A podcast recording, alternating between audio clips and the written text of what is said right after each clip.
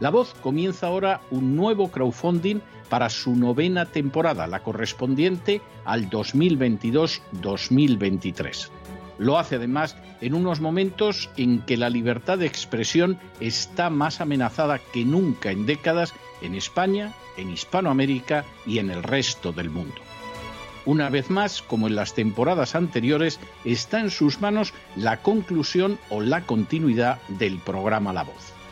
Debido a la crisis económica creciente, al cambio del dólar en relación con el euro y sobre todo a la censura del programa en redes con su correspondiente desmonetarización, en esta novena temporada nos vemos obligados a subir el objetivo hasta la cifra de 130 mil dólares.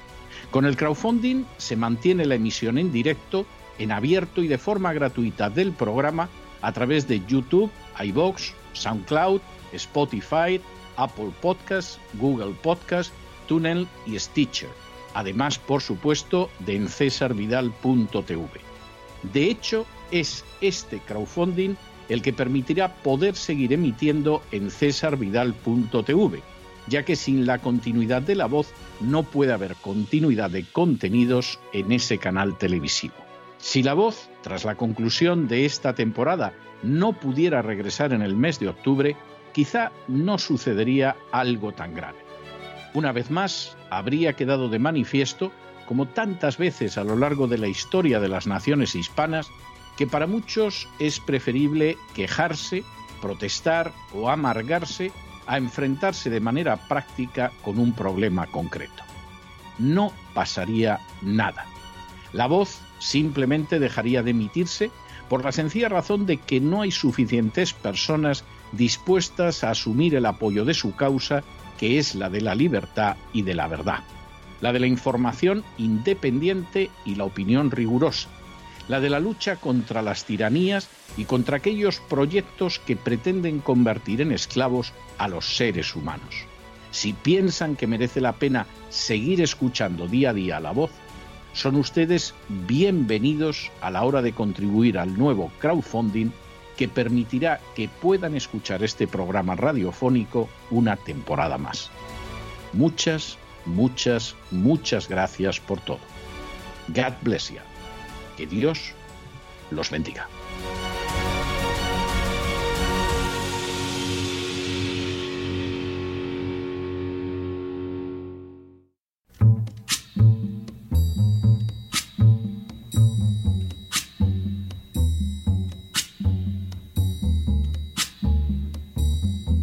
La voz con César Vidal, desde el exilio. When the night has come and the land is dark and the moon is the only light we'll see. No, I won't be afraid. Oh, I won't be afraid just as long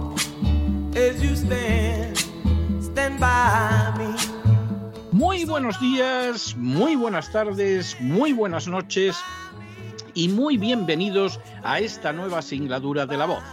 Soy César Vidal, hoy es el martes 28 de junio de 2022 y me dirijo a los hispanoparlantes de ambos hemisferios, a los situados a uno y otro lado del Atlántico y como siempre lo hago desde el exilio. Corría el año 931 a.C. cuando falleció el rey Salomón.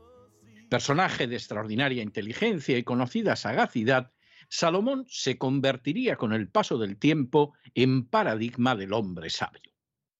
Buena parte de esa sabiduría estuvo orientada hacia el conocimiento de la vida de los seres vivos en general, pero sin duda la sección más relevante de su actividad en busca de la sabiduría apareció vinculada a la manera de conducirse más hábilmente en la vida cotidiana y de poder juzgar con sensatez los fenómenos habituales de la vida humana. Fue así como, por ejemplo, dejó escrito: Matan Adam Yarhib Lobelpenigedolin Yabegenú, lo que podría traducirse como la dádiva del hombre le ensancha el camino y lo lleva hasta los grandes. El texto de Salomón no constituía en absoluto una recomendación o siquiera una justificación del soborno. Se trataba más bien de una constatación de la realidad. Al fin y a la postre, ante los poderosos, ante los que deciden, ante aquellos cuya gestión es relevante, no llegan los más justos, ni los más sabios, ni los dotados de mayor talento, sino aquellos que saben valerse de un regalo, de un presente o de una dádiva.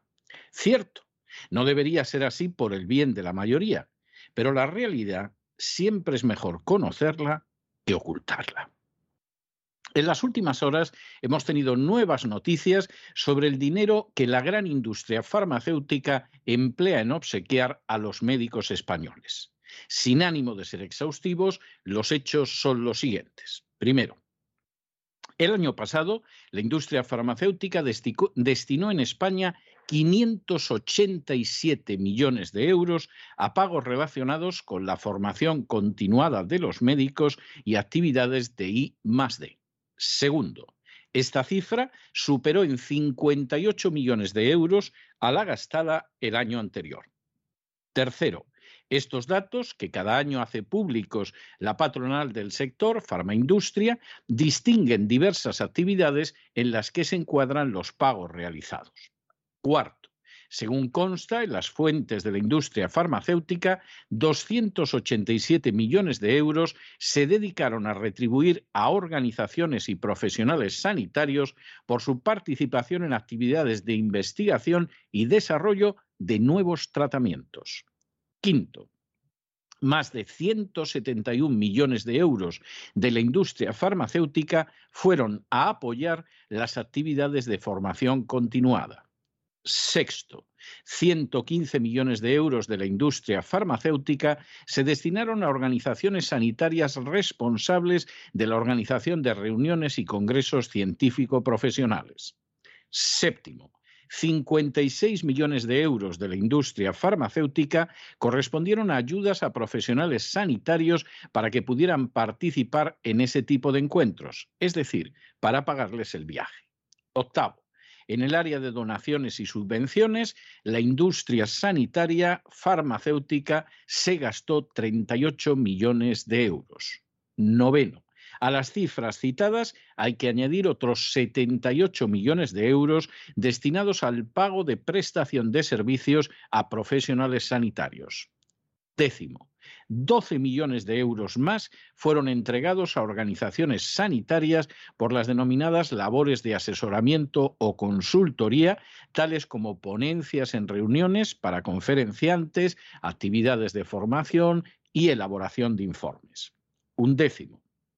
Las cifras que la industria farmacéutica entrega a los médicos solo han sido públicas desde el año 2015, revelándose una tendencia a crecer de año en año. Duodécimo.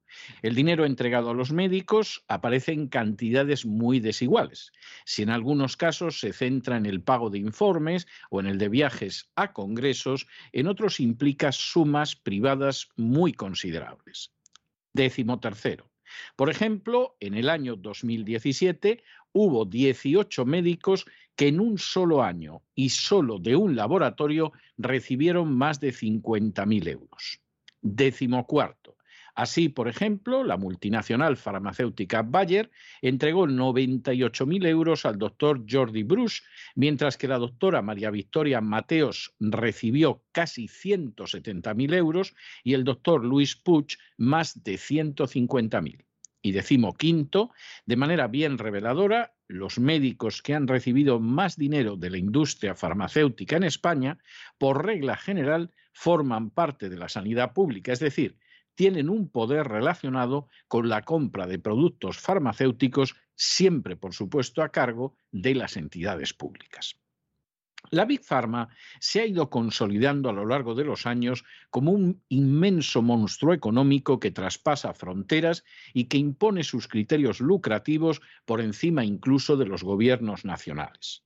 Hace apenas un mes, solo la resolución de las naciones africanas impidió que esa Big Pharma, a partir de la Organización Mundial de la Salud, fuera la que decidiera la política sanitaria de todas las naciones del globo, postura, dicho sea de paso, que en la línea de la agenda globalista impulsaba el presidente de los Estados Unidos, Joe Biden. Sin embargo, el trabajo de las farmacéuticas decidiendo las medicinas que hay que comprar, las enfermedades que hay que atender o los presupuestos públicos que hay que asaltar no se limitan a la Organización Mundial de la Salud. Desde hace décadas, la Big Pharma es más que consciente de que el instrumento privilegiado para enriquecerse a costa de enfermos y de presupuestos públicos son los médicos, y en especial aquellos que tienen relación con el gasto presupuestario.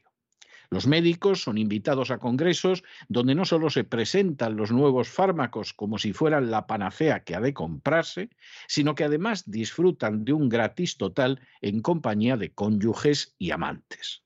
Los médicos reciben el encargo de realizar informes que no pocas veces no son sino un subterfugio para entregarles dinero que procede de la Big Pharma.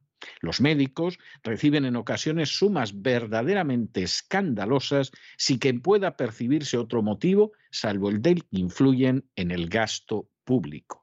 Y los médicos, en última instancia, encargan medicinas que no tienen suficiente base científica, disponen gastos que benefician de manera escandalosa a la Big Pharma, se someten como un solo hombre a las campañas de publicidad de las grandes industrias farmacéuticas y callan como sepulcros cuando los efectos de un medicamento, por ejemplo una vacuna, son muy distintos y muy distantes de lo que señala la propaganda oficial de la industria farmacéutica.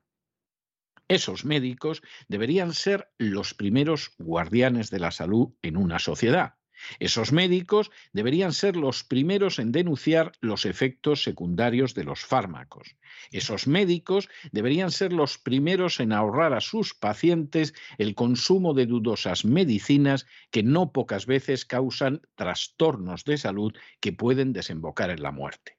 Sin duda, hay médicos que cumplen con su deber, pero también los hay bien remunerados que son solo correas de transmisión de los intereses de la Big Pharma unos intereses que no pocas veces son siniestros e incluso criminales y que llegan a filtrarse hasta en los parlamentos y los gobiernos.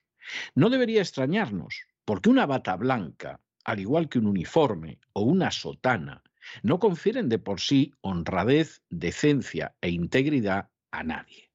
No debería extrañarnos, porque una cuestión son los principios que deben regir cualquier ocupación y otra muy distinta la fidelidad que se les deba guardar. No debería extrañarnos, porque a fin de cuentas, como supo señalar Salomón, la dádiva, el regalo, el presente, la invitación con gratis total, el encargo de informes o las comisiones permiten que hasta los más poderosos abran las puertas y en un área de la vida como la salud, esa circunstancia puede implicar la desgracia de millones de seres humanos. Pero no se dejen llevar por el desánimo o la frustración. Y es que a pesar de que los poderosos muchas veces parecen gigantes, es solo porque se les contempla de rodillas y ya va siendo hora de ponerse en pie. Mientras tanto, en el tiempo que han necesitado ustedes para escuchar este editorial, la deuda pública española ha aumentado en más de 7 millones de euros y en no escasa medida es por la compra de fármacos dudosos recomendados por aquellos médicos que reciben generosas dádivas de la industria farmacéutica. Muy buenos días, muy buenas tardes, muy buenas noches. Les ha hablado César Vidal desde el exilio. Que Dios los bendiga.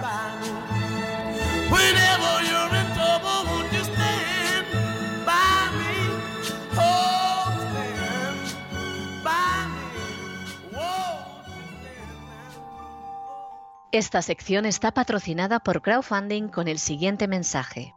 Nuestro Señor Jesucristo, el único Dios verdadero, es misericordioso y nuestro Salvador.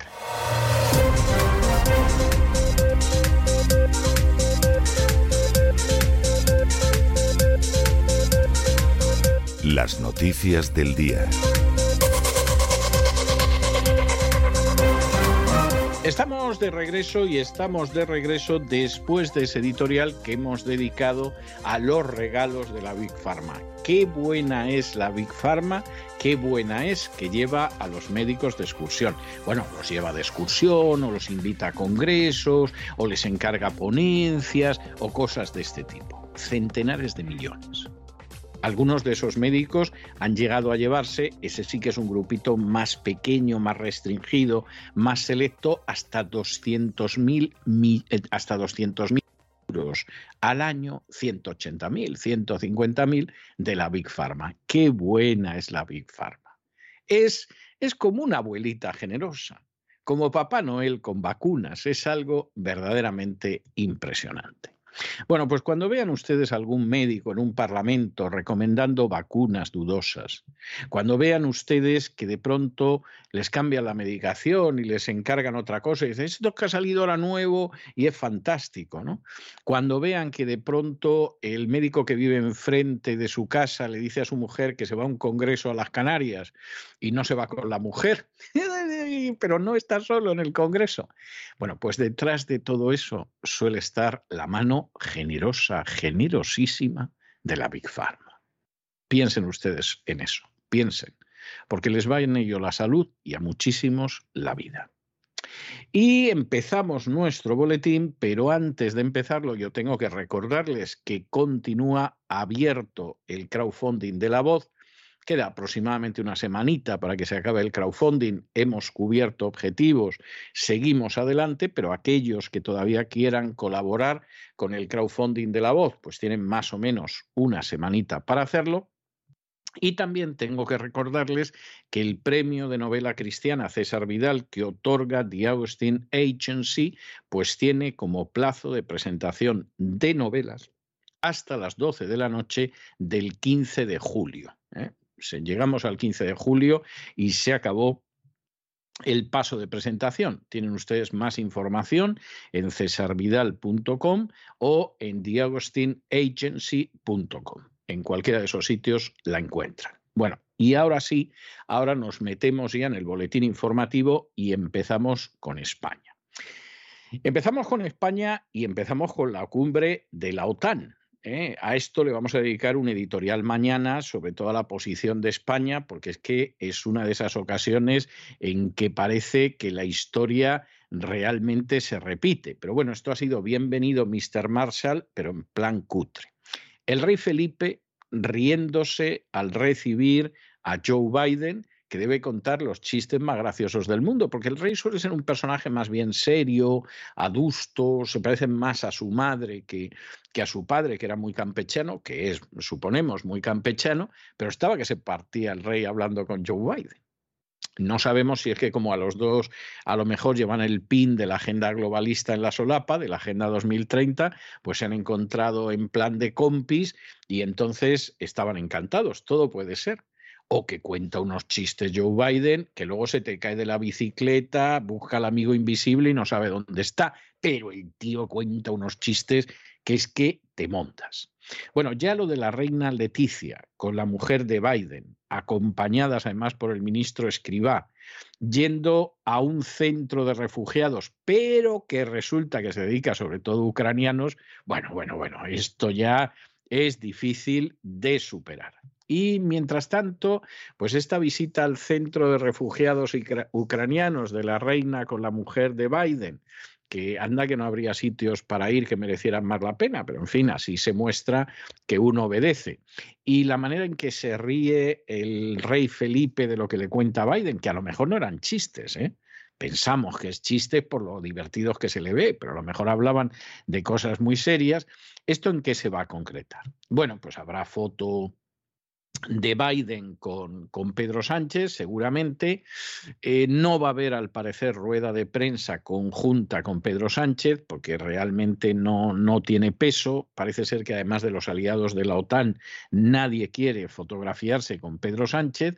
Pero eso sí, Estados Unidos va a mandar un 50% de barcos más de los que tienen la base de Rota, para que, en fin, quede claro que la presencia aumenta en ese sentido. También van a enviar también a más tropa. Y Biden, pues por supuesto, ha lanzado un mensaje que organizaba el Real Instituto Elcano y otras organizaciones, diciendo que en estos momentos la guerra en Ucrania es la lucha entre la tiranía y la democracia y que se ve que efectivamente la OTAN es más necesaria que nunca. Es decir, toda esta propaganda embustera que lleva lanzando la OTAN desde hace meses y que por supuesto no se le permite a nadie que diga nada porque cualquiera que cuestione que eso es la lucha entre la tiranía y la democracia, que es falso rotundamente, pues inmediatamente lo tachan de agente de Putin, de estar a sueldo de Rusia, etcétera, etcétera, etcétera, etcétera. Esta es la situación. Bueno, pues Biden viene a visitar una parte del imperio, no de las más importantes, donde hay eso que los romanos llamaban un rey cliente, el imperio romano tenía reyes a los que dejaba gobernar, pero se llamaban los reyes clientes porque cuando Roma tocaba el silbato, pues el rey salía enseguida. Por ejemplo, Herodes, el de la matanza de los inocentes, pues fue un rey cliente de Roma y rey y en fin, Roma ahí lo mantenía, Luego cuando se murió Herodes, ya Roma no se fiaba tanto de los hijos, dividió el reino, le parecía más interesante dividir el reino. ¿eh? que un hijo de Herodes controlar a todos los territorios, no. No, lo dividimos porque a saber cómo serán los hijos. De modo que no está nada claro que va a venir después de Felipe, incluso ni si Felipe va a ser rey hasta el final de sus días. Y en caso de que lo suceda alguna de las hijas, si reinará sobre toda España o le pasará como a los herederos de Herodes, que finalmente se encontraron con que les dejaron un trocito del territorio que en su día dominó su padre. Es que claro, cuando eres un rey cliente, pues estas cosas suceden. Si te va bien, te va bien. Hasta te cuentan chistes que te mondas. Yo me imagino, por ejemplo, a Herodes cuando hablaba con Marco Antonio y entonces el romano a saber lo que le contaba y Herodes se partía de risa. Pero qué sal tiene Marco Antonio, ¿no? Y entonces Marco Antonio en un gesto de eso dijo, pues le voy a regalar un palmeral a, a tu querida Cleopatra para que veas que yo soy generoso para que lo veas. ¿eh? Lo, lo, vas a ver, porque es que me cuentas unos chistes que qué menos que que se pueda llevar la reina Cleopatra, que yo sé que soy pareja de hecho, que un palmeral. Y le regalaba un palmeral y así seguía tirando. En fin, estas cosas en la historia han pasado siempre. Ya les adelantamos que el editorial de mañana va a ir precisamente sobre esta cumbre de la OTAN en Madrid, que desde luego es de cuidado. Pero en fin, en fin, vamos a analizar este y otros temas que a ustedes les atañen y les importan con la ayuda absolutamente indispensable de María Jesús Alfaya. María Jesús, muy buenas noches. Muy buenas noches, César. Muy buenas noches a todos los oyentes de La Voz, a quienes queremos recordarles que todavía continúa abierto el crowdfunding de La Voz. Y también para aquellos escritores de novela cristiana está también un premio muy interesante que termina el 15 de julio del año 2022. Es el plazo de presentación de los trabajos. Es el premio Novela Cristiana César Vidal, otorgado por The Augustine Agency. Más información en la página de esta editorial de agustineagency.com o en www.cesarvidal.com. Y comenzamos con la información de España. Porque están ya los prolegómenos de la cumbre de la OTAN que se celebra en Madrid. La primera dama de los Estados Unidos, Jill Biden, se encuentra desde ayer en nuestro país y ha mantenido una agenda de reuniones y visitas con la reina Leticia. Mientras ayer visitaba la sede de la Asociación Española contra el Cáncer, Hoy la reina y Jill Biden, acompañadas por el ministro José Luis Escriba, han visitado el Centro de Recepción, Atención y Derivación de Pozuelo de Alarcón en Madrid, un centro de siglas CREADE, que es la primera de las cuatro instalaciones de este tipo habilitadas por el Ministerio de Inclusión y Migraciones desde el comienzo del conflicto de Ucrania, donde van a traer a los refugiados, a los ciudadanos ucranianos, donde se les proveerá de permisos de trabajo y de residencia. Joe Biden también se va a reunir hoy con Pedro Sánchez y también con el rey Felipe VI. De momento les podemos informar de que, según ha asegurado el consejero de Seguridad Nacional de los Estados Unidos, Jake Sullivan, desde el Air Force One, el avión presidencial que trae a Joe Biden a España, Pues este va a comunicar a Pedro Sánchez que Estados Unidos va a desplegar dos nuevos destructores en la base naval de Rota en Cádiz, unos destructores que se van a sumar a los cuatro que están allí desde el año 2014. También han adelantado que entre los asuntos a tratar se van a abordar la presencia estadounidense en las bases españolas de Morón, en Rota, y también quieren formalizar la intención de Estados Unidos de ampliar su presencia naval en nuestro país. Un refuerzo del escudo antimisiles planteado ya con la administración de Donald Trump, que se calcula conllevaría un aumento de 600 militares en rota. Además, de obligar a reformar el convenio bilateral entre España y los Estados Unidos. Antes de su encuentro con Biden, el rey Felipe VI ha participado en un foro organizado por el Real Instituto Elcano y otras organizaciones. Ha declarado lo siguiente. Si algo ha puesto de manifiesto la guerra en Ucrania es que la lucha entre la tiranía y la democracia que se creía haber dejado atrás sigue aún vigente y que la OTAN es en este contexto más relevante que nunca y un faro de libertad que hay que proteger. Es lo que decía Felipe VI y a su vez ha recordado que las amenazas para Europa también llegan por el sur.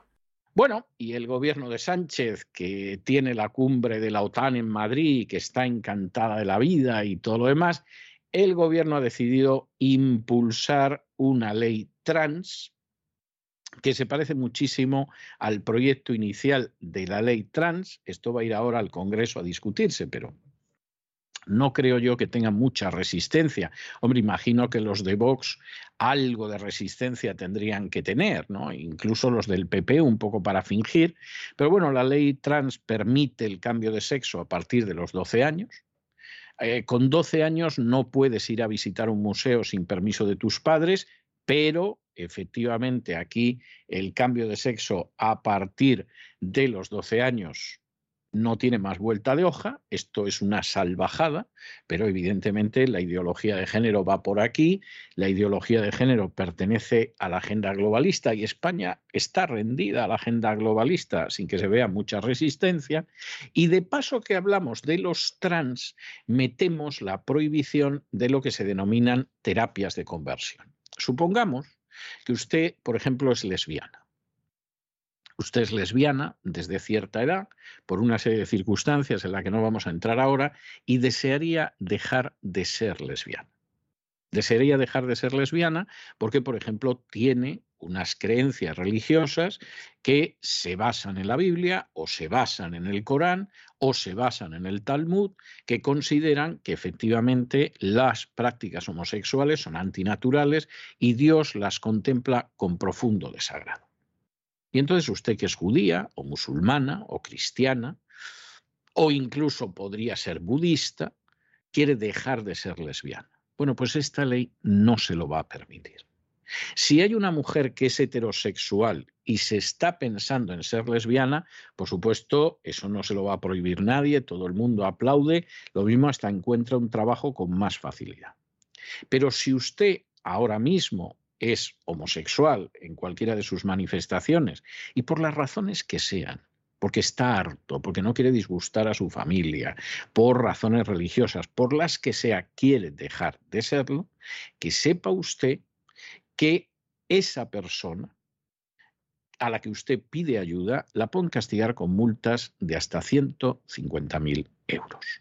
Esto va a ser tremendo porque en un momento determinado se da la circunstancia de que un psicólogo, un psiquiatra, un consejero, incluso un clérigo, al que le venga una persona diciendo yo quiero dejar de ser homosexual, estoy harto de serlo, bueno, pues se da la circunstancia de que si efectivamente alguien lo ayuda en cualquier terreno, la consejería, la pastoral, la psiquiatría, la psicología, le va a caer encima todo el peso de la ley. Esto es inicuo, esto es injusto, esto es una monstruosidad, pero esto demuestra también a dónde se ha llegado en España y a dónde se pretende llegar en todo el mundo si Dios no lo remedia. El Consejo de Ministros ha aprobado la ley trans sin apenas introducir cambios respecto al texto inicial. Ahora este proyecto de ley pasa al Congreso de los Diputados para su debate parlamentario.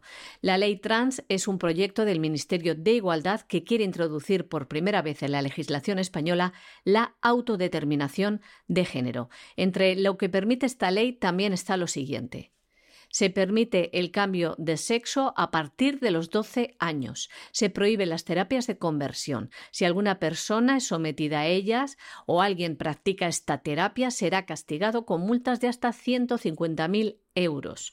Una aberración legal que no tiene el aplauso de toda la comunidad LGTB, como anuncia el Gobierno. En este espacio informativo de La Voz hemos querido conocer la opinión de parte de esa comunidad homosexual sobre esta ley. Vamos a escuchar en concreto lo que piensan diversas personas que pertenecen a este colectivo. Se agrupan en un grupo de Facebook que se llaman LGTBH. Han quitado todas las otras letras y han metido la letra H de heterosexuales dicen que son el único grupo homosexual que acepta a heterosexuales, heterofriendly, que se podría decir en inglés. Se llama el grupo Los Españolicos. Vamos a escuchar estas interesantes opiniones sobre la ley trans de la Montero. Hola, yo soy homosexual y no estoy de acuerdo con esta ley. Creo que es un insulto a la gente que realmente tiene disforia de género y que tienen que pasar años de tratamiento, de hormonarse, de psicólogos, eh, operaciones, para poder ser como se sienten. Eh, con esta ley yo que, que con barba, sin cambiar de aspecto, ni tan siquiera con un certificado que avale que me siento mujer, simplemente con un registro, mm, ya está, ya me puedo cambiar de, de género. Eso lo veo una locura. Esto va a ocasionar muchos vacíos legales y va a ser un follón hasta, hasta en el deporte. Eh, y creo que todo esto obedece a la agenda globalista 2030, en la que están usando la técnica romana esta de divide vencerás. Eh, quieren a una sociedad debilitada y, y así nos quieren fraccionar para, para esta agenda, inculcarnos esta agenda globalista totalitaria y, hacernos dependientes de, estas grandes élites que, eso, que buscan su globalismo y sus intereses. Ah, no le interesamos ni al colectivo LGTB ni nada. Todo eso es marketing y todo eso es todo una mentira. Al colectivo LGTB ya somos como una marca. Nos están usando para todas estas cosas y no para nada estoy de acuerdo. Irene Montero, déjanos en paz de una vez. Hola, soy una chica trans de más de un año de hormonas y mucho más de un año de tratamiento psicológico con el psicólogo, con médicos, con orientaciones para poder hacer mi transición cosa que me ha costado muchísimo. Mm, estoy en desacuerdo con la ley trans del Ministerio de Igualdad, puesto que no estoy de acuerdo que, que cualquier persona o cualquier psicópata vaya, se cambie de género, se cambie de nombre fácilmente y pues ¿dónde quedamos las que de verdad somos personas con disforia de género y que buscamos un cambio, una transición? Y respeto y quiero mucho el español y por eso me parece que él o ella es mucho mejor que un ella. No me gustan esos términos. Eh, yo estoy en transición, así que ya pues soy chica y por lo tanto busco que me, que me traten como tal, como una chica y que mm, el pronombre pues sea ella. Eh, hablemos correctamente nuestro idioma que es muy rico y muy hablado en muchísimas partes del mundo. Respetemos también nuestro país y nuestra nación. Gracias. Como bisexual me parece una vergüenza este tipo de leyes que condicionan a los niños a decidir a muy temprana edad qué quieren o no quieren ser cuando a esa edad realmente te estás conociendo a ti mismo. Creo que tenemos que dejar ser más libres a cada uno y que cada uno se reconozca a sí mismo. Para mí esto es una ley absurda. Esto ya existe. Miren, la Viviana Anderson se llama Manolo y ahora se llama Viviana, ¿no? Se pudo cambiar su, nombre y su sexo. Veo absurdo que quieran inculcar en los colegios y meter en la cabeza a los críos que no saben ni lo que son, ni si quieren ser mujer, ni si quieren ser hombre, porque no saben tan siquiera porque son pequeños y son jóvenes, dejad ya de manipular a la gente. Y cada uno que viva su infancia, que viva su pubertad y cuando sea mayor decida qué es lo que quiera hacer, si se quiere cambiar, si no se quiere cambiar o qué. Porque cambiarse de joven siendo un crío, sí, es un paso, es muy fácil, pero luego querés cambiarse, echar para atrás es muy difícil. Entonces yo esto pienso que es una ley que están aquí jugando con los homosexuales y nos están, nos están tratando como trapos y utilizándonos para su uso para ellos, para rédito político de ellos, porque esto no hay quien lo entienda, la verdad. Yo, si tengo un crío, pues yo lo educo como un crío y cuando sea mayor que tome la decisión que quiera tomar. Si, si es gay, si es lesbiana, si es lo que sea, que haga lo que tenga que hacer con su vida. Pero cuando sea mayor, porque de pequeño tú puedes, te decir tu crío, ay mamá, que yo quiero, que yo quiero, que yo quiero, y luego que sea un fracaso, que cuando tenga 15 o 17 años te diga, oye mamá, ¿cómo me dejaste hacer esto? ¿Cómo no me dijiste? Yo pienso así, que esto es un atraso, esto no es ningún avance. Esto es comerle la cabeza a la gente joven y no dejarla vivir tranquila, ni más ni menos. A mí personalmente como heterosexual me parece una verdadera barbaridad. Primero porque estamos hablando mm, de que esta ley eh, permite lo que es el, cambio a partir de los 12 años, año, o sea, el momento en el que se produce el cambio hormonal eh, de, eh, bueno, en fin, de las personas, ¿no? Y que los niños pasan a ser adolescentes.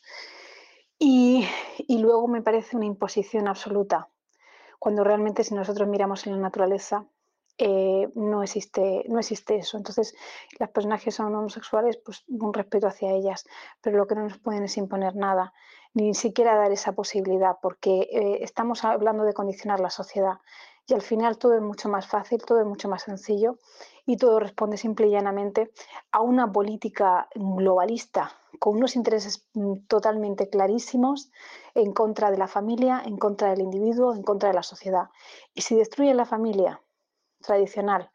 Y si destruyen, lo destruyen todo, destruyen al individuo, lo, dejan mm, desprovisto de, de, todo. Entonces, eh, no caigamos, por favor, en este tipo de dictaduras, porque al final esto es una dictadura absoluta. ¿no?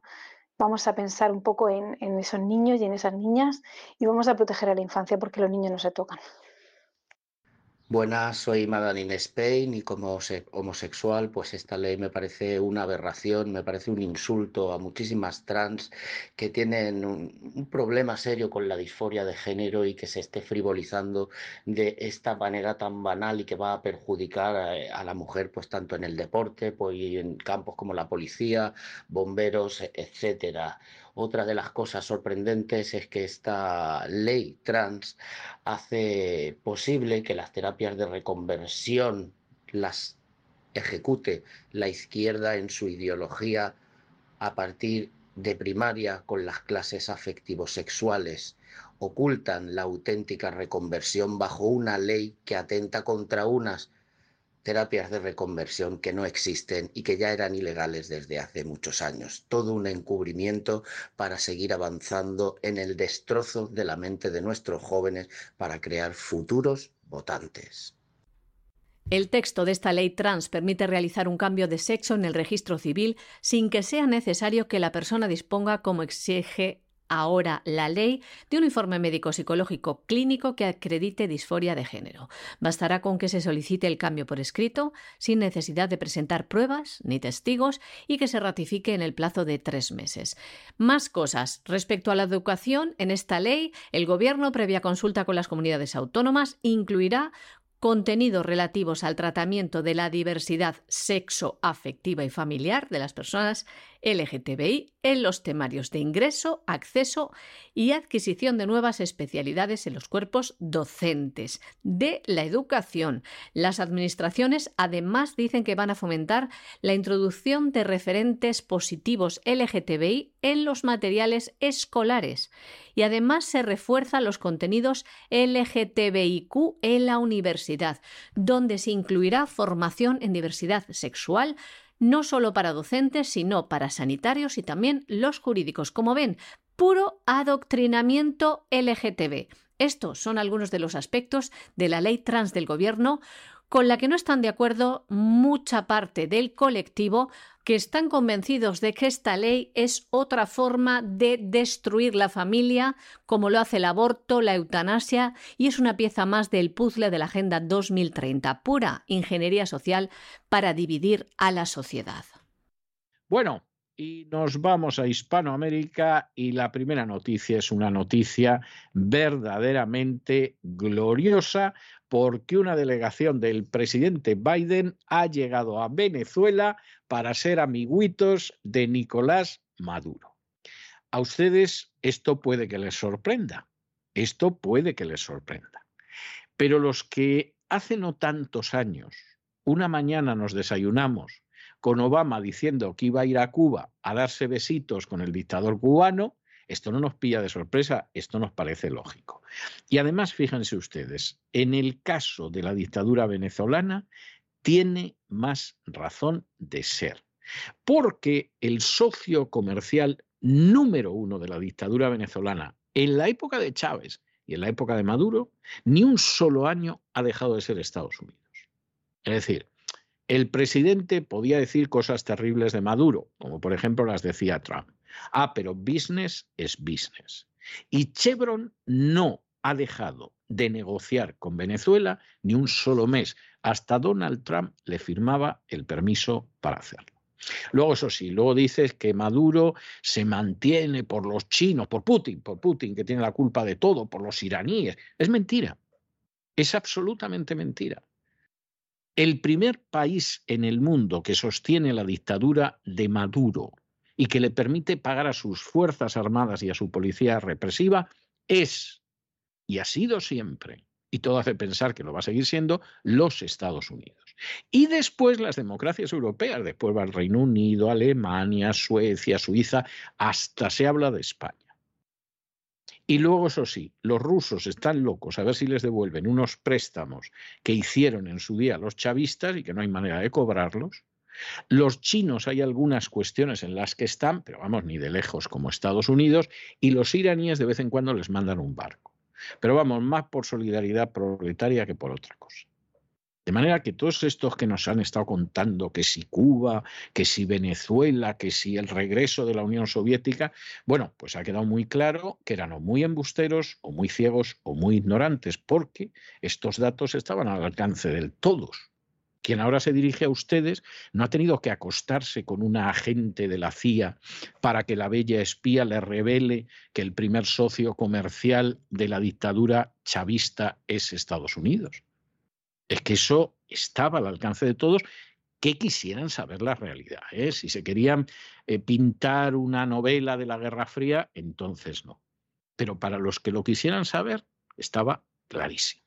Bueno, pues saque cada cual sus consecuencias, pero aquí está Biden, que es el que dice en la cumbre de la OTAN en Madrid que lo de Ucrania es la lucha entre la tiranía y la democracia.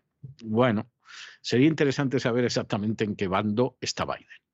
Nicolás Maduro afirma que una delegación de los Estados Unidos se ha encontrado con él en el Palacio de Miraflores para continuar con la agenda bilateral. El dictador venezolano afirma que es la continuación de las conversaciones que se iniciaron el pasado 5 de marzo, unas conversaciones que confirmó también la entonces portavoz de la Casa Blanca, Jen Psaki. El interés ahora en Venezuela, como saben, es el petróleo, lo que traducen ahora como Conversaciones en seguridad energética. Parece que una de las condiciones para retomar las relaciones bilaterales y renegociar los bloqueos al país caribeño sería que el presidente Maduro retome las conversaciones con la oposición en Ciudad de México. La delegación que llegó ayer a Caracas está formada por el embajador James Story, que dirige la unidad de asuntos venezolanos del gobierno estadounidense desde Colombia, formada también por Roger Carstens, enviado presidencial especial para asuntos de rehenes, porque es una visita para tratar la seguridad de varios ciudadanos estadounidenses detenidos en Caracas, incluido un grupo de ejecutivos de la compañía petrolera Citgo, con sede en Houston, que están encarcelados desde hace más de cuatro años en Venezuela. Hace unos meses, tras hablarse de que los Estados Unidos podría levantar las sanciones a Venezuela respecto al petróleo, primero el dictador chavista liberó a dos estadounidenses como gesto de buena voluntad y prometió reanudar las negociaciones en México con la posición respaldada por los Estados Unidos. Posteriormente, Washington renovó una licencia para que las empresas petroleras, incluida Chevron, pudieran seguir operando en Venezuela, que ya saben ha estado bajo fuertes sanciones desde el año 2019. Después, a principios de este mes, la Casa Blanca levantaba las sanciones a un alto funcionario venezolano, curiosamente sobrino de la primera dama Cilia Flores.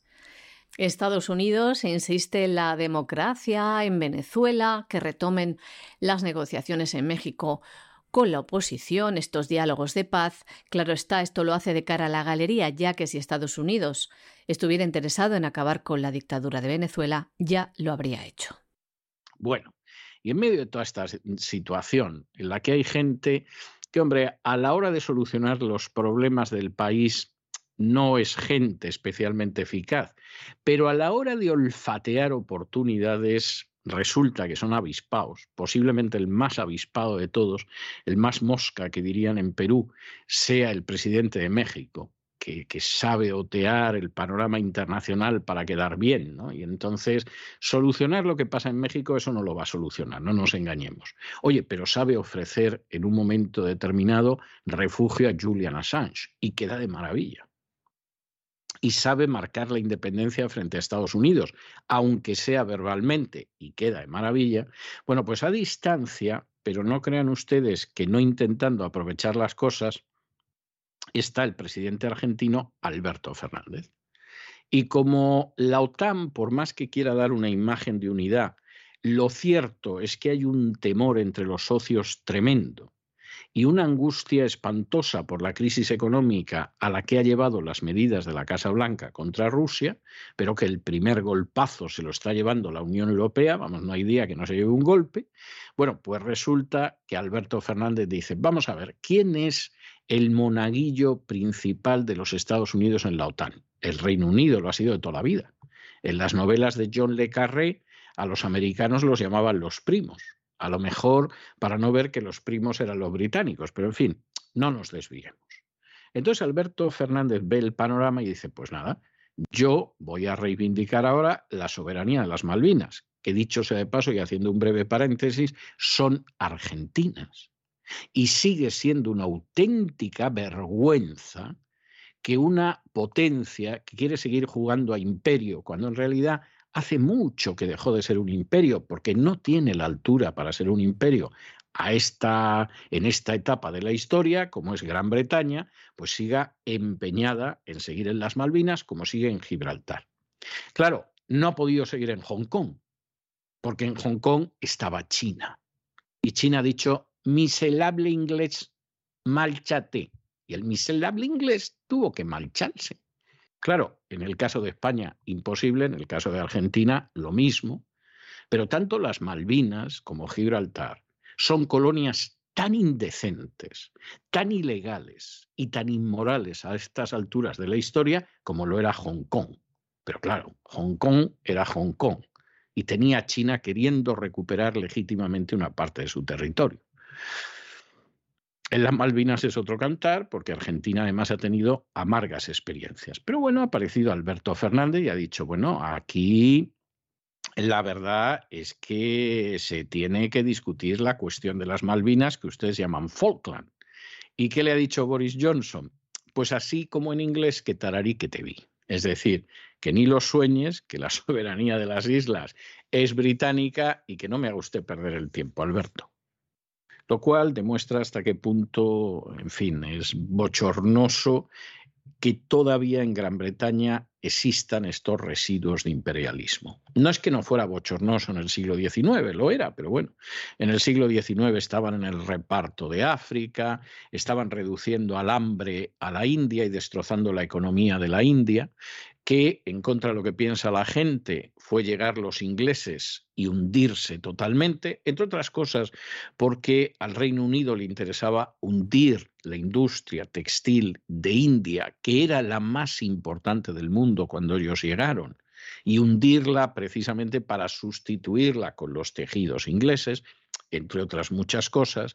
Bueno, pues eso en el siglo XIX era inmoral, pero todavía estaban en el siglo XIX. En el siglo XIX España mantenía colonias también. Pero a estas alturas, en el siglo XXI, y con colonias en Gibraltar, y con colonias en Malvinas, British, go home, go home de una vez. En el marco de la cumbre del G7, el presidente de Argentina, Alberto Fernández, ha dicho al primer ministro británico que ambos países no podrían tratar otros temas como acuerdos económicos o la guerra de Ucrania sin hablar antes de las Islas Malvinas. Un tema que frenó en seco Boris Johnson, diciendo que la soberanía de las Malvinas no está en entredicho. Además, Boris Johnson defendió ante Fernández la potencialidad de Argentina respecto a la agricultura, el gas y los minerales, es decir, que quieren importarlos, aunque el mandatario argentino le habría respondido diciendo que no existe posibilidad de avance sin que se negocie la soberanía de las Malvinas. El ministro de Asuntos Exteriores de Argentina, comentaba que están listos para comenzar el diálogo, las negociaciones de acuerdo con las resoluciones de Naciones Unidas. Quieren el fin del colonialismo y la vigencia del derecho internacional y reivindican la soberanía de Argentina sobre las que los británicos llaman Franklands, las Islas Malvinas. Bueno, y llegamos a la información de internacional y en la cumbre del G7 han acordado sancionar más a Rusia, bloqueando lo que consideran que es su cadena de suministros de defensa. Vamos a ver, aquí la gente se puede engañar lo que quiera. Es más, hasta puede decir, vamos a ver si conseguimos sumar a Indonesia, la India, Sudáfrica, etcétera, para intentar que condenen en su momento, a ser, o sea, ya a Rusia por lo que está pasando en Ucrania.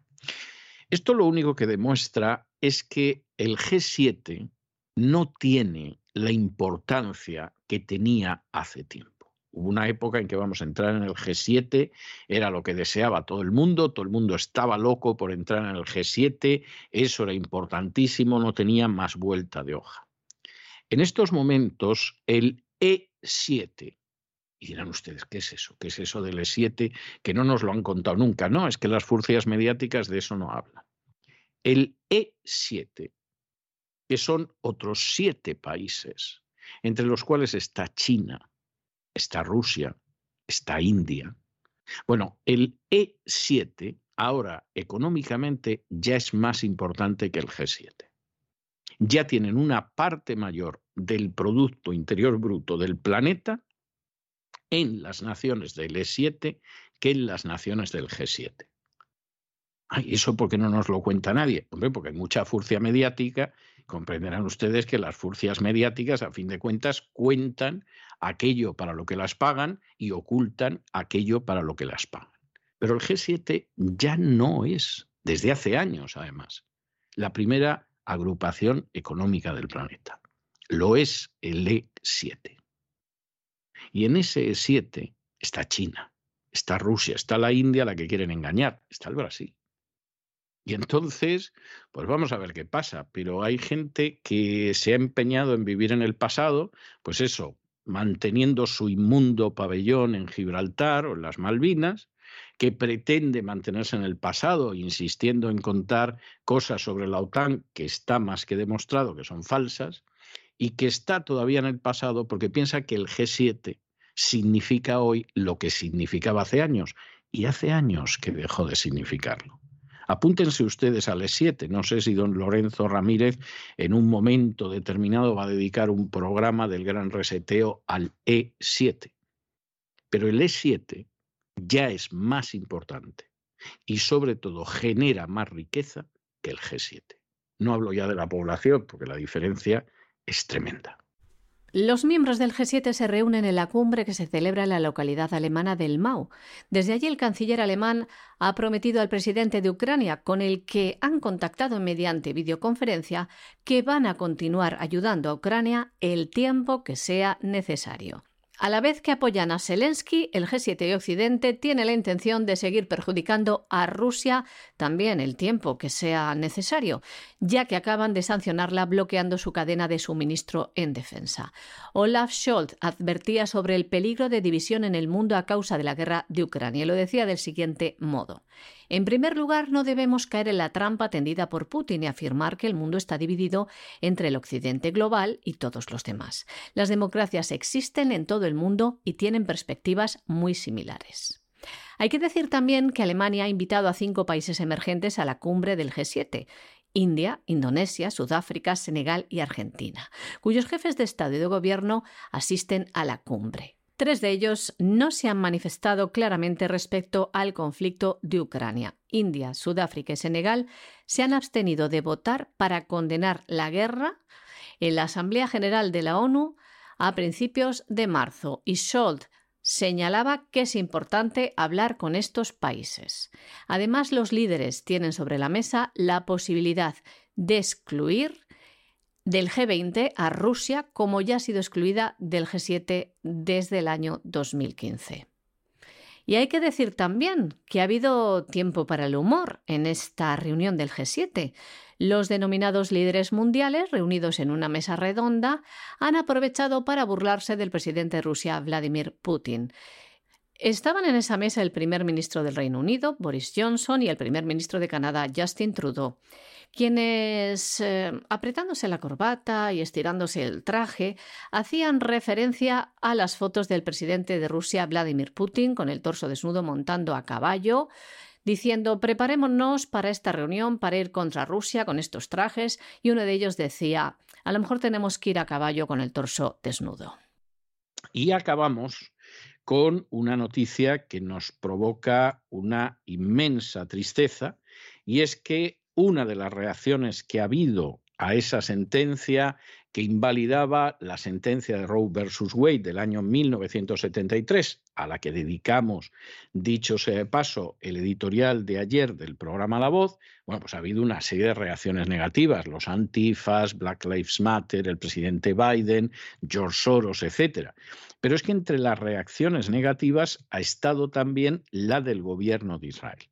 Y entonces el gobierno de Israel ha decidido que va a ampliar el aborto y que además la manera en que va a ampliar el aborto, considerándolo y llamándolo derechos de las mujeres, que es como suele mentir la agenda globalista, pues está relacionado con lo que ha pasado en Estados Unidos. Estados Unidos han dictado una sentencia terrible, pues nosotros en el Estado de Israel vamos a hacer todo lo contrario para que quede claro que nosotros no vamos marcha atrás como pretende esta gente. Y vamos a hacer más fácil el acceso a las píldoras abortivas y para que una mujer las pueda recibir ya desaparece el requisito de que aparezca ante una comisión especial para abortar, etcétera, etcétera. Hasta por Internet va a poder arreglar el aborto. No se lo van a poder practicar por Internet, pero en principio lo cierto es que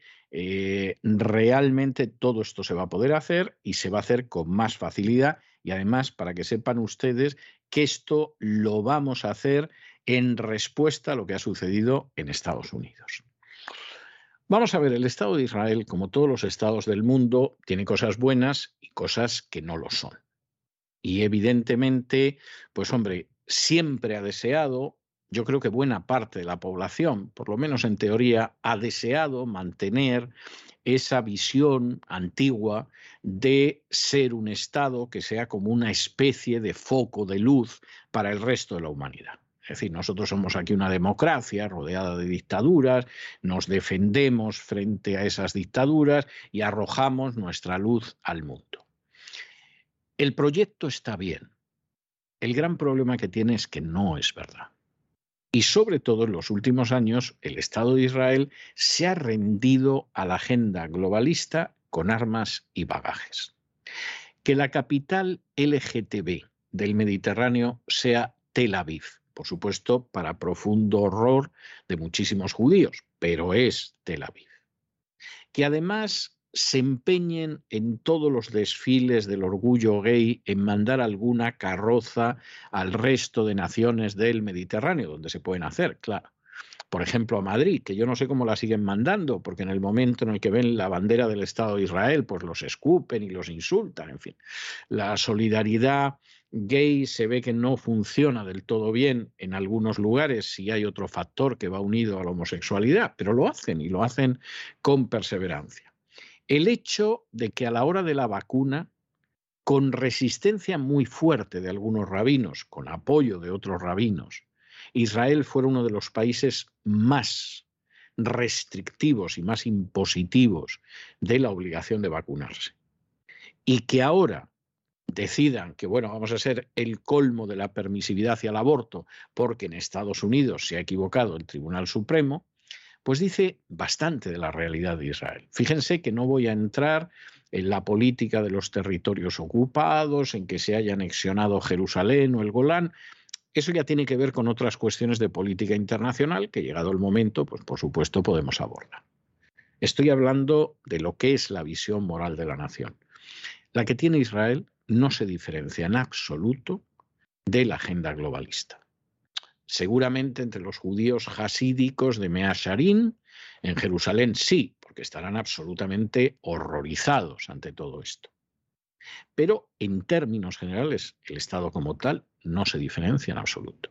No se diferencia nada, absolutamente nada, de la inmensa mayoría de los estados de Europa Occidental o de por dónde va el Partido Demócrata en los Estados Unidos. Sobre esto, que cada cual saque sus conclusiones, obviamente. La sentencia que el pasado viernes dictaba el Tribunal Supremo de los Estados Unidos anulaba la sentencia del año 1973. En ese año, el alto tribunal dictaba una sentencia errónea. Decía que las mujeres tenían el derecho constitucional al aborto, algo que era falso y desproveía a los estados del derecho de la potestad para legislar sobre el aborto, algo que han recuperado ahora con esta sentencia. Al conocerse esta noticia, las reacciones fueron diversas, como les contamos ayer. Para los proabortistas y gobiernos de países como Francia o Canadá se trataba de un retroceso en los derechos fundamentales de las mujeres. Y en esa misma línea eh, se mantiene el gobierno de Israel, que, en respuesta a lo que considera una lamentable decisión del Tribunal Supremo estadounidense, ha decidido levantar restricciones al aborto. El Comité de Trabajo, Bienestar y Salud del Parlamento de Israel ha aprobado en lectura preliminar una reforma del aborto. La enmienda permitirá, entre otras cosas, que las mujeres puedan solicitar un aborto por Internet. Les permitirá también recibir un aborto farmacológico en lugares más accesibles. Las nuevas normas otorgan también el acceso a píldoras abortivas por vía del Sistema de Salud Nacional, elimina el requisito de que una mujer comparezca en persona ante una comisión especial antes de recibir autorización para interrumpir su embarazo. El ministro de Salud, Nizan Horowitz, líder del pequeño partido liberal Meretz, ha dicho que la decisión del tribunal estadounidense es un revés para los derechos de las mujeres y decía también, una mujer tiene derecho total sobre su propio cuerpo. Y añadía, la decisión de la Corte Suprema de Estados Unidos de negarle a la mujer el derecho de decidir sobre su propio cuerpo es una lamentable expresión de represión sobre las mujeres que ha hecho retroceder 100 años al líder del mundo libre y liberal. Añadimos que no es una decisión sobre su propio cuerpo, sino una decisión sobre otra vida. En la actualidad, en Israel, para abortar hay que cumplir al menos uno de los siguientes criterios. No estar casada, ser menor de 18 años, tener más de 40 años. Si el embarazo fue concebido en circunstancias ilegales, violación, estupro, incesto, etc. También se puede abortar si el feto tiene un defecto de nacimiento o si el embarazo supone un riesgo para la salud física o mental de la madre. Si se cumplen los criterios, el aborto debe ser aprobado por un comité de interrupción del embarazo. Estas leyes se promulgaron en el año 1978 y no se habían modificado desde entonces. Y hasta aquí hemos llegado nosotros con nuestro boletín de esta noche. María Jesús, muchas gracias, muy buenas noches. Muchas gracias a ti, César. Muy buenas noches también a los oyentes de la voz. Y ustedes no se vayan, no se vayan porque no se imaginan lo que les espera. Primero vamos a tener el despegamos con don Lorenzo Ramírez, que vendrá como siempre, con toda la potencia de ese examen nacional e internacional que hace de la economía. Luego tenemos una entrevista para que puedan ustedes saber hasta qué grado de crueldad, de crimen y de prevaricación llega la agencia tributaria en España. Y es un caso. ¿eh? Podríamos contarles miles de casos, pero este es un caso. Cómo se prevarica, cómo se practica el fraude de ley, cómo se utiliza el aparato del Estado simplemente para expoliar a contribuyentes inocentes. Incluso está intentando manipular al Ministerio Fiscal. No se pierdan esa entrevista. Y luego, como broche de oro, como todos los martes, vamos a tener a don Roberto Centeno y la economía que se fue. O sea que lo que viene es verdaderamente de campeonato y no se pierdan ustedes el resto del programa porque merece la pena. No se vayan, que regresamos enseguida.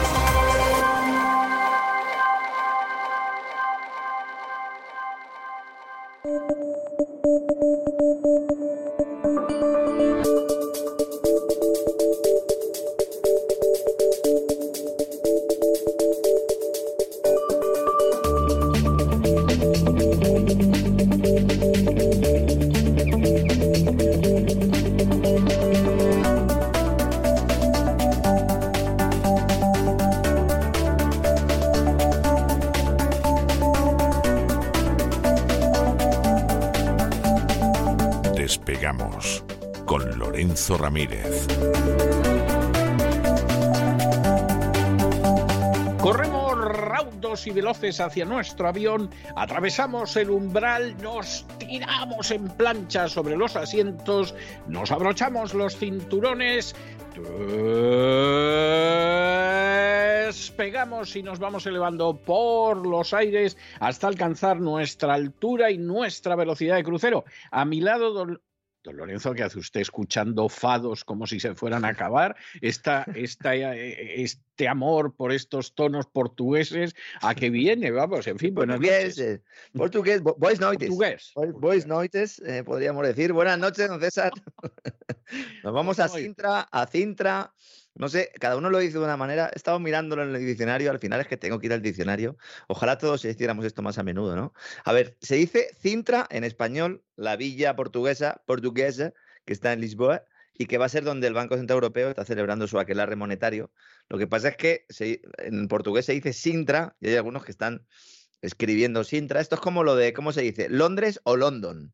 ¿No? Sí, Hombre, pues se dice Londres. En español es Londres, claro como ya nos hemos acostumbrado a cambiarle nombre a todo, ¿no? Yo sigo diciendo La Coruña, aunque le hayan y Yo también, hombre, es que hay que decir La Coruña, o sea, es que me parece obvio. Hombre, salvo que efectivamente diga usted París, diga London y diga más va. Y entonces, pues nada, no hay nada más que hablar. O sea, Y claro, en cuyo caso, pues eh, recomiendo siempre pues, ir a, que lo trate un especialista, ¿no?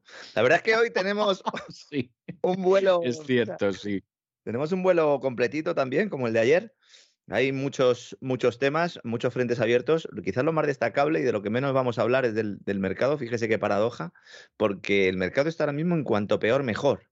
Está pegando unos rebotes, las bolsas, rebote, caída, rebote. Está entrando mucha pasta, está entrando mucho dinero, porque el mercado empieza a ver más que factible que entremos en una recesión si no estamos ya, algunos consideran que estamos ya en ella, y que directamente la banca central de marcha atrás en todo el proceso, ya no en el verano o invierno del año que viene, sino en primavera del año que viene, don César.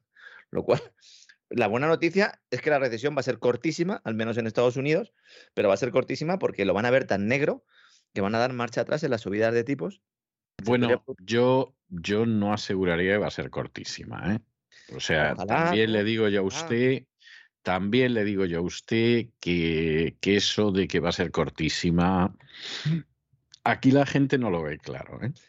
Estamos una vez más. Dios quiera que sí, o sea, lo digo que sí, porque le puedo asegurar a usted que el volumen de negocios está bajando de una manera tremenda en Estados Unidos. ¿eh?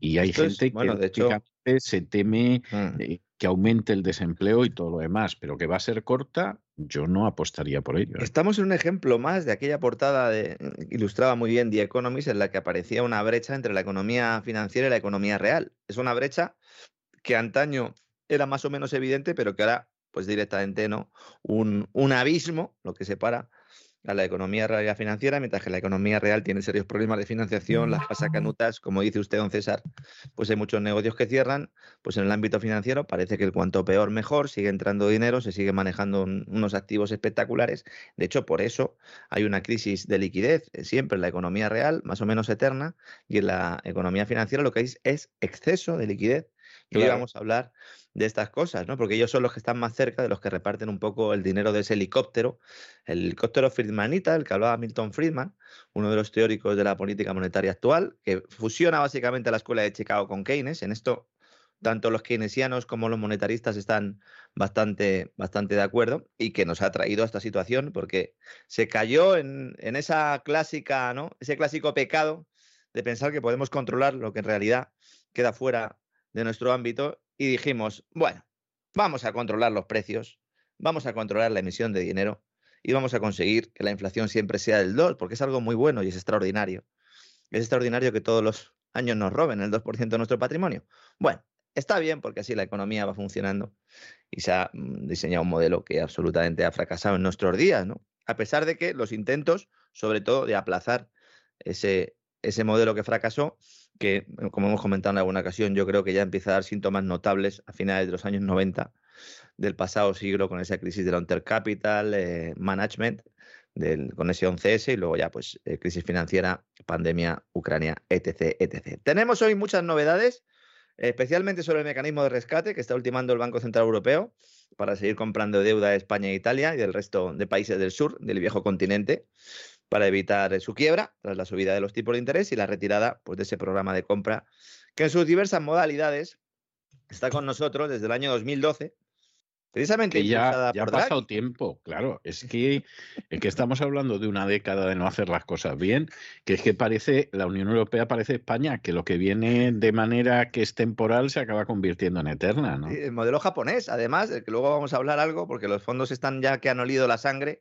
de la Benomics, ese modelo eh, que no tiene tampoco nada de nuevo y que se basa fundamentalmente en darle a la imprenta y en generar una demanda artificial constante. Eh, advertimos hace unos días que Japón tenía problemas, ahora directamente los fondos han puesto a Japón en la diana. Pero sí, efectivamente, desde 2012, don César, esa política ultralaxa, también denominada como política monetaria no convencional, a mí es que me encantan los nombres que le ponen estos a, a las cosas, ¿no? Y de, bueno, ¿Qué tenemos que hacer? Pues mire, tenemos que violar completamente nuestros estatutos, tenemos que abandonar el control de precios y tenemos que imprimir como si no hubiera un mañana. Muy bien, ¿y a esto qué nombre le ponemos? Pues vamos a llamarlo política monetaria no convencional. Ya está. Porque y quedas, quedas divinamente. E incluso le podían haber puesto política monetaria casual.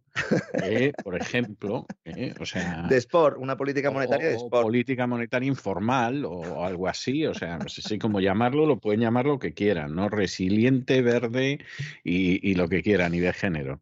Lo malo es que hay escuelas económicas eh, y gente, inversores de postín, que llevan años diciendo eh, que el final del abismo iba a ser en el que estamos ahora mismo. Es decir, ya, ya no es que nosotros seamos más o menos, eh, tengamos más o menos una capacidad profética, ¿no? Destacable, que no la tenemos en absoluto. De hecho, huimos de todo lo que tenga que ver con magias. Nosotros solo rezamos a uno, ¿no? Al contra de lo que hacen muchos de estos, ¿no? Y Mario Draghi, que soy primer ministro italiano, creó un sistema que le permite a Italia pues no haber quebrado. ¿no? Mario Draghi en aquel año, en 2012, era el presidente del Banco Central Europeo y con aquella frase famosa, el whatever it takes, haré lo que haga falta para salvar al euro, pues se dio inicio ¿no? a esta política. ¿no? Esta semana, como digo, los banqueros centrales se reúnen en, en Cintra, Villa Portuguesa, tiene buena pinta, está viendo fotos. Eh, sí, Portugal es muy agradable. La prueba está en la cantidad de empresarios españoles que se han ido a vivir a Portugal en los últimos años, más que nada para no acabar en la ruina. Y seguro que encuentran Portugal agradabilísimo. Cruzan la frontera entre España y Portugal y dicen aquí se puede respirar. En España me cobraban hasta por eso. Es que un gobierno socialista en Portugal eh, ha convertido su sistema fiscal, si lo comparamos con el español, en un paraíso fiscal. O en nuestro en un infierno, como cada uno quiera quiera verlo, ¿no? Efectivamente, esto es así, ¿no?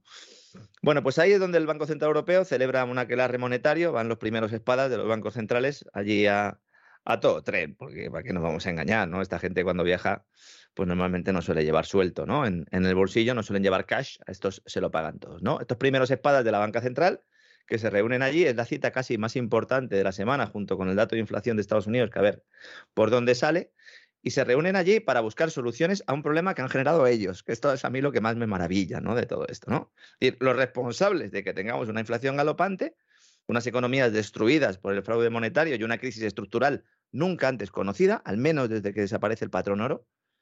Esta crisis estructural es muchísimo mayor que la de los años 70.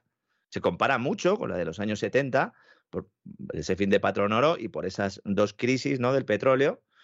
Eh, primero Yom Kippur, ¿no? Y luego el tema de, Irán, ¿no? Con los ayatolás y todas estas cosas. Ahora tenemos un problema sistémico, porque la globalización nos ha llevado a, un punto en el que cuando uno eh, tiene un problema, pues se va extendiendo por la red y si todos adoptamos políticas erróneas, pues nos vamos todos por el agujero, ¿no? Y ahora mismo en eso estamos, ¿no? ¿Qué ha dicho Lagarde en el discurso inaugural? Porque eh, la reunión buena va a tener lugar el jueves, pero ya ha aparecido Lagarde. Y a mí es la primera vez, y fíjese que con ese apellido y con y siendo presidente del Banco Central Europeo podría haberme sucedido antes, a mí es la primera vez que me ha dado miedo Christine Lagarde.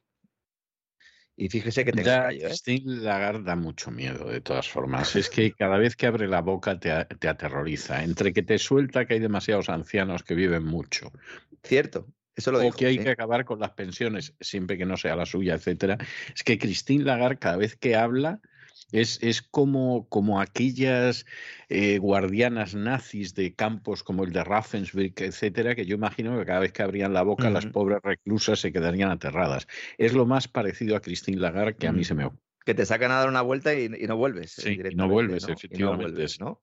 La verdad es que la intervención ha sido tremenda porque Lagarde lleva muchos años del mismo modo que, que Draghi, diciéndonos que eh, Europa tiene problemas de crecimiento, que de alguna manera había que mantener estas políticas monetarias no convencionales, que había que mantener estos tipos bajos, que no había realmente riesgo inflacionario, empezó a aparecer la inflación, nos dijeron que era coyuntural, luego ya empezaron a admitir que era estructural, pero durante todo el tiempo han estado manejando el discurso de que Europa no estaba preparada para una subida de tipos, que yo creo que de todo el mensaje es lo más cierto. Europa no está preparada para una subida de tipos. No, pero parece que Europa, que era una maravilla, eh, no está preparada para nada. O sea, eh, vamos a ser sinceros, De, de, todos los desafíos que tiene por delante Europa, parece que la vieja Europa no está preparada absolutamente para nada y encima las oligarquías que la controlan la están empujando en las direcciones más peligrosas. Sí, sí. O sea, eh, yo esta satisfacción inmensa de, de los filoeuropeístas, etcétera, yo la, puedo comprender en otras épocas, pero en los momentos en los que vivimos, vamos, me parece de una inconsciencia o de un soborno tremendos. Puedo tener un cierto sentido cuando se hablaba también de ese euro como una especie de patrón monetario al que nos tendríamos que sujetar y que había unas reglas que había que cumplir. También es verdad que nada más empezar el euro, los primeros que lo incumplen las reglas fiscales son Alemania y Francia. Naturalmente. Nada más empezar corriendo, pero bueno, también esto es así, ¿no? Pero este discurso se ha ido manteniendo de que había que mantener tipos bajos y tal, y de hecho cuando algunos pensábamos ya con los números en la mano que había que empezar a hablar de subidas de tipos y que ese escenario había que manejarlo, la mayor parte de los analistas financieros que hacían caso al Banco Central Europeo decían que no, que estábamos completamente equivocados y que el Banco Central Europeo como muy pronto empezaría a subir tipos en el año 2024. Pero esto lo decían en noviembre del año pasado. ¿eh? Decían, no, hasta 2024 mínimo, mínimo. Bueno, pues Lagarde ha salido hoy y ha dicho que no solo va a subir tipos en julio, sino que los va a subir a más velocidad de lo, de lo previsto antes que va a subir todos los tipos de interés de referencia, ahora vamos a explicar un poco en, qué consiste esto, y que básicamente se acabó la época de tipos bajos, y a mí lo que más me llama la atención es que ha dicho que va a hacer lo que haga falta, pero no para salvar al euro, va a hacer lo que haga falta para reducir la inflación. Y este es el principal componente nuevo que sí es destacable porque es un mensaje exactamente igual al de Jerome Powell en la Reserva Federal y es un mensaje que le había costado mucho asumir el Banco Central Europeo y que lo asume justo antes del verano. Aquí también hay un interés, una intención, como en el caso de la Reserva Federal, no tanto de detener la inflación, que ahora mismo no la pueden detener, aunque suban tipos, habría que subirlos muchísimo, pero sí lo que quieren es darle un mensaje al personal de decir, oye, voy a subirlos hasta lo que haga falta y si me tengo que cargar las economías, me las voy a cargar. Problema, que en la Reserva Federal puede haber cierta credibilidad porque ya ha sucedido, te cargas la economía, caes en una recesión, antes hablábamos, puede ser más o menos larga y luego sales. Pero Europa, si sube tipos de interés, hay países que quiebran directamente. Es como si empezaran a quebrar estados en Estados Unidos, para que nos en- entiendan y salvando las grandes distancias. Imagínense que si la Reserva Federal sube tipos, quiebran cuatro o cinco estados en Estados Unidos. California con facilidad, Nueva. York con facilidad. Mm. Entonces, claro, dicen, ahí va, bueno, pues, ¿y, y cómo podemos montar esto? Bueno, vamos a rescatar a unos, es decir, a unos les vamos a relajar las condiciones financieras mientras que se las ampliamos al resto. Pues eso, en un país federal, pues tendría críticas. Pues imagínese en la Unión Europea que no es un país, sino que es una suma de países. Entonces, va a empezar el lío. Y va a haber una distensión y va a haber ahí un problema grave, ¿eh? una disgregación, mejor dicho, dentro del seno de la, de la Unión Europea cuando se produzca esto, ¿no? La eh, Unión Europea, el Banco Central Europeo, no solo va a subir tipos de interés, los tipos de referencia, están ahora en el 0%, al 0,25, al 0,50 y así progresivamente, sino que también, y esto es muy importante, sube el interés que cobra en una ventanilla. El Banco Central Europeo tiene una ventanilla por la cual un banco, cuando tiene problemas de liquidez, va y le dice, oye, dame tanto, tengo problemas de liquidez. Y en ese momento te meten en una supervisión, en una supervisión, en una especie de intervención. Pero bueno, el Banco Central Europeo dice, bueno, yo te doy tanto, tú me pagas a mí un interés que hasta ahora del 0,25% y me das algunos y me pones sobre el papel algunos bienes que tengas que me puedan servir como colateral para respaldar, ¿no? Ese dinero que me vas a pedir, ¿no? Ese, es- eso- ese colateral, esas garantías son las que nunca llegaron por parte del Banco Popular. El famoso Banco Popular se queda sin liquidez, acude a esa ventanilla, mecanismo de liquidez de emergencia, después de que la eh, presidenta de la Junta Única de Resolución Bancaria hubiera puesto la diana, como hemos contado mucho en el Popular, se provoca la fuga de depósitos y cuando va el Popular a la ventanilla le dicen tráeme activos.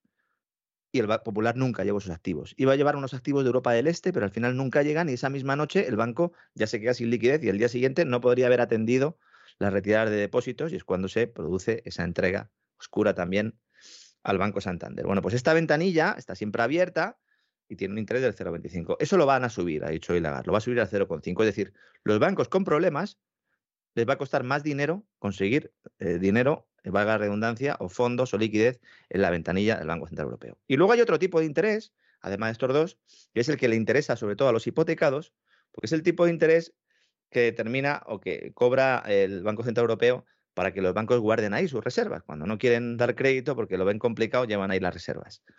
Con esta eh, gran eh, oleada o con este gran océano de liquidez que hemos tenido, sobre todo los bancos en los últimos tiempos, los bancos lo que hacían es no prestaban, ese dinero lo metían en el Banco Central y les daba un interés, era un negocio redondo. Y entonces el Banco Central Europeo dijo, no, no, te voy a poner un interés negativo para que en lugar de traerme aquí el dinero, lo prestes o bien a otros clientes o bien se lo prestes a otros bancos. Con lo cual se produjo una otra ola de liquidez de crédito bancario que hizo que los bancos entre sí se prestaran un montón y eso hundió los tipos de interés interbancarios. ¿Cuáles son los tipos de interés interbancarios? El Euribor. Es decir, con esta medida se hundió el Euribor y hemos tenido el Euribor en negativo. Ahora, ese tipo de interés que sirve de referencia para entender un poco lo que es el Euribor, lo va a subir otra vez Lagarde. Por eso el Euribor lleva subiendo tiempo, porque el mercado ya lleva descontando esto. Está en el 1%, seguirá subiendo seguramente. Estos son los tres mensajes fundamentales que ha dejado hoy el discurso de Lagarde. ¿no? Y no ha hablado de una cosa que es muy importante, y es de ese mecanismo de rescate, del que vamos a dar ahora algunos detalles.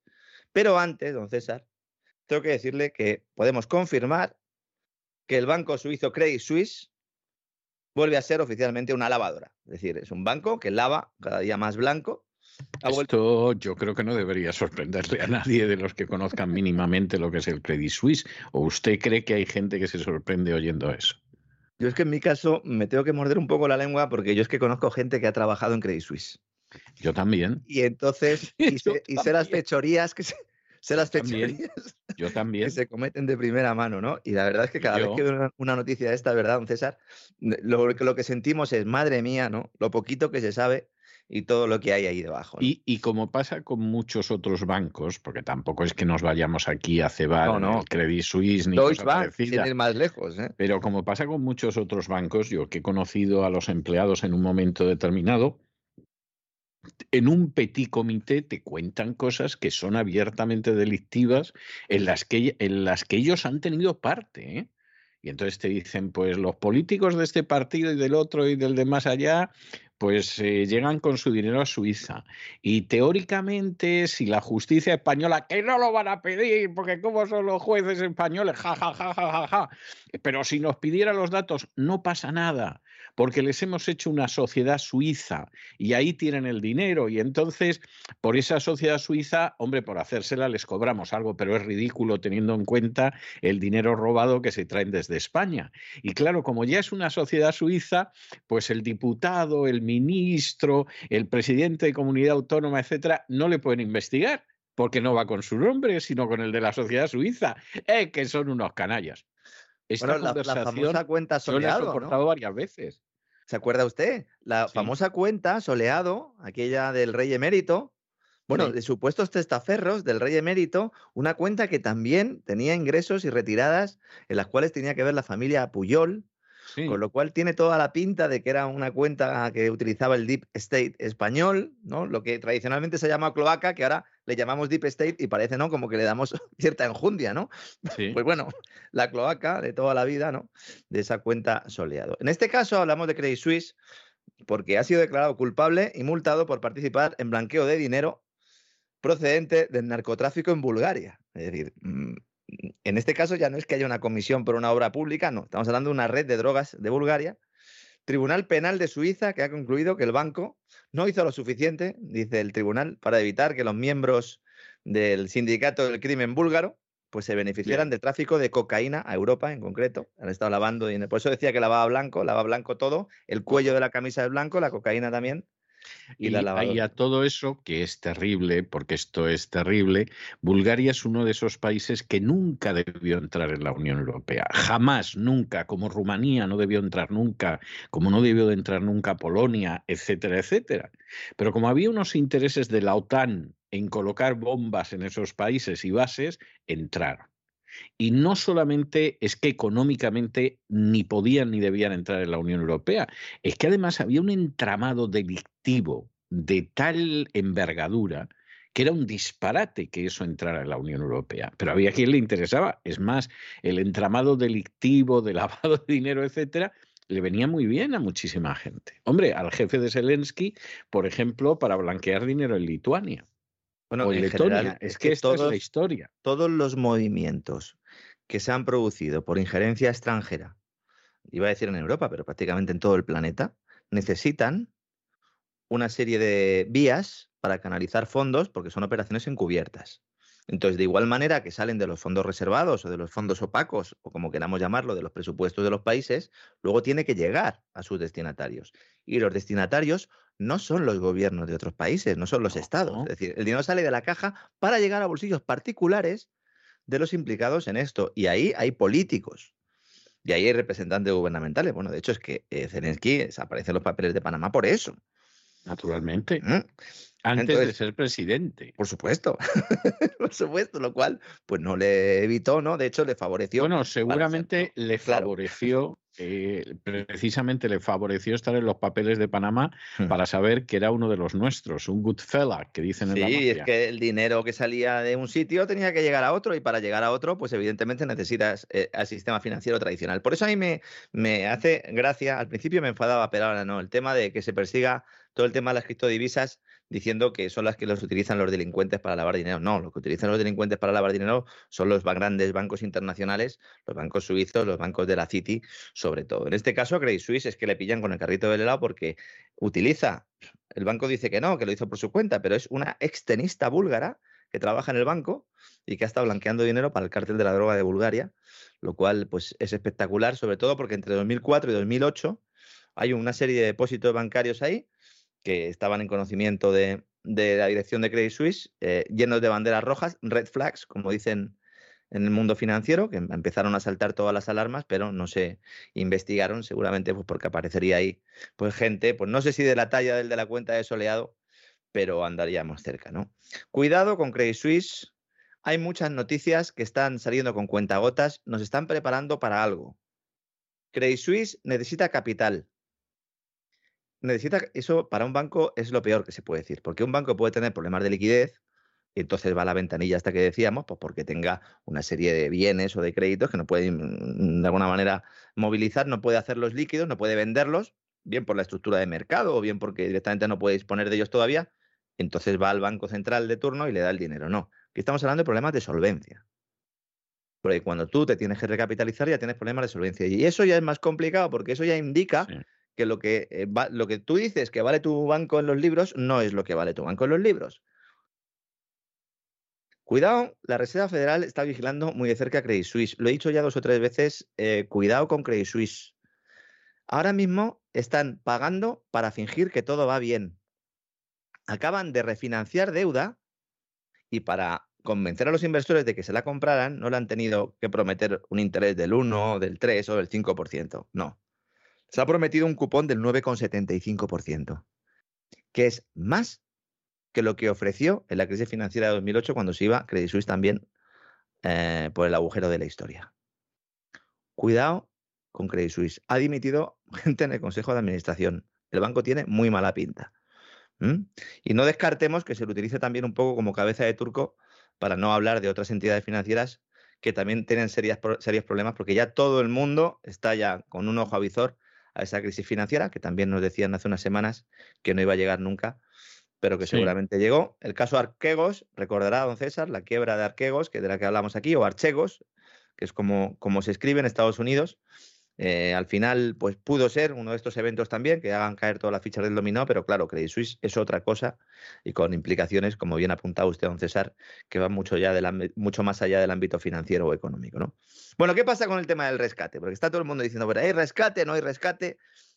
A ver, los intereses, los rendimientos de los bonos italianos y españoles, aunque hay algún día que den un poquito de tranquilidad, se han disparado desde que Lagarde anuncia el cambio de rumbo para intentar contener la inflación. A ver lo que pasa en las próximas horas, porque insisto, el discurso de hoy ha sido muy duro. Eh, algunos titulan en medios de comunicación españoles las palomas han claudicado. Bueno, yo diría que no. Las palomas van a intentar vestirse de halcones y eso es lo complicado porque a lo mejor se las comen con patatas. ¿eh? Porque una paloma es una paloma, ¿no?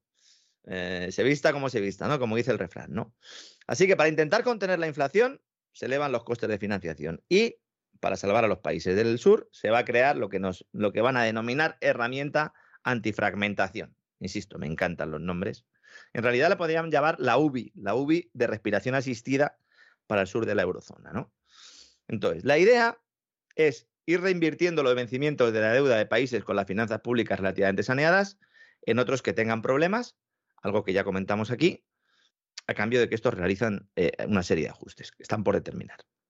Esto ya lo hemos contado. Pero la principal novedad es que ahora en Sintra o en Cintra se planteará combinar este nuevo plan de compra de bonos con subastas en la que los bancos puedan depositar su efectivo en el Banco Central a un tipo de interés más favorable que el ordinario de los depósitos. Es decir, se pagaría a los bancos para que metan su dinero en el BCE y así saquen ellos liquidez del sistema para reducir la tendencia inflacionista. Esto puede parecer una broma, pero mm, ilustra hasta qué punto hemos llegado en la locura ya de ingeniería contable a todos los niveles. Porque es que no saben qué hacer para que en la columna de la izquierda y en la columna de la derecha les salgan los números que les tienen que salir. Sí. Porque tienen que dar liquidez y drenar liquidez al mismo tiempo. Lo que yo suelo decir siempre, ¿no? Eso de sorber y soplar al mismo tiempo, ¿no? Lo que hemos comentado que hace la Reserva Federal, tan con la piscina que se llena de agua hasta que supera el borde y luego pues se va drenando pero sin dejar de llenar la piscina, con lo cual el problema no se soluciona, pero no empeora. No empeora hasta que uno se da cuenta de que al final ha inundado el territorio del vecino, hay una casa ya que se está cayendo, ya se ha echado a perder todos los cultivos, ¿no? Son aprendices de alquimistas, don César. Sí lo son, sí lo son. Lamentablemente es así, sí lo son. Hay un libro de Mervyn King, que fue gobernador del, del Banco de Inglaterra, que les llama alquimistas o confiesa que se creen alquimistas, porque es que intentan transformar eh, una materia en otra. El plomo en oro lo intentan transformar, nunca mejor dicho, intentan que algo que no tiene valor sea considerado como dinero y al final están consiguiendo justo lo contrario, ¿no? Hablando de oro, han encontrado en- Uganda lo que dicen que es el mayor yacimiento de oro de la historia. Hay una empresa china ya allí vigilando a ver qué va a pasar. Cuidado con estas noticias, ¿eh? cuidado. Sobre todo, dense cuenta de cuál es la capacidad real para poner ese oro en el mercado, ¿m? que una mina, pues hay que hacer un trabajo de minería ahí, hay que irlo sacando progresivamente, y una cosa es que haya reservas y otra cosa es que se puedan poner en el mercado. Lo digo porque hay mucha gente que en las últimas horas se ha puesto muy nerviosa con esto, incluso lo ligaba con la decisión del G7, no sé si tiene algo, de- algo que ver, pero en todo caso, de momento, la cantidad que se va a poder poner en el mercado eh, pues no supera las 300.000 toneladas frente a los 3 millones y pico ¿no? de los que se estaba hablando. Pero bueno, al final lo que tenemos, insisto, es esa piscina que está ahí desbordada de agua, no cerramos el grifo, vamos sacando Y la clave de todo esto es que el agua, en realidad, son 4,5 billones de euros, con B, 4,5 de exceso de reservas en el sistema bancario. Exceso de reservas, señores. Alguno dirá, bueno, ¿y cómo puede haber una crisis financiera si un banco tiene 4,5 billones de euros de exceso de reservas? Porque este dinero es de mentira. Claro. Son anotaciones contables, unas reservas, una expansión que ha hecho el Banco Central y ya está. Pero ahora hay que ver todo banco en su cuenta, en su balance de situación y ver ahí activos, qué activos tengo, cuánto valen realmente. ¿Los tengo anotados al precio del mercado o al precio al que yo considero que tendrían que estar en el mercado? Porque todas las crisis financieras empiezan igual. Diciendo, uff, yo tengo problemillas de liquidez. Uf, yo empiezo a tener problemas de, sol de solvencia. Uh, me voy a fusionar. Vamos a eso. Esto parece un poco complejo y la verdad es que lo es. No, no vamos a engañar. O sea, esto es bastante complicado, pero bueno, intentamos aquí contarlo para que se entienda. Esto es consecuencia de una política monetaria que después de una década de realizar todo tipo de barbaridades y de cruzar todas las líneas rojas, pues no puede hacer nada más que una cosa. Subir tipos de interés y quebrar empresas. ¿Y quebrar la eurozona? Pues ya lo veremos, ¿no? Porque claro, esto implicaría el propio fin del euro. Porque si el BCE depende de la existencia del euro y si sube tipo se carga el euro, pues así están, don César, así están, que ya no saben qué hacer. Sí. No saben qué hacer. ¿Mm? Territorio desconocido, me dicen a mí cuando hablo siempre con gente del Banco Central Europeo. Estamos en territorio desconocido. Digo, bueno, pues no sabéis lo tranquilo que me dejáis. Sí, nos dejan enormemente tranquilos a todos. Sí. Es, lo que ya es está impresionante, sí es que se va a pedir a los países beneficiarios eh, de este programa ajustes, algo que apuntamos aquí hace ya casi un mes, que el gobierno negaba. Ahora la vicepresidenta Nadia Calviño dice que vale, pero que de momento ni en el Eurogrupo ni en el Ecofin se le ha dicho nada. ¿no? Esto es como al que le ponen los cuernos, ¿no? que es el último que se entera ¿no? De que le están poniendo los cuernos. Yo le recomiendo con cariño a la señora Calviño, con pareado incluido, desde estos micrófonos, que lea las declaraciones de los miembros del Banco Central Europeo que ya han dicho que sí, habrá condiciones, o simplemente pues que atienda un poco más porque estuvo usted, señora Calviño, la semana pasada en unos cursos de verano que celebra la Asociación de Periodistas de Información Económica en Santander todos los años, con el patrocinio de BBVA, y en la cual pues usted estuvo invitada, pero es que había un invitado justo antes, que se llama Luis de Guindos, es ministro español, vicepresidente del Banco Central Europeo, y que en su comparecencia lo que dijo precisamente es que iba a haber condiciones. Entonces, bueno, pues mm, un poquito de respeto, porque eso yo creo que denota que la señora Calviño no escuchó a don Luis. ¿Mm? O le importaba tres pimientos lo que dijera don Luis. O sea, tampoco, tampoco nos vamos a engañar a estas alturas con esa historia, ¿no? Además, Luis de Guindos, en estos acontecimientos, eh, es, una, es una buena pieza desde un punto de vista periodístico, porque como a él le gusta figurar, pues cuando hay algún debate en el seno del Banco Central hay que preguntarle porque enseguida, enseguida responde, ¿no? Y te da claves que te pueden servir para luego pues, llevar la información a, las casas de todo el mundo, que es lo que hacemos aquí, ¿no?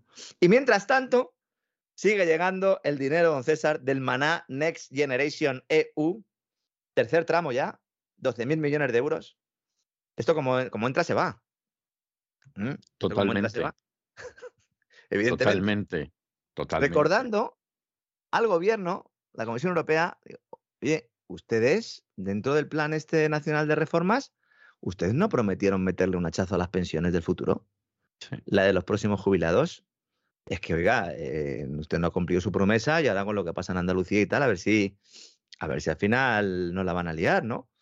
Recordemos que aunque intentó ocultarlo a la opinión pública, el ministro de la Seguridad Social, José Luis Escriba, antiguo directivo de BBVA, y del BIS, del Banco Internacional de Pagos, prometió a Bruselas recortar 30.000 millones de euros las pensiones al año.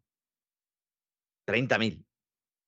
Y en lugar de eso, lo que ha hecho ha sido ligar las pensiones actuales al IPC y no concretar la reforma que le pide Bruselas, porque le va a pasar factura en las urnas al PSOE. Y no descartemos que incluso esto se pudiera hacer con el gobierno en funciones, ¿eh? Porque ya me estoy oliendo yo la tostada. Yo no lo descarto en absoluto, ¿eh? Lo típico que se dice, miren, esto nos comprometimos y ahí os queda la patata caliente, ¿no? Hasta ahora, el gobierno español solo ha pedido a Bruselas los 70.000 millones de subsidios del Next Generation. El que no recuerde esto, el, fondo este de la Unión Europea, que saca el dinero de emitir eurobonos, en la cual se mutualiza toda la deuda de la eurozona, tenía dos partes, más o menos la mitad, 70.000 millones en subsidios, dinero a fondo perdido, y otros 70.000 en préstamos. Como Calviño sabía que ese dinero no lo vamos a devolver ni de broma, lo que decían, no, no, yo quiero los subsidios, pero los préstamos de momento no me hacen falta, ¿no? Bueno, acaba de confirmar la vicepresidenta primera Nadia Calviño que también va a pedir los 70.000 millones de euros en créditos. Pues venga, pues estupendo. ¡Adelante! ¿Para, ¿Para, qué quiere este dinero?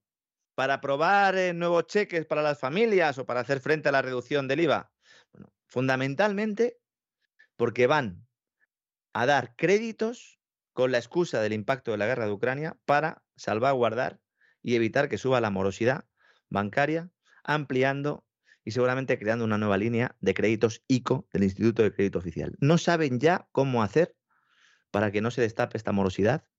Así que ya han filtrado algunos medios de comunicación que se van a utilizar para dar créditos, porque claro, son tan buenos que claro, si el Banco Central Europeo sube los intereses, pues nosotros, el gobierno, tendremos que estar con la gente, porque somos el gobierno de la gente. Y entonces tenemos que entregar parte de ese maná, de ese dinero europeo que nos llega, de Europa, del Next Generation EU, no ya en proyectos de digitalización o sostenibles, sino que ahora mismo la prioridad son las familias. Este es el mensaje que nos vamos a encontrar hasta en la sopa.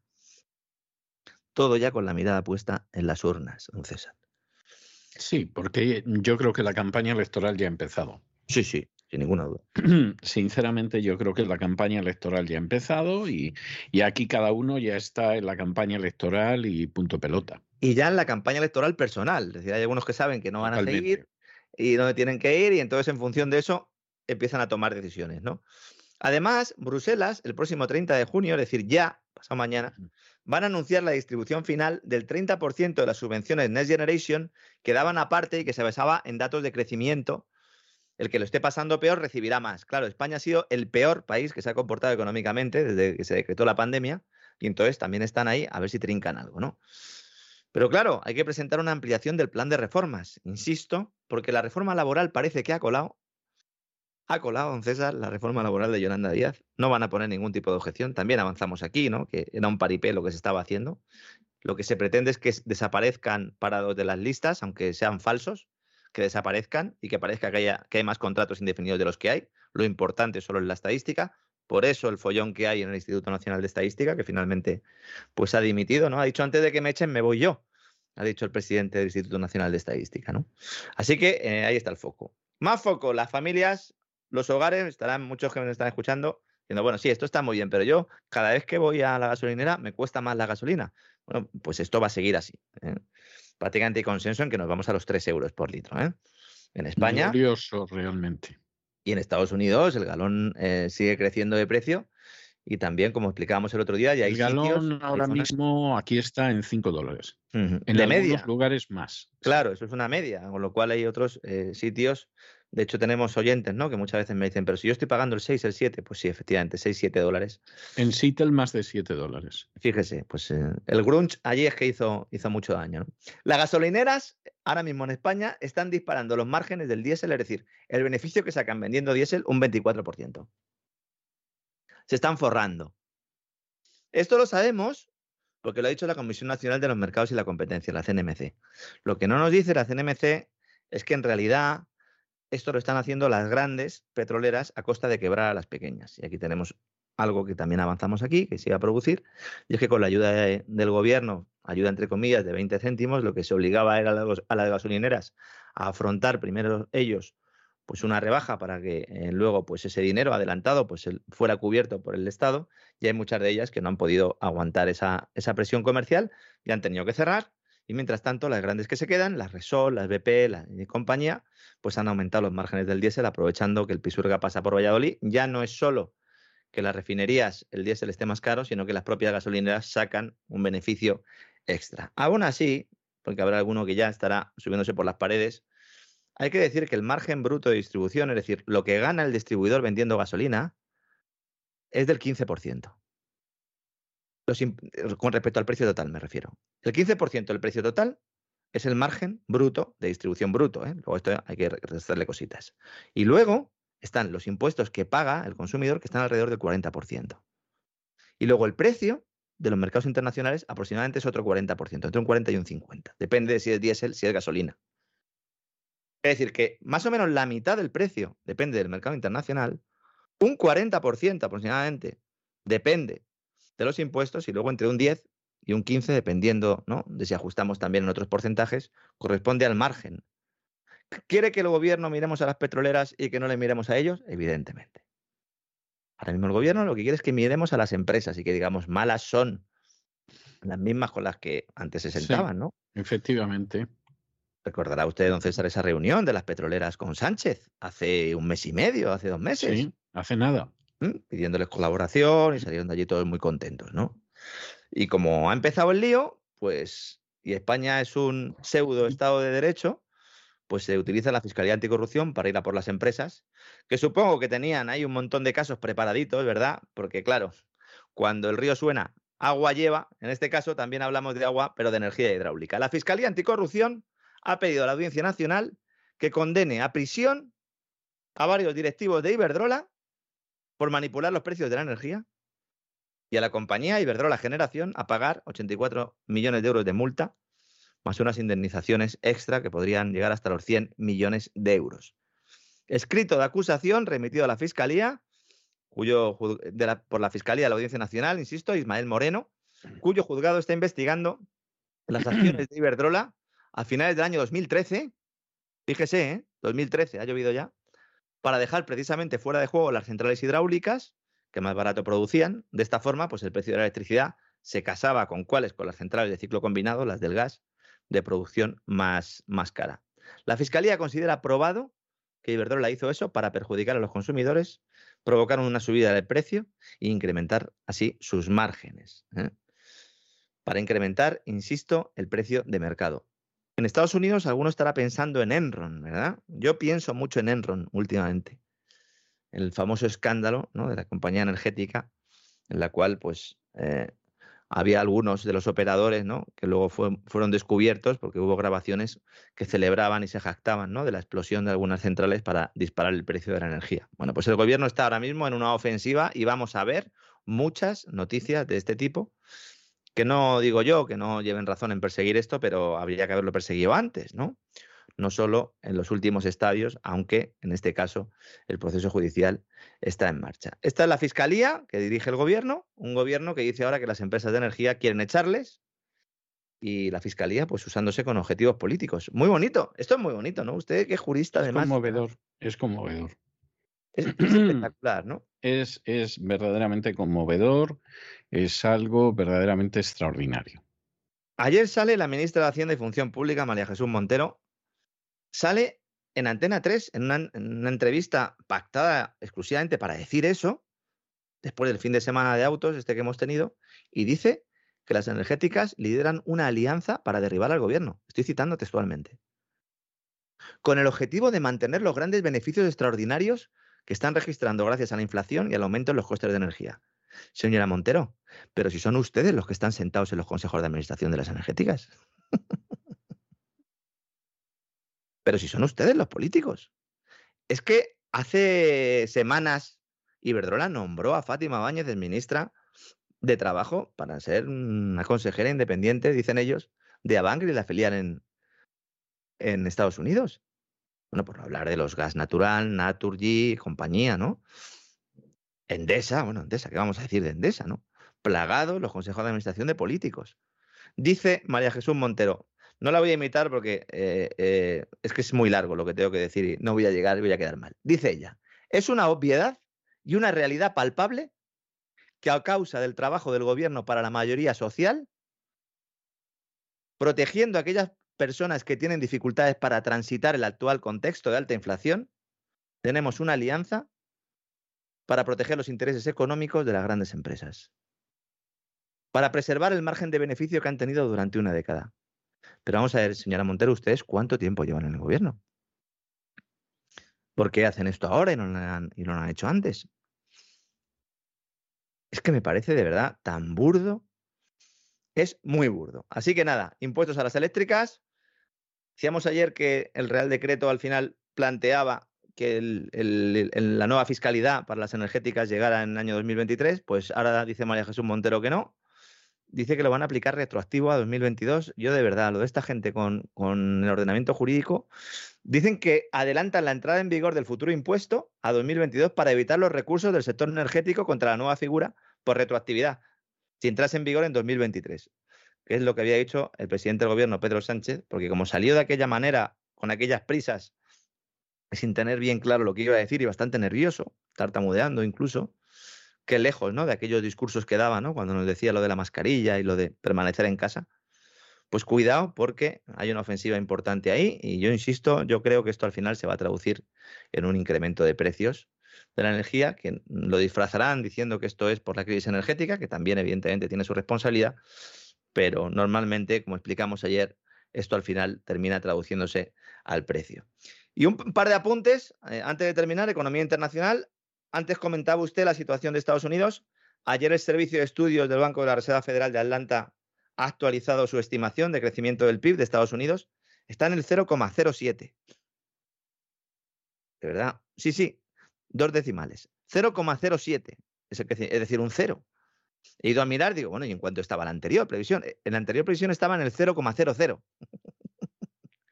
lo que había cuenta de la caída del 0,2% del PIB en el primer trimestre, según la Reserva Federal de Atlanta, podríamos estar Estados Unidos ya en recesión.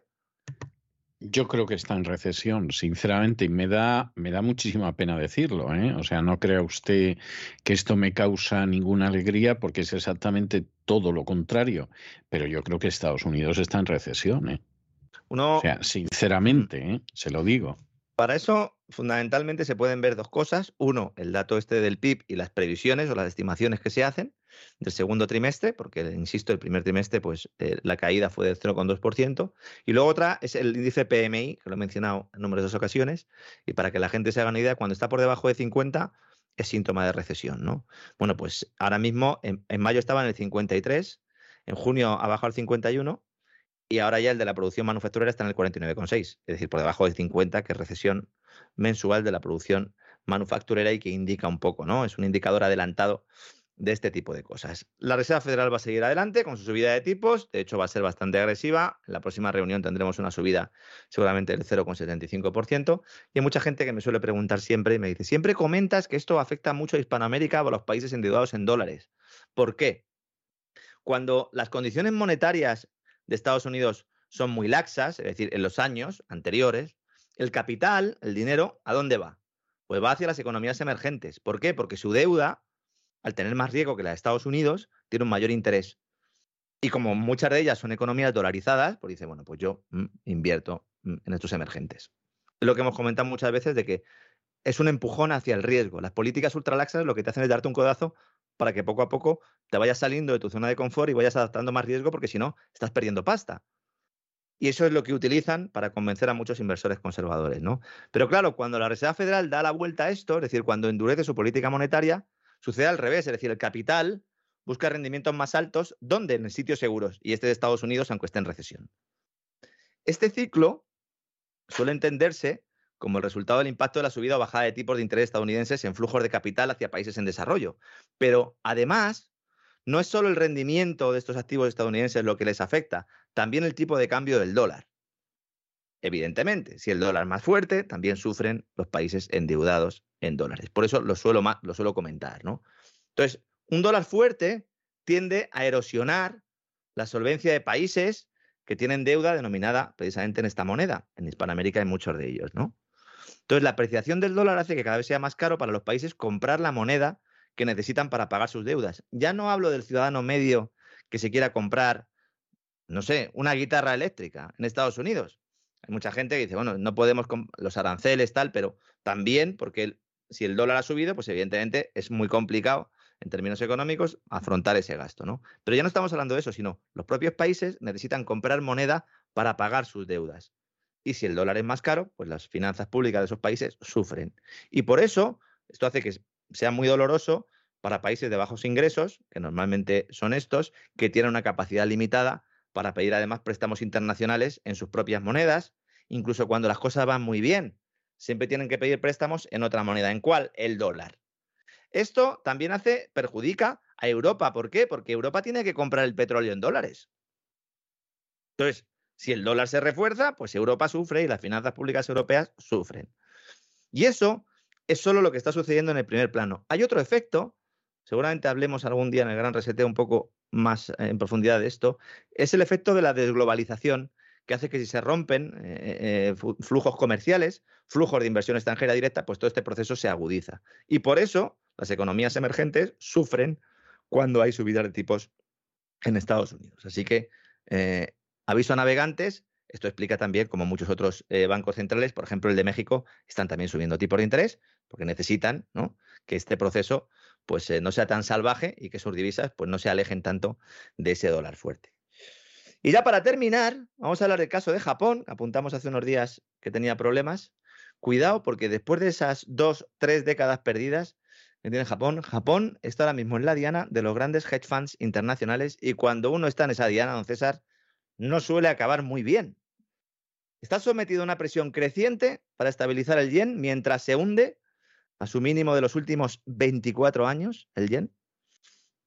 ¿Están pensando en abandonar el tope del 0,25% que tienen los rendimientos de los bonos de referencia y dejar que se disparen? Porque es que en Japón ya no solo es que haya política monetaria no convencional ultralaxa barra de liquidez eterna, es que además tienen intervenidos los tipos de interés de la deuda para que no suba. Japón. Lo cual es fantástico, sí. Muy liberal el Japón. Muy liberal, sí. Un modelo como Singapur. Hay gente que tiene una fijación con, todo lo oriental que a veces dices, madre mía, madre, mae mía, mae mía.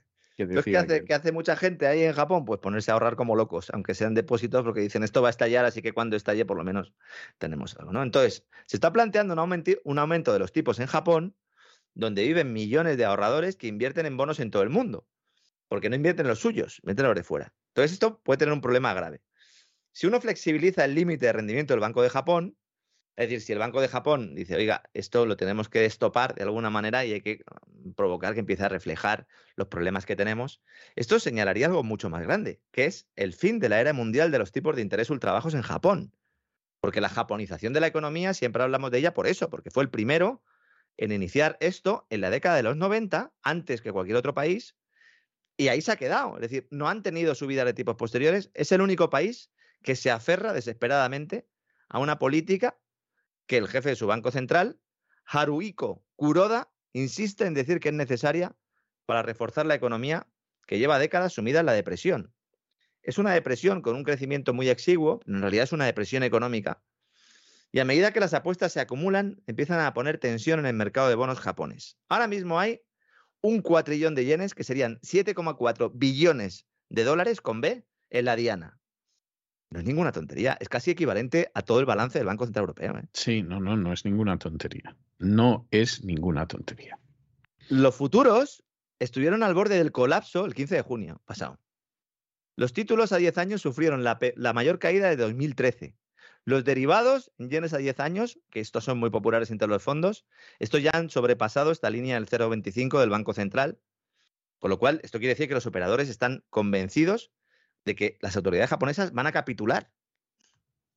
En el mercado al contado, los inversores extranjeros han vendido 4 billones de yenes de bonos japoneses en la semana hasta el 17 de junio, cuando se produjo esto, que es la mayor salida semanal de todos los datos desde 2001. Los grandes fondos de cobertura están apostando a la caída de Japón, don César. No solo vendiendo yenes, sino operando a corto.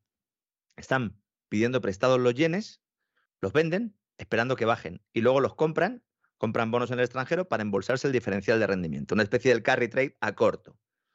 Dado que un cambio de política del Banco de Japón probablemente provocará una subida del yen, evidentemente inmediatamente después, cuidado porque algunos se pueden quedar pillados en el proceso una vez más, recordemos la película La gran apuesta de Big Short, ¿eh?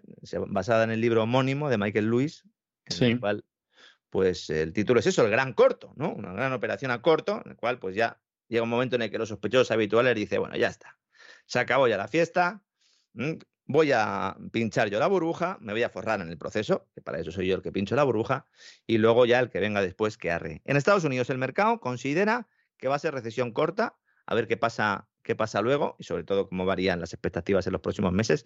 Pero el objetivo de la Reserva Federal es subir mucho los tipos de interés en muy poco tiempo, seguramente mucho menos de lo que alguno esperaría. No vamos a ir a las tasas de Volcker, no nos vamos a ir al 20%, pero sí van a subir considerablemente.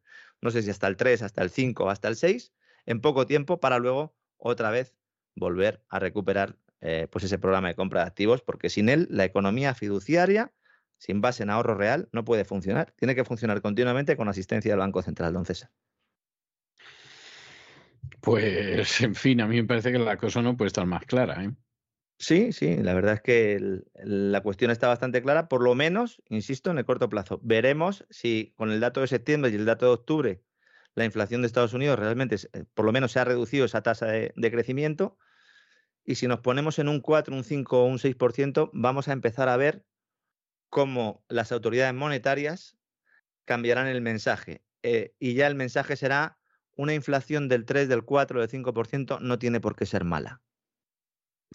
Y el que no se lo quiera creer, que reviente. Nos dirán que bueno, que es que las circunstancias han cambiado, que vamos camino de la cuarta revolución industrial, que después de todo lo que ha sucedido en los últimos años y después de haber traspasado todas esas líneas ¿no? de política monetaria no convencional, hay que admitir que tenemos que tener una inflación estructural un poco mayor que la que teníamos antes y además, al mismo tiempo, pues introducir esas divisas digitales de banca central, las famosas CBDCs, de las cuales ya hemos hablado y seguramente pues seguiremos hablando en el futuro y ese es un poco el programa. Todo esto con el permiso de las elecciones de midterm en Estados Unidos, que son las que van a marcar un poco ese calendario en noviembre del año que viene. A ver si habla usted con Biden y ya le explica cuatro o cinco cosas, que creo que hay oyentes que piensan, ¿no? Que usted tiene línea directa con, con Joe Biden totalmente eh, separado de la realidad esa apreciación. ¿eh? sí es verdad que conozco a gente que está muy cerca de Biden, eso sí es cierto, pero no, no, con Biden no, no tengo trato. Y de la gente que conozco que está cerca de Biden hay de todo. ¿eh? O sea, le adelanto que hay gente decente que está aterrorizada, pero aterrorizada sin, sin, ningún género de paliativos y gente que son unos sinvergüenzas absolutos que han decidido que los últimos años de su vida van a ganar dinero y, y, que por lo tanto, porque está Biden, pero si estuviera Bowden, estarían al lado de Bowden y si estuviera Biden también. O sea, que, que esa es... Bueno, al menos ha servido la cumbre otanista para que el señor Biden y Zapatero, y Zapatero iba a decir, fíjese, ¿eh? cómo me traiciona el subconsciente, y Pedro Sánchez hagan la famosa foto. Bien. Eh, que pues esa se la puede llevar a Moncloa tranquilamente Pedro Sánchez, mientras esté en Moncloa, conservarla allí, luego llevársela a su casa, porque a los españoles les ha costado la torta un pan. O sea, esa es esa es la, triste realidad. Ya tenía unas bromillas con el rey Felipe en la base de Torrejón de Ardoz, mientras le cogía del, hombro y se estaban riendo, seguramente que de todos nosotros. Y hay algunas imágenes ahí que yo recomiendo a todo el mundo que busque hoy en, en las redes porque son interesantes. Bueno, yo cada vez estoy más convencido, pero la cuestión es que esa convicción no la tengo yo, la tienen millones de americanos, de que la política de Biden es eh, lo peor, lo peor de la política de Obama. O sea, es Obama con resentimiento y recalentamiento. Y claro, está haciendo un daño tremendo. Y el rey Felipe, yo no sé cómo no se le cae la cara de vergüenza de reírse de una manera tan lacayuna y tan servil con Biden. Porque en las fotos dice, pero bueno, Biden, ¿qué le ha contado a Felipe que sea tan gracioso? Sí, porque normalmente, normalmente además Biden, todas las intervenciones que tiene y todos los vídeos que hemos visto con participaciones suyas, lo que genera entre la gente que tiene alrededor, que normalmente es gente de su equipo, es preocupación continua para ver qué puede hacer o qué puede suceder en cada momento. E incluso cuando hace alguna broma es como si no escucharan, como cuando el abuelo se le va la olla e intenta decir, bueno, pues que no se dé cuenta él, ¿no? Que se le está eh, que está perdiendo ¿no? cierta capacidad ¿no? de análisis y tal. Pues eh, yo de verdad no lo entiendo, pero bueno, oiga, al final esta gente pues forman parte todo del mismo club y seguramente pues algo gracioso. No, algo gracioso será y me imagino que la reina también se lo ha pasado de maravilla con la señora Biden viendo el centro de refugiados ucranianos. O sea, es que, es que de verdad el peloteo que estamos teniendo es tan indigno es tan indigno que yo creo que hay que mm, regresar a lo que fue el final del 18 y el inicio del 19 con los degenerados Borbones para ver algo parecido en la historia de España. Y como la gente no sabe historia, eh, ni se acuerda ni sabe lo que eso significó para la pobre España. Pues estamos en una situación parecida, ¿eh? solo que Napoleón pues en fin, cuando vino, vino a cañonazos ya, porque ya había sacado todo lo que tenía que sacar, y dijo hay que quitarse a los Borbones, son una gente perversa, ¿no? No, no, no podemos cometer el error de permitir que estén en un solo trono. El gran corso lo llamaban. Bueno, don Lorenzo, pues hasta, hasta mañana, Dios mediante, un fuerte abrazo. Hasta mañana, don César, encantado como siempre, un fuerte abrazo.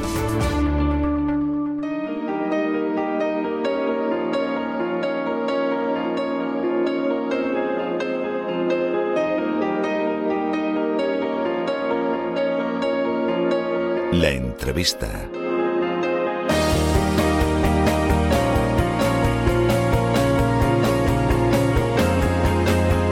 Estamos de regreso y estamos de regreso para entrar en una entrevista que personalmente considero de enorme importancia. Nuestro entrevistado de hoy seguramente para la mayoría de nuestros oyentes será alguien desconocido, será alguien anónimo, pero para mí personalmente es una persona de enorme relevancia. Voy a intentar explicarles por qué antes de que él mismo nos vaya desgranando su historia. La persona que tenemos con nosotros esta noche es un emprendedor, es una persona que en un momento determinado comienza una empresa que como todas esas empresas modestas que empiezan en España, pues deben todo al esfuerzo, al trabajo y al talento de aquellos que los ponen en funcionamiento. Es una empresa que va funcionando de manera creciente bien, es una empresa que en un momento determinado hasta consigue pasar las barreras fronterizas y entrar incluso a negociar en países del entorno, y es una empresa sobre la que en un momento determinado cae la inmensa prevaricación, la codicia desmedida, el pisoteo descarado de la legalidad que caracteriza a la agencia tributaria. El dueño de esa empresa se verá envuelto en una batalla terrible que se ha extendido prácticamente a lo largo de dos décadas, batalla terrible en la que ha visto la prevaricación día día, en la que ha visto día tras día el abuso del derecho, en la que ha visto día tras día un despotismo verdaderamente nauseabundo y en la cual se le ha ido privando de todo lo que es suyo de la manera más ilegal y más prevaricadora posible, hasta privarle del techo que le cubre e incluso apoderarse de buena parte de su pensión de jubilación. A ustedes esto les puede parecer que es una historia imposible, sobre todo a los oyentes de allende las fronteras de España. Esta es una tristísima realidad. Y es una tristísima realidad que con nombres y apellidos se produce todos los días en España. Nuestro invitado es don José Cárdenas Sánchez. Don José, muy buenas noches y muy bienvenido. Pues muy buenas noches, señor. Primera cuestión que a mí me parece importante. Usted en un momento determinado de su vida crea una empresa que se llama SINET, que eran Sistemas Integrados Telemáticos SL, y en un momento y esta empresa es una empresa que se dedicaba al asesoramiento y a la compraventa de productos informáticos, que en un momento determinado, pues efectivamente es una empresa que empieza a salir adelante, pues con mucho trabajo, con mucho esfuerzo, con créditos, e intentando abrirse camino incluso en el exterior, y es una empresa que de pronto se encuentra con que le tienen que devolver el IVA y no se lo devuelven. Eso es. Eh, el, libro tiene que ver porque todas las operaciones que se hacían en el, en el ámbito del mercado europeo, eh, el comprador paga el IVA, pero al vender al país de, la Comunidad Económica Europea no puede repercutir ese IVA. Ese es justamente eh, el, el motivo. Con lo cual, siempre la empresa es deficitaria de IVA y Hacienda tiene que devolver el IVA que ha pagado o por las compras efectuadas.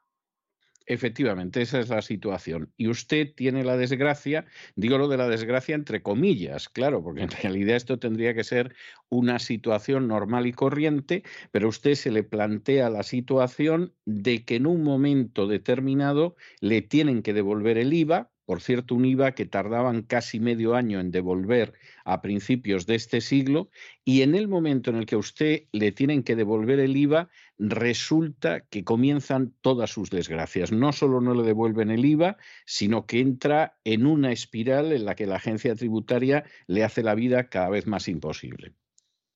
Esto, esto es debido a que en principio la agencia tributaria mm, tardaba un par de meses en devolver el IVA. Luego empezó a demorarse. Entonces eh, la empresa empezó a quedarse sin liquidez. Claro. Por, por, ese, por ese motivo yo tuve el atrevimiento, tuve el atrevimiento de coger y acercarme a la oficina de la agencia tributaria para interesarme por los motivos que podía suponer la demora de esa devolución de IVA. Entonces yo estuve de despacho en despacho mm, interesándome por ello y en principio a mí me atendía bien los, miembros, los empleados de la agencia tributaria, pero eh, llegó un momento en que me da la impresión de que precisamente por mi tozudez en tratar de averiguar qué es lo que ocurría, entonces se pusieron, pusieron el foco en mí. Eh, me hicieron una, una inspección. Eh, en esa inspección, la primera vez resultó que todo estaba conforme y reconocieron que me debían 50.000 euros. No está mal. Y mm, eso, era lo que, eso fue reconocido y eso tengo documentación de ello. Pero eh, desde que el, el empleado que hace la inspección hace el informe, Luego transcurren, me parece recordar, un par de semanas o algo así, que eso lo revisa el jefe del departamento. Entonces, el jefe del departamento, que era uno de los señores los cuales yo estuve visitando con determinada frecuencia, pues eh, dio orden de que decía que había visto alguna ah, maniobra no legal y entonces mm, cogió y paralizó la devolución de esos 50.000 euros y a partir de ahí es donde empezó el calvario. Bueno, 50.000 euros que en realidad son casi 60.000, porque yo tengo aquí la cifra delante y le tenían que devolver a usted 59.395 euros con 19 céntimos. Casi eran 60 más que, más que 50. Durante ese tiempo usted se encuentra con distintos funcionarios. Usted se encuentra con el jefe de la unidad D, que es Gonzalo Escalada Chacón. Usted se encuentra con el inspector Renieblas. ¿Cómo es el contacto que usted tiene con esta gente? Bueno, el contacto en principio en los despachos era, era normal. Era realmente el que un empleado de la agencia tributaria debe tener con el contribuyente. Es un, eh, trato normal. Pero mm, después las actuaciones posteriores dicen mucho de ese trato. O sea, yo en, eh, recibo la, vamos, recibieron la, eh, como le diría, mm, los actuarios reconocieron que la agencia tributaria debía, como usted, como usted había dicho, 59.395. Mientras, repito, mientras yo estaba visitando los despachos, pues todo era cordial. Pero llega un momento en que mm, realmente lo que hacen es anular el acta y entonces hacer lo que ellos llaman un complemento de actuaciones. En ese complemento de actuaciones es donde realmente dice que queda, eh, eh, concretamente dice, la documentación que obra el expediente no queda suficientemente acreditado el destino de las mercancías que aparentemente se envían a perturbar. O sea, no hay cosa más absurda que decir esto para tener una base en la cual puedan justificar el complemento de actuaciones, ya que todas las mm, mercancías se mandaban vía SEU se mandaban los talones de, entrega y mm, las transferencias que se hacían eran vía Banco España. O sea que no podía estar más certificado, evidentemente, efectivamente. Bueno, pues eh, ellos decían que, que, no estaba demostrado que las mercancías fueran a Portugal. Eso fue, eso fue lo que, lo que realmente dijeron. En otras palabras, a usted le reconocen que le tienen que devolver casi 60.000 euros y sin embargo, a la hora de la verdad, deciden iniciar un procedimiento administrativo para no devolverle esos 60.000 euros. ¿No es cierto también que el inspector Renieblas en un momento determinado le dice, mire, yo no puedo hacer nada, pero si de mí hubiera dependido, no le habría devuelto las liquidaciones de enero y febrero? Sí, ese es uno de los, de los comentarios que eh, me hizo cuando realmente eh, yo le dije que, que en principio estaban tardando muchísimo y que me habían devuelto esa, esa cantidad. En cambio, esa fue la contestación, que, que si de él hubiera dependido, que no sabía cómo me lo habían devuelto, que si él hubiera dependido, efectivamente ese hecho no se hubiera producido. Bien, tenemos que en principio a usted le reconocen que le tienen que devolver casi 60.000 euros. Cuando tienen que devolvérselos, no se los devuelven. Hay un inspector que le dice, y si por mí fuera, ni siquiera lo que le hemos devuelto antes. Inician un procedimiento judicial para que efectivamente esto no lo puedan bajo ningún concepto devolvérselo, es decir, para quedarse con un dinero que es suyo y que tendrían que devolverlo. Y además, en ese momento, cuando usted está solicitando la caducidad del expediente por la inoperatividad de la Administración, el señor Renieblas envía ese expediente al Ministerio Fiscal para que inicie una acción penal contra usted. Efectivamente diciendo además, dice, se han detectado indicios de la comisión de un posible delito contra la hacienda pública tipificado en el artículo 305 del Código Penal. Esas son las manifestaciones del señor Reniebla y en lo que se justifica, en lo que se basa para mandar realmente el expediente al Ministerio Fiscal. El Ministerio Fiscal mm, hace la, la comprobación correspondiente, me llaman a declarar, y el Ministerio Fiscal envía un escrito al delegado de Hacienda comunicando que las diligencias se archivan porque no existe ningún tipo de delito. Naturalmente, naturalmente. Eso en el año 2004. Efectivamente, eso es en el año 2004 y en un momento determinado, después de que ha sucedido todo esto, por cierto, que en un momento determinado un funcionario de Hacienda vaya a intentar que el Ministerio Fiscal se convierta en una maza para atizar al contribuyente, esto está a la orden del día y esto es un fraude de ley de manual. O sea, lo que a usted le pasa, a mí me consolaría pensar que solo le ha pasado a usted, pero esto es una conducta muy habitual e insisto, esto apesta a fraude de ley en ese momento. Además, qué casualidad que una semana después de solicitar usted la caducidad del expediente, el señor Renieblas le diga al, fiscal que vaya por usted, porque usted supuestamente lo que ha hecho es absolutamente, eh, entraría dentro de un posible delito.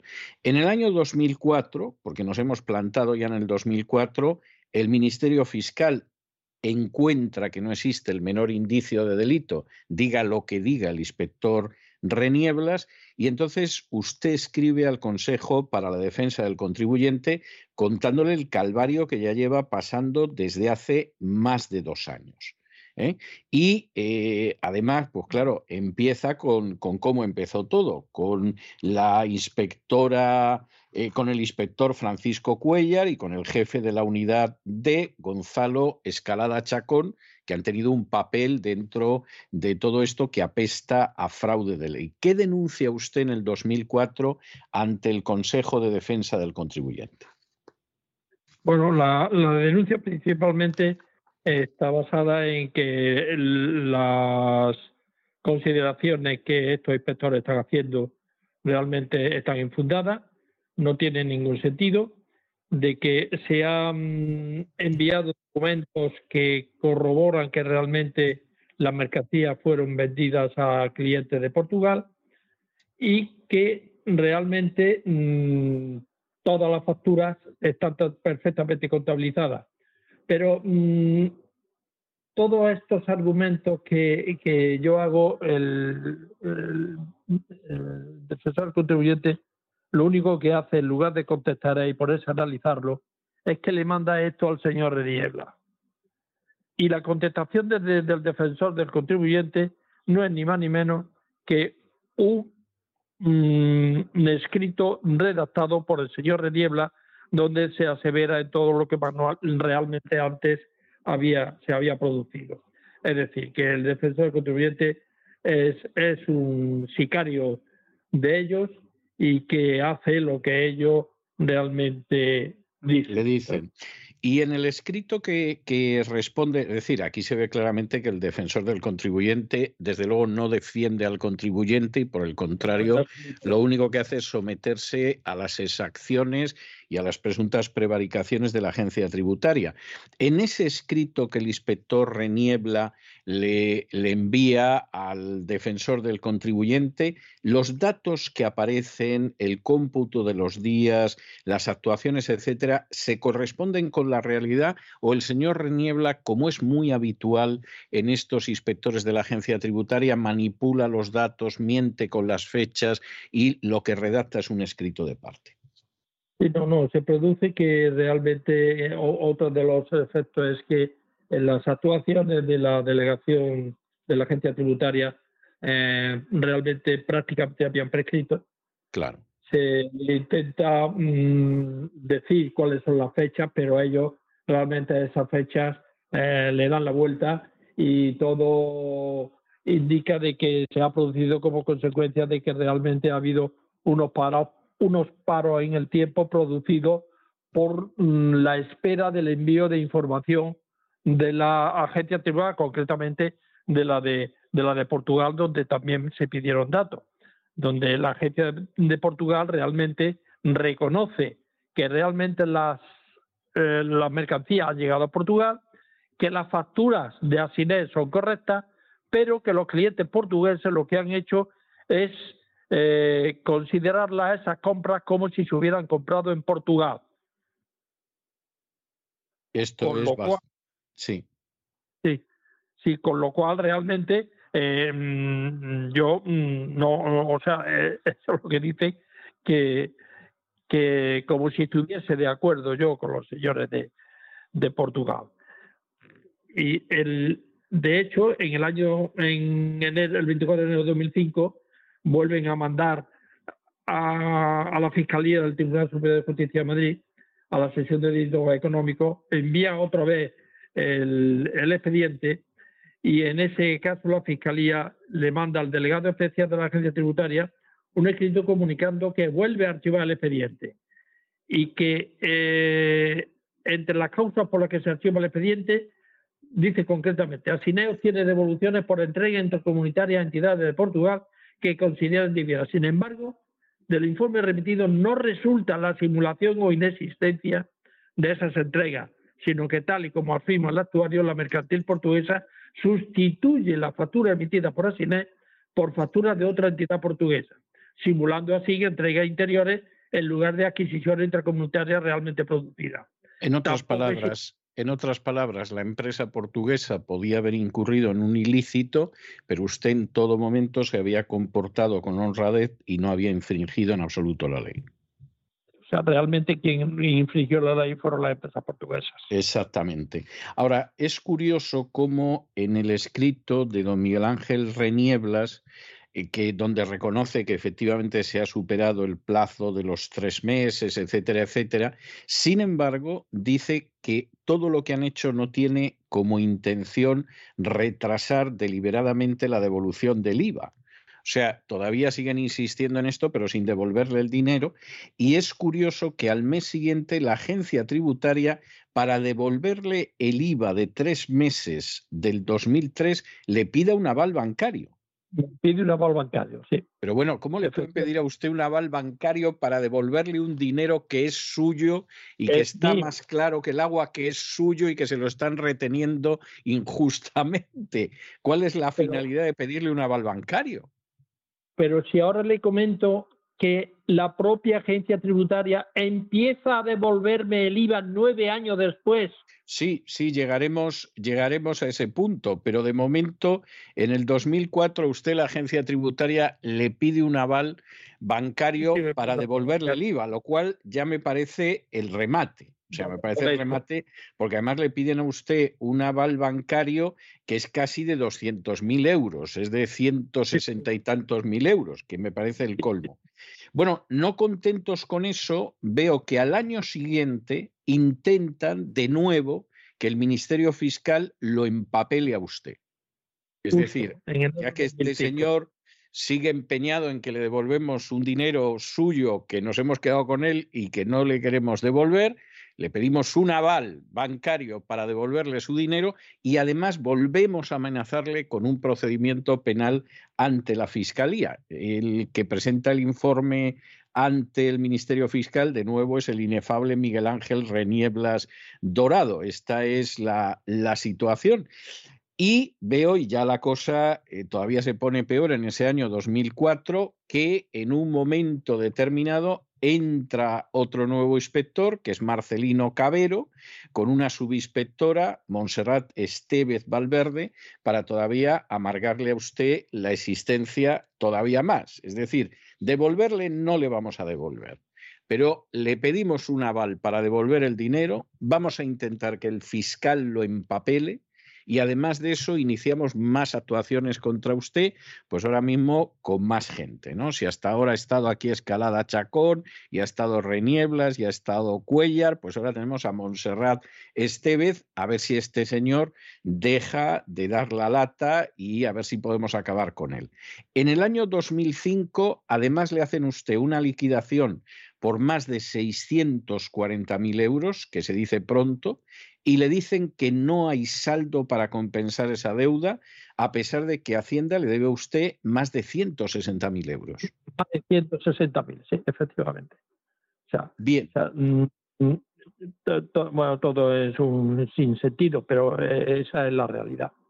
Esa es y, la realidad. y en un momento determinado, usted que empezó a principios de este siglo con la pretensión más que clara y más que legal de que le devolvieran el IVA, es decir, no está usted nada más que pidiendo el ejercicio de un derecho y que se ha encontrado con un muro formado por un ladrillo que se llama escalada chacón, que tiene una fama pésima. No voy a decir si se corresponde a la realidad o no, pero tiene una fama pésima en el mundo de los fiscalistas, con otro ladrillo que se llama Renieblas, con Cuellar, con la señora Estevez, etcétera, etcétera, de pronto se encuentra usted con que en el año 2008 le declaran un embargo preventivo. Efectivamente, declara un embargo preventivo, pero aquí también hay otra otra otra sucesión de hechos que son rocambolescos. El, embargo preventivo, en primer lugar, el primero, primero hacen el embargo normal. Entonces, para el embargo normal hay que fijar la cantidad por la cual el bien eh, se valora. Y eh, la agencia tributaria reconoció que, se, que, mm, como, que el informe de una empresa tasadora llamada Baltasa, pues me valora el, el inmueble en 1.260.000 euros más o menos, me parece recordar. Sí. La agencia tributaria reconoce este hecho, se mandan el inmueble a subasta, en la primera subasta no acude nadie y como no acude nadie, lo que hacen es hacer una de lo que llaman subasta de asignación directa.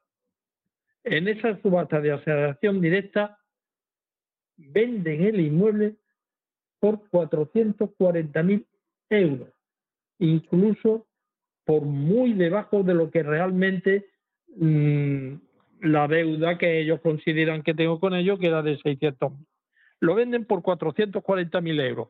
Se da la circunstancia de que la persona a la cual se, la debe, se, se lo venden a los 15 días, una vez que ya se ha hecho con la propiedad, vende el inmueble en 700.000 euros.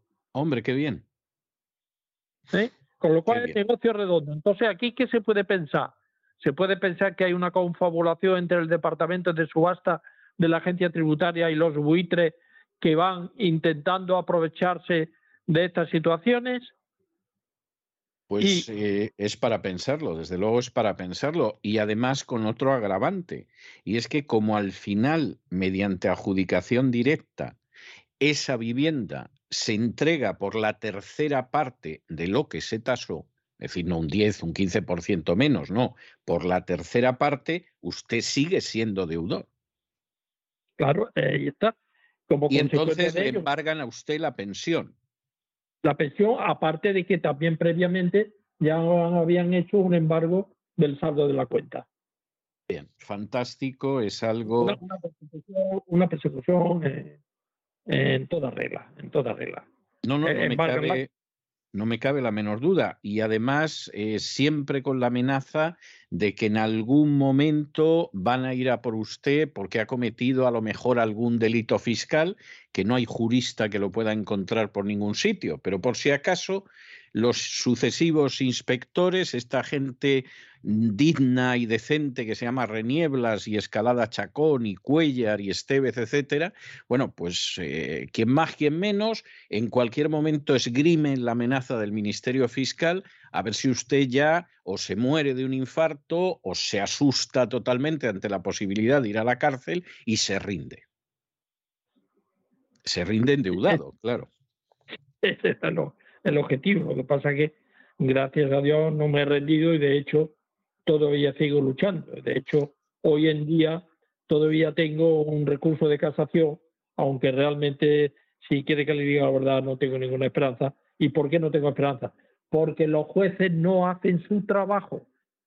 Es decir, los jueces en ningún momento se han preocupado de revisar mi expediente ni la documentación que anexo al expediente. En ningún momento. Ellos simplemente hacen caso de los técnicos de la agencia tributaria que ellos lo consideran técnico y a partir de ahí la palabra del técnico de la agencia tributaria eso va a misa, dijéramos. lo, cual, lo cual es una vergüenza, don José, porque ¿cómo va a ser técnico y perito alguien que es parte? Es, como si yo tengo un pleito con usted y yo eh, considero que usted me debe una cantidad y usted dice, pero si yo a este señor no le debo nada y el perito, el técnico para decidir la cantidad que usted me debe soy yo que soy el que se la está reclamando. O sea, es que es algo que verdaderamente clama al cielo. Es, no solo es que es injusto, es que es un escupitajo en el sentido común y en la inteligencia de la gente. Esta es la historia. ¿no? Eh, por supuesto, hay algún episodio por ahí entre medias, como es el hecho de que en este mismo año 22 resulta que le hayan querido cobrar 34.100 euros en concepto de costas tasadas por el abogado del Estado, que es otra de esas vergüenzas. Es decir, el abogado del Estado se pone a tasar costas y se pone a tasar costas para machacar al contribuyente y para disuadir a la gente de pleitear con Hacienda. ¿no? Justo esa, esa, esa es la, la verdadera realidad. Esa es la verdadera realidad. Asustar al contribuyente en lugar de trabajar para el contribuyente, que es el que le paga. ¿eh? Y yo, yo entiendo que mm, no es que trabajen para el contribuyente creyendo al contribuyente. No estoy diciendo eso en absoluto. Lo que tienen es que realmente comprobar la velocidad de los hechos. Y los jueces tienen la obligación de cotejar el expediente que el, contribuyente está enviando con toda la documentación y compararlo con, la, mm, con los informes que los técnicos de la agencia tributaria están emitiendo. Y a partir de ahí emitir su veredicto, pero con una vez que realmente han comprobado que los hechos mm, tanto del contribuyente como de la agencia tributaria han sido realmente revisados y, vistos. Ahora, vamos a ver, don José, porque esta es una historia terrible y además esta es una historia que lleva durando pues prácticamente lo que llevamos de siglo. Esa es la triste realidad. Por recapitular, usted es un emprendedor que con mucho esfuerzo saca adelante una sociedad limitada que se llama SINET, que son sistemas integrados telemáticos, es una empresa que a costa de mucho trabajo y de mucho sudor, pues va funcionando decorosamente y de hecho, pues hasta tiene negocios fuera de España. En un momento determinado, usted, eh, por supuesto, reclama un IVA que en justicia le corresponde, porque son negocios con otro país de la Unión Europea, y en vez de devolverle ese dinero, la agencia tributaria, que no es un ente por ahí, no, tiene una cara que se llama Renieblas y otra cara que se llama Escalada Chacón y otra cara que se llama Esteved y otra cara que se llama Cuellar, etcétera, no le devuelve el dinero. Le organiza inspecciones fantasmas. quiere movilizar a, a, la misma fiscalía contra usted para ver si se asusta ante la posibilidad de ir a la cárcel y así se retira. Le embarga la cuenta, le embarga la casa y le deja sin techo y luego le embarga la pensión. ¿Cómo está sobreviviendo después de 20 años de una injusticia y un crimen tra tras otro contra él? ¿Cómo sobrevive a día de hoy José Cárdenas? Bueno, pues realmente sobre, sobrevivo con el reto que me han dejado de la pensión, que no sé si se lo tendría que agradecer. Ah, no, claro, sí, hombre, encima, sí. Eh, o sea, si tendría que agradecer, menos mal, menos mal, que realmente hay unas leyes por ahí que dicen que no se puede embargar de la pensión más de un porcentaje X. Yo creo que gracias a eso me estoy librando, porque si no hubiese esa ley, yo creo que me hubiese embargado la pensión completa. Bueno, a todo eso tengo que decirle, don José, le aviso, le aviso que eh, la, el propio TEAC, que no es un tribunal en contra de lo que se crea la gente, sino que es un organismo que depende de Hacienda, ha decidido que, y se lo aviso por, para evitarle una sorpresa desagradable un día de estos, pero ha decidido que lo que a usted le dejan de la pensión, ese residuo miserable que le dejan de la pensión en la cuenta bancaria, si al mes siguiente supera esa parte de la pensión, porque usted a lo mejor hay 50 euros que no se ha gastado ese mes o que ha decidido guardarlos porque viene el recibo de la luz o cualquier cosa, ese dinero lo consideran ahorro y se lo quitan también. Aunque bueno, forma la, parte la, de la pequeña cantidad. quitar porque, porque no tengo ninguna cuenta corriente. Bueno, bueno, mire, me tranquiliza enormemente. Usted es una persona inteligente. No tengo ninguna cuenta corriente. Pues, ninguna cuenta corriente. Pues mire, no sabe usted la alegría que me da porque, hombre, usted es una persona que, que, efectivamente sabe la realidad de lo que es esta gente y sabe cómo se comportan y cómo chapotean en la prevaricación continuamente. Y claro, conociendo usted eso, pues eh, evidentemente ya se ha curado. Pero imagínese usted los pobres que tenían una cuenta Le voy a decir algo más. Antes antes la deducción sobre la pensión se hacía sobre las 14 pagas.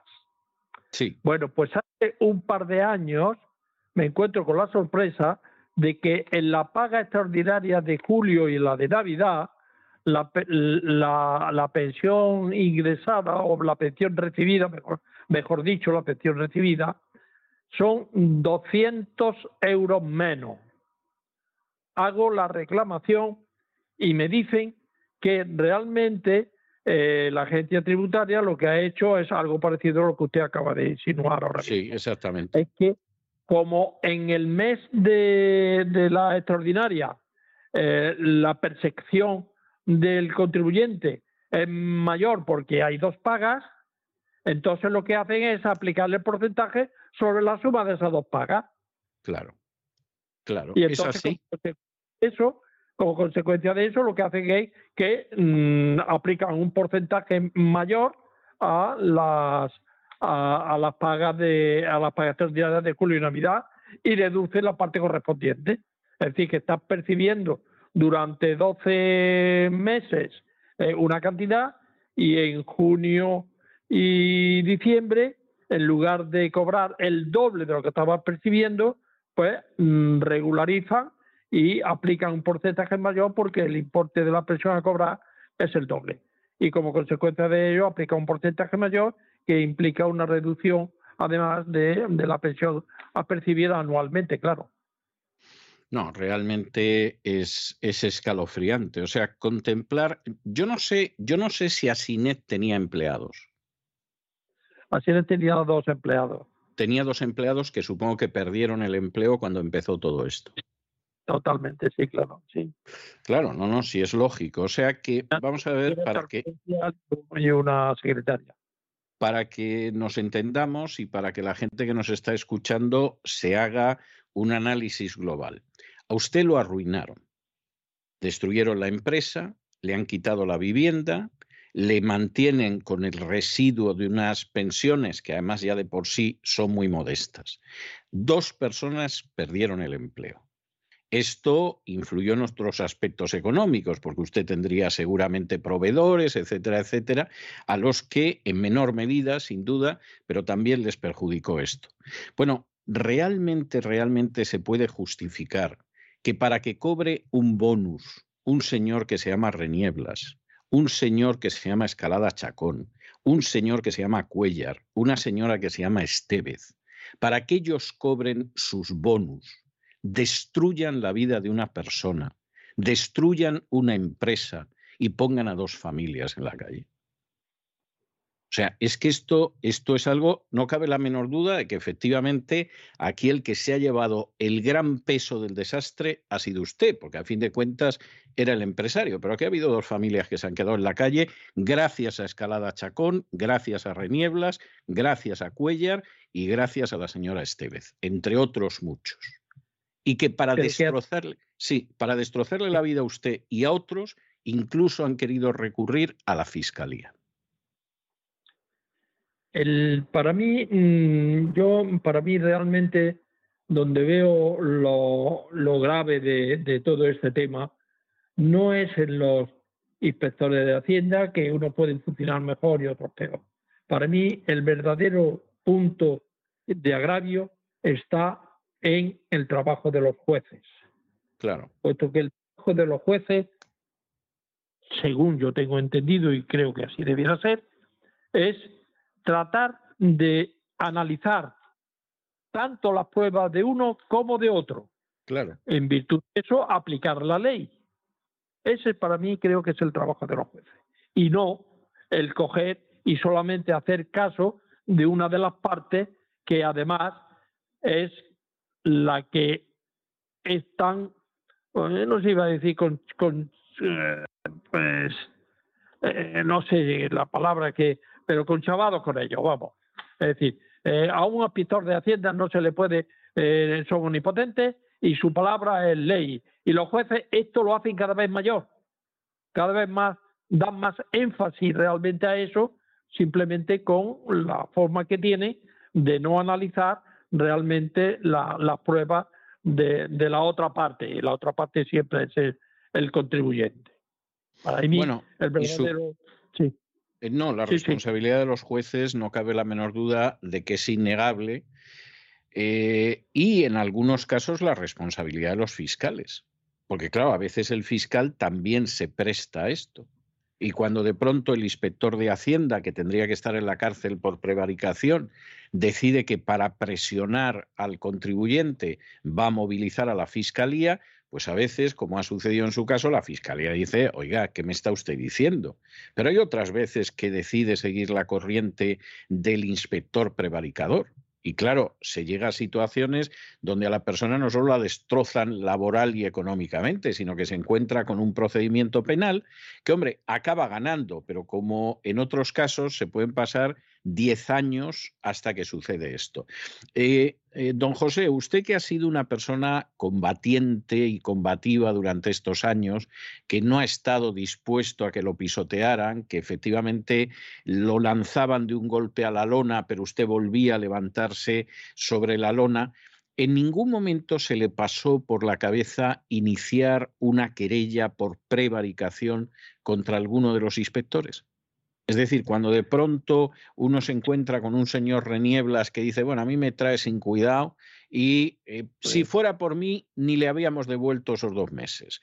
O cuando uno se encuentra con una escalada chacón que, en fin, eh, te torea como si fueras un miura para que no te devuelvan un céntimo. Cuando uno se encuentra en estas situaciones, ¿Usted no ha pensado en algún momento que a lo mejor la vía era presentar una querella por prevaricación contra esta gente? Sí, sí, sí. De hecho, tuve un, tiempo en la cual estuve pensando y estuve eh, decidido a hacerlo. Pero, ¿qué fue lo que me frenó? Pues se lo puede imaginar.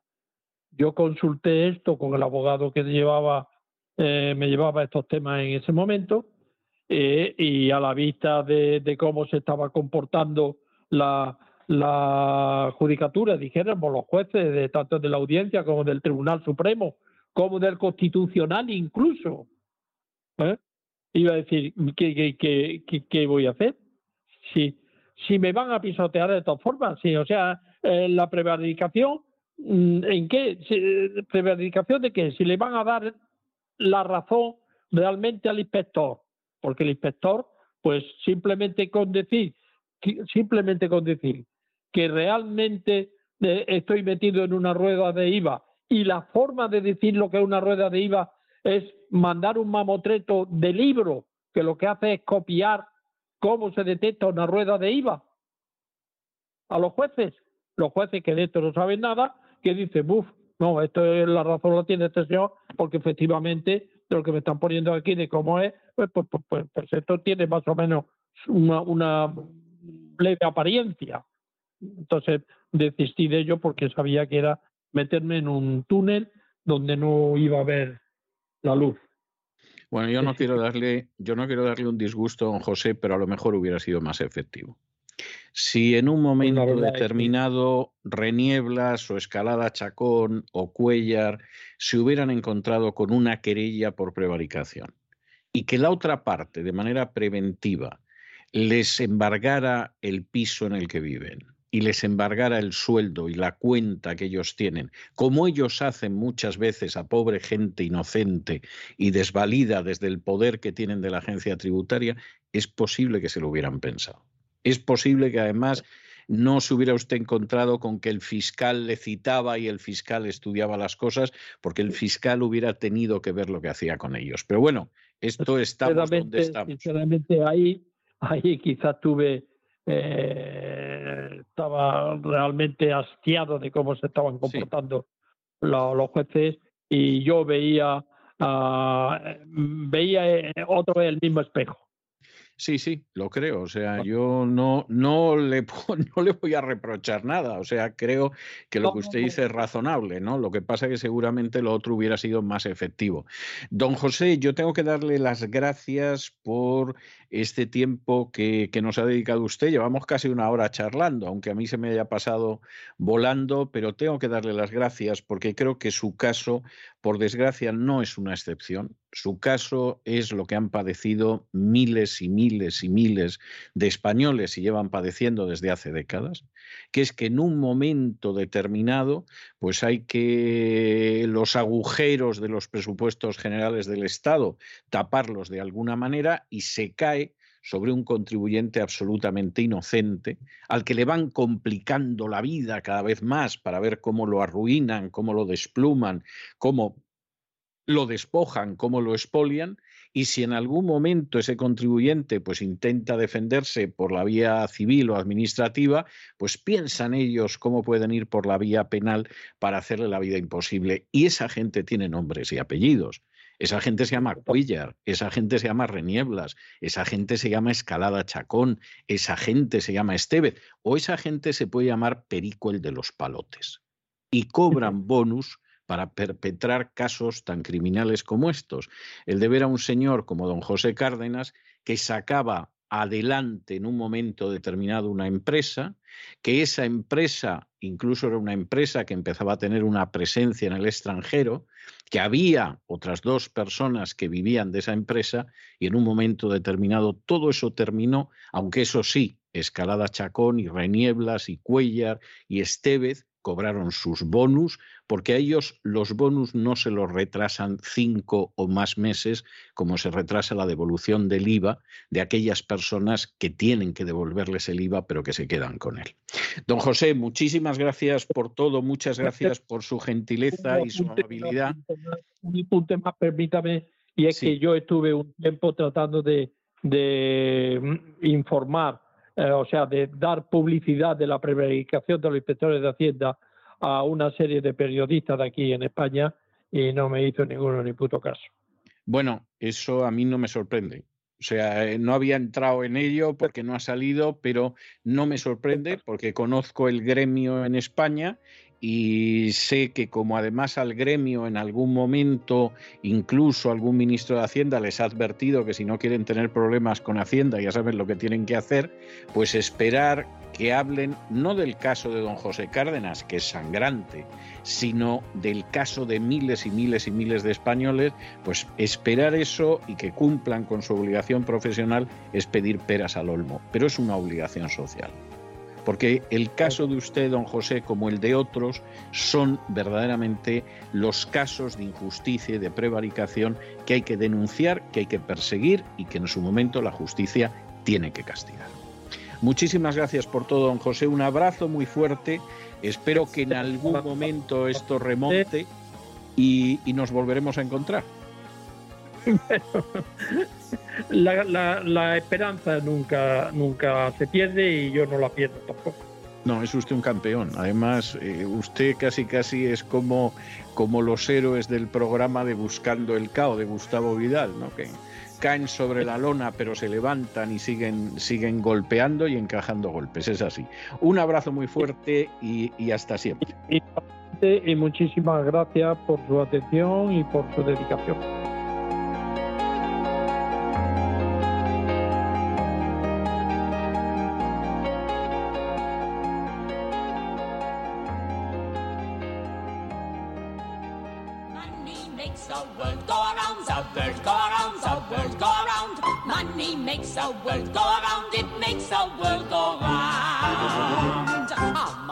La economía que se fue con Roberto Centeno.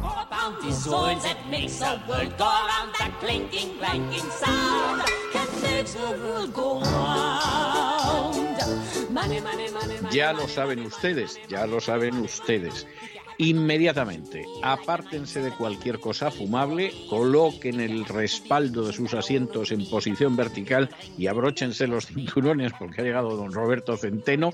Y si tenemos turbulencias habitualmente, hoy parece que tenemos hasta huracanes. De manera que advertidos quedan, pero no se vayan, que va a merecer la pena. Muy buenas noches, don Roberto. ¿Por dónde vamos a circular hoy? Bueno, tenemos que empezar como está Madrid eh, muy complicado para los madrileños, eh, con la cumbre de la OTAN. Si le parece. ¿Cómo, ¿Cómo? Me parece muy bien y a todo eso le suplico una información. ¿Cómo está Madrid en términos de circulación? Pues está fatal porque eh, ten en cuenta que Más. cortado, básicamente está cortada la castellana en un trozo que va desde los hoteles eh, Riz Palace, es decir, desde la plaza de Neptuno, hasta a la desviación del aeropuerto, que es por donde van todos los coches oficiales, las caravanas eh, que van al IFEMA, que se va por la, por la Nacional 1, eh, por el túnel del aeropuerto, y al estar cortada esa calle, eso ya perturba eh, bueno, es, un eje, es un eje central de Madrid y, perturba muchísimo las, comunicaciones. Luego, por otro lado, como no todo el mundo ha podido, digamos, eh, hospedarse en, los hoteles eh, de lujo, que Madrid, la verdad, tiene ahora una red hotelera de la de Europa, pero algunos hoteles no están ahí en el centro, están en otra parte. Y entonces hay caravanas de coches que vienen y entonces en cualquier momento la policía corta otro tipo de calles. ¿eh?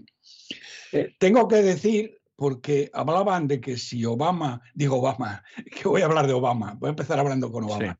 Eh, eh, esto que hace el artífice de lo que va a ocurrir hoy, o está ocurriendo hoy, en este mismo momento. Eh, mm, que si Biden se iba a hospedar en la embajada americana. Bueno, no es así, no lo creo porque yo he tenido que pasar por la embajada americana. La embajada americana precisamente está prácticamente prácticamente sin ningún tipo de vigilancia. Entonces habría 30.000 personas, 30.000 policías si, si, él se fuera a, hospedar en la embajada americana. Así que tiene que hospedarse en alguno de los grandes hoteles de Madrid, el Riz, eh, ahora, bueno, en fin, todos los todos los grandes que ahora eh, son ya muchos y como digo superamos a muchas capitales europeas, quitando probablemente, bueno, sin, sin probablemente, quitando París y Londres, no hay... Y seguramente mejor que Londres. ¿eh? O sea, quitando París, se lo concedo. Yo no estoy seguro de que la oferta hotelera de Londres sea mejor que la de Madrid. Sea de mejor calidad. Pues probablemente, probablemente, probablemente. Lo- se lo puedo comprar. Bueno, vamos a ver. La fiesta está. ¿Qué pasa con esta fiesta, Eh, efectivamente? eh, empieza, y ya se lo conté a ustedes. Eh, primero sepan que eh, nos ha costado a los. Bueno, no sé cuánto nos va a costar a los españoles, pero la. la mm, la entrevista, por llamarle de alguna manera, porque ahora lo matizaréis. Está, está muy bien el nombre, sí. de, del el, eh, sátrapa guerra civilista y traidor a España de Moncloa, eh, Sánchez, con Biden, nos costó 500.000 euros, eh, perdón, 500.000 dólares, que ya se lo expliqué a ustedes, la visita que hizo Obama hace tres semanas a Málaga, y ahí eh, pactaron que, eh, bueno, que pues, coño, que te- tenía que hacerse una foto con él. Y la foto se la va a hacer, pero la Casa Blanca ha denegado el que sea una rueda de prensa. Entonces, eh, del aeropuerto donde le ha recibido en el Air Force One, en Torrejón, le ha recibido el rey. Eh, El rey que parece que le gustan mucho los chistes de Biden, por lo que se ríe en las fotos. eh, no lo sé, no lo sé. No, Yo he visto las fotos, parece que Biden es graciosísimo contando chistes. Me, me quedé. Bueno, En fin. Ah, que los chistes eh, lo, lo había interpretado mal. Creía que eran los chistes sobre Biden. No, no, no, no, no, no. Hay una foto en la que se ve al rey con Biden, en la que Biden está riéndose, no sé si estará contando uno de los chistes verdes que tanto le gustan, y el rey parece que se parte de risa con lo que dice Biden. Hombre, es, es lo menos, ¿eh? es lo menos. bueno, ya, Y, ya. bueno, pero- Entonces, pero de ahí, eh, de ahí fueron a, a Moncloa y eh, entonces de rueda de prensa nada, simplemente una declaración institucional. Porque eh, Biden, la Casa Blanca, ha dicho que hoy precisamente en la G7, ¿m?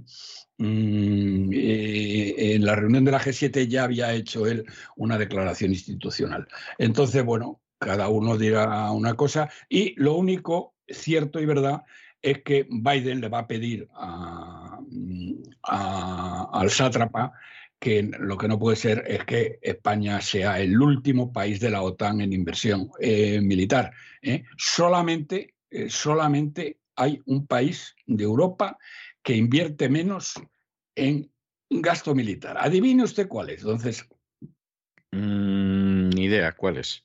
Luxemburgo. Ah, bueno, ya, ya, ya, ya, ya, bueno, sí. Y supongo que la República de San Marino y Liechtenstein, si a eso vamos, pero claro. No, yo no creo que la República de San Marino y Liechtenstein estén en la OTAN, pero No, por eso digo, quiero decir que, claro, dentro de Europa sí, claro, es que uno piensa en países, puesto que estamos hablando de España, piensas en cierto tipo de países. Tiene, tiene usted, por ejemplo, Grecia, ¿eh? Sí, no, que, no, que es como, como un país. ¿eh? Y bueno, es. Y, y esto, y, y Grecia invierte el 2 y pico por ciento, el 3 por ciento del PIB. Y A esto- pesar de la situación económica. Mendrugos, sí, eh, a pesar de la situación económica. Esta, esta chusma social comunista que ha despilfarrado, sigue despilfarrando el dinero a manos llenas, invierte el 1%. Y claro, le han dicho, eh, una, lo que le ha dicho Biden, eh, de puertas para adentro, es que esto no puede seguir así.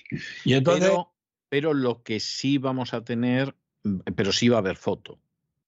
fotos sí, fotos sí va a haber una foto. que si después de todo esto, además encima no hay foto, esto ya puede ser foto- para morirse, vamos. Es, es un poco inevitable, pero fíjese, don César, que hay una cosa curiosa. Eh, durante el día de hoy han, eh, le han visitado en Moncloa en varios eh, primeros ministros de países de la OTAN. ¿Eh? Ninguno de ellos ha querido hacer una declaración, una rueda de prensa o tener una rueda de prensa con él. Ninguno. Con Han Sánchez. entrado, se han saludado, les habrán dado un vinito y a la calle. Mm, O sea, no han querido ninguno. ¿eh? Lo Ninguno. que pasa es que tampoco me pilla de sorpresa. O sea, es triste, porque además es que, vamos a ver, si esto se celebrara en Atenas, yo puedo entender que, bueno, pues ¿por qué te vas a hacer una foto con el español? Pero siendo el anfitrión, siquiera por cortesía, siquiera por cortesía, pues tenía que haber sido. Así, pero no me pilla de sorpresa. Lamentablemente no me pilla de sorpresa. La foto está garantizada, don César. Lo que no van a hacer es una rueda de prensa conjunta, que era lo que le había pedido. Y entonces Obama ha debido decir que por 500 mil dólares lo malo más es una foto. Pero las ruedas de prensa... Eh, Pero bueno, la, la, foto de todas formas, la colectiva se supone que la van a hacer. Luego se le verá a Sánchez, como pasaba con Rajoy y con Zapatero, que no saben muy bien dónde colocarse. Pero, pero habrá una rueda de prensa, vamos, que, o sea, perdón, una rueda de prensa, una foto colectiva que menos. Ya una foto individual con Biden, no sé. Don César, hay una diferencia muy importante. ¿eh? Claro que la hay. A Rajoy y a Zapatero les importaba una higa el hacerse una foto con quien fuera, le daba igual. Yo no estoy tan seguro, pero bueno. Uno le daba lo mismo y hablaba del viento y el otro se fumaba un puro. Pero es que este, ¿eh? es que este mata por hacerse la foto. Eso es verdad. ¿Mm? Este mata. El, otro se, el otro se fumaba un puro, le daba lo mismo le, daba lo mismo hecho que 80, es decir, le daba lo mismo eh, financiar el golpe de Estado de Cataluña que mirar para otro lado cuando estaban asesinando a los españoles, estaban persiguiendo a muerte a los españolistas en Cataluña. Pero en fin, eh, bien, eh, esto... Habrá foto, ligado, lo que nos queda. Esto, ligado con esto de la, de la OTAN, hay un tema muy importante pero que no está ni medio claro.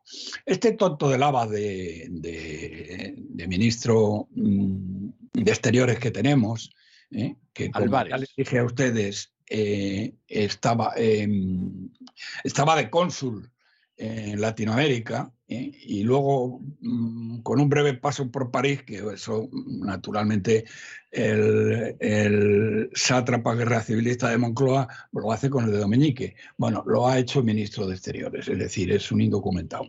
Y entonces ha hecho unas declaraciones diciendo, fíjese, don César, que la OTAN defenderá hasta el último centímetro, hasta el último centímetro de Ceuta y Melilla.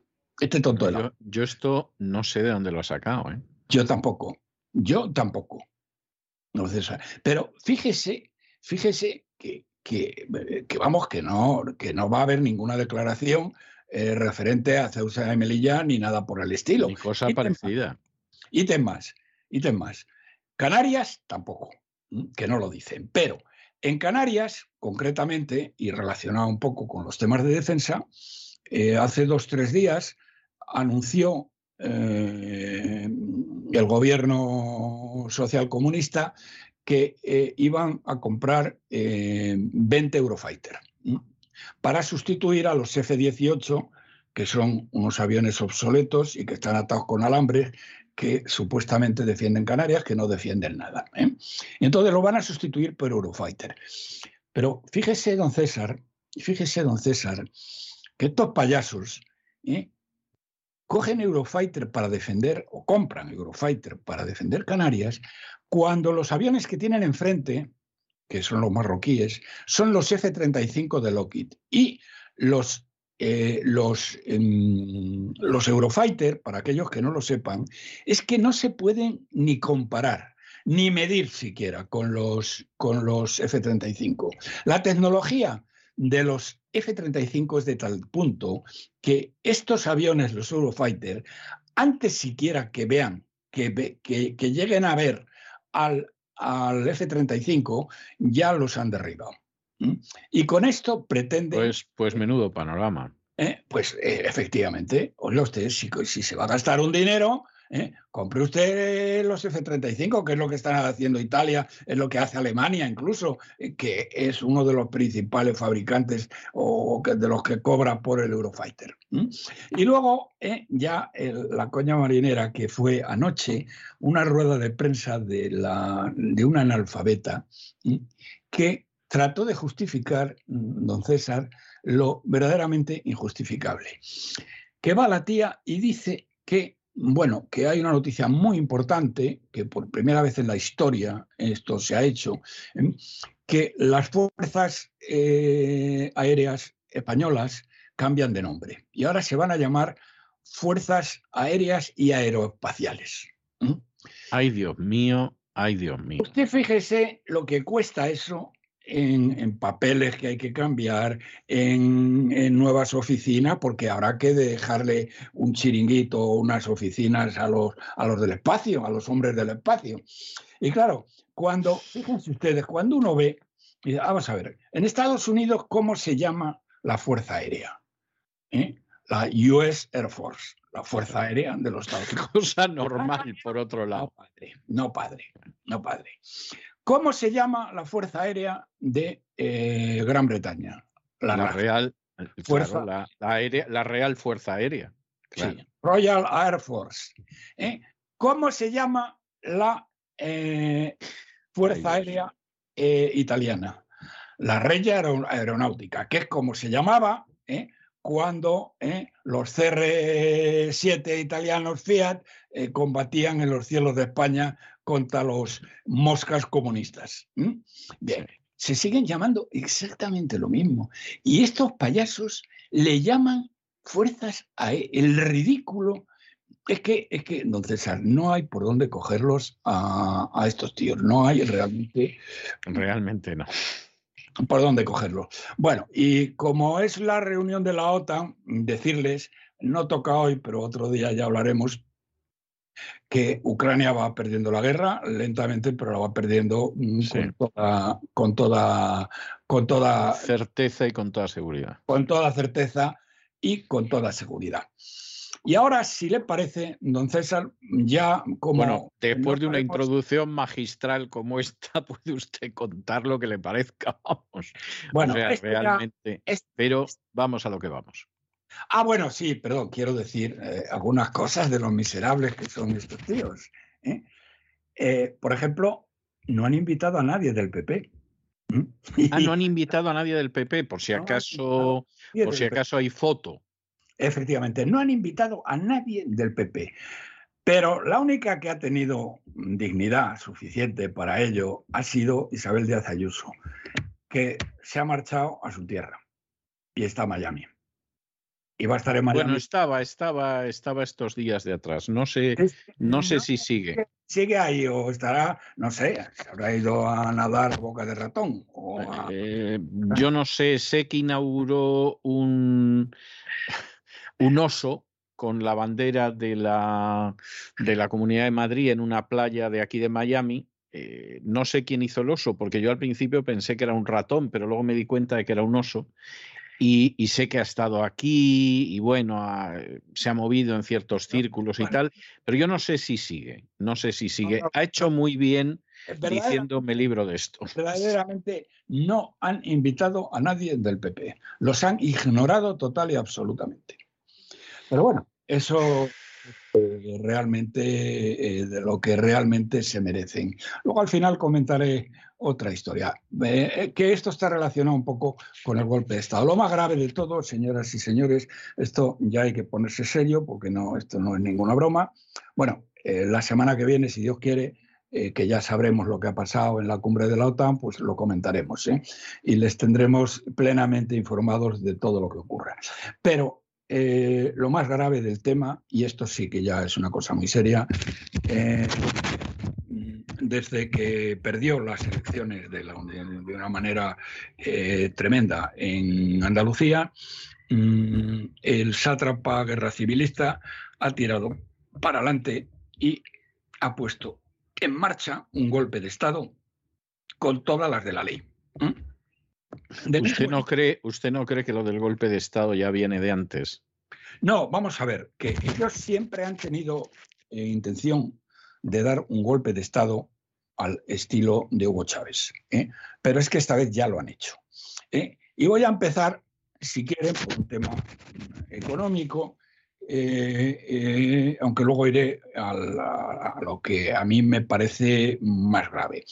Los, lo- bueno, los dos pilares del golpe hay, hay más, pero los dos grandes pilares del golpe son la toma de control de Indra y la toma de control del Tribunal Constitucional, que no es, como decía algún, algún eh, periódico ayer, conocido suyo, que no es eh, para darle la independencia a, a Cataluña y el País Vasco para otra cosa. Pero dentro de los... Bueno, hay, hay un papel del PNV importante en la operación, eso sí. No, no, no, eso desde luego, pero no les van a dar la independencia. No, no. quieren. Bien. Eh, hay, esta gente está teniendo un problema gravísimo con las cifras eh, de la economía. Y han decidido mm, tirar por la calle en medio y controlar eh, también, dentro del golpe de Estado, controlar también el Instituto Nacional de Estadística. En el Instituto Nacional de Estadística, los estadísticos, que ya era hora, han puesto el grito en el cielo. Diciendo que esto es un golpe de Estado, que esto es un asalto a la independencia, que esto es un asalto a no sé qué. Lo cual tengo que empezar diciendo que me parece vergonzoso, señores estadísticos del Instituto Nacional de Estadística. ¿eh? Porque desde la época del indigente mental y traidor a España, Rodríguez Zapatero, recordarán ustedes que dijo un día, ¿eh? y luego actuó en consecuencia, dijo textualmente, don César, se van a enterar estos funcionarios que no comprenden cuáles son las prioridades del gobierno. Y se estaba refiriendo a ellos. Bien, desde aquel entonces, usted recordará, nosotros, eh, un grupo de economistas independientes, hemos hecho los cálculos y el, el, eh, Instituto Nacional de Estadística viene mintiendo, mintiendo. Que no es de ahora, señores estadísticos, que llevan ustedes mintiendo desde la época de Zapatero. Y hoy el PIB, el PIB, nosotros demostramos, ¿eh? y esto lo corroboró uno de los institutos eh, económicos más importantes de Alemania, el Instituto de Kiel, ¿eh? que les escribieron a ustedes pidiéndoles explicaciones y jamás les contestaron. Lo que pasa que la señora Merkel le dijo que lo dejaran pasar. El PIB es un 16% más bajo que el que figura. Y eso tiene la culpa el Instituto Nacional de Estadística. Entonces, vamos a ver, señores estadísticos del Instituto Nacional de Estadística, ¿a qué narices viene ahora a rasgarse la vestidura porque el sátrapa ha tomado el control total del instituto? ¿Eh? ¿A qué viene?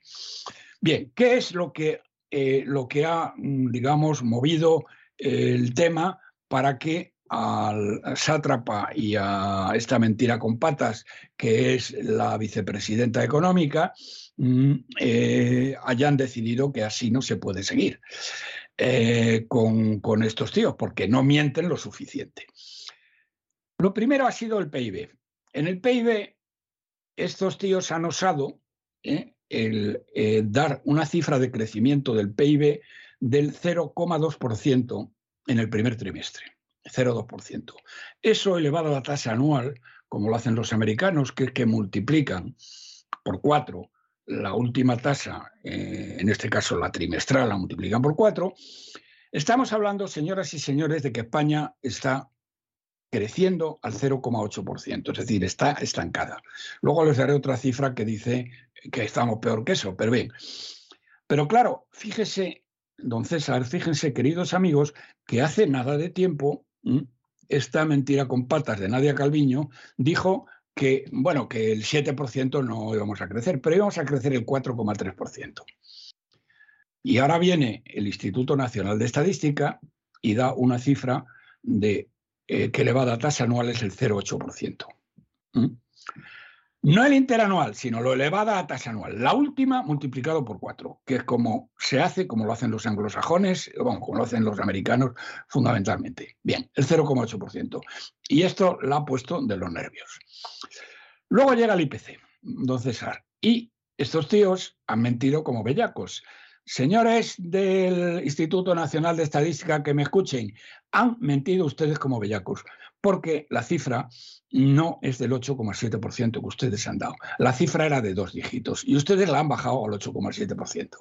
Pero miren ustedes que no era suficiente para la mentira con patas llamada Nadia Calviño. ¿Por qué no era suficiente para esta mentira con patas? Pues muy fácil, porque ella dijo el mes anterior que estábamos en el 8,3%, ¿eh?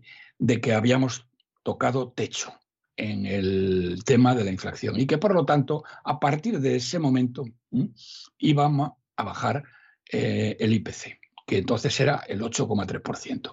Y mire usted por dónde los señores del INE salen con el 8,7%, que han mentido como bellacos, como digo, porque era de dos dígitos. Bien, cosa que ha cabreado muchísimo ¿eh? a, a esta señora y ha dicho hasta aquí hemos llegado. Luego ha llegado el, eh, índice de precios industriales. ¿eh? En el índice de precios industriales ya es el copón con ruedas, porque han subido un 43,6% en tasa interanual. Pero el índice de producción industrial, que lo hace el INE también, hemos pasado de crecer el 4% en enero al menos 0,4% en abril. Bueno, mm, eh, si esto es lo que han dicho los ínclitos eh, estadísticos del INE, pues se puede usted imaginar mm, eh, eh, lo negativo que estamos. Pero quedémonos. Me lo puedo, me lo puedo imaginar. Sí, efectivamente. Quedémonos con el 0,4. Bueno, se ha puesto como una pantera esta señora. Les ha dicho de todo. Se ha acordado de su padre, de su madre, de tal, y que y le ha dicho más o menos lo mismo. Lo que pasa es que no públicamente, como la hizo la, como hizo eh, el, traidor Zapatero, eh, representante de los regímenes narcoterroristas más sanguinarios de, Latinoamérica, como saben ustedes, algo por lo que se está llevando un pastón, eh, no les dijo que se van a enterar ustedes, pero se, van, se han enterado, porque de momento han echado a la presidenta o al presidente que no sé lo que era. Bien.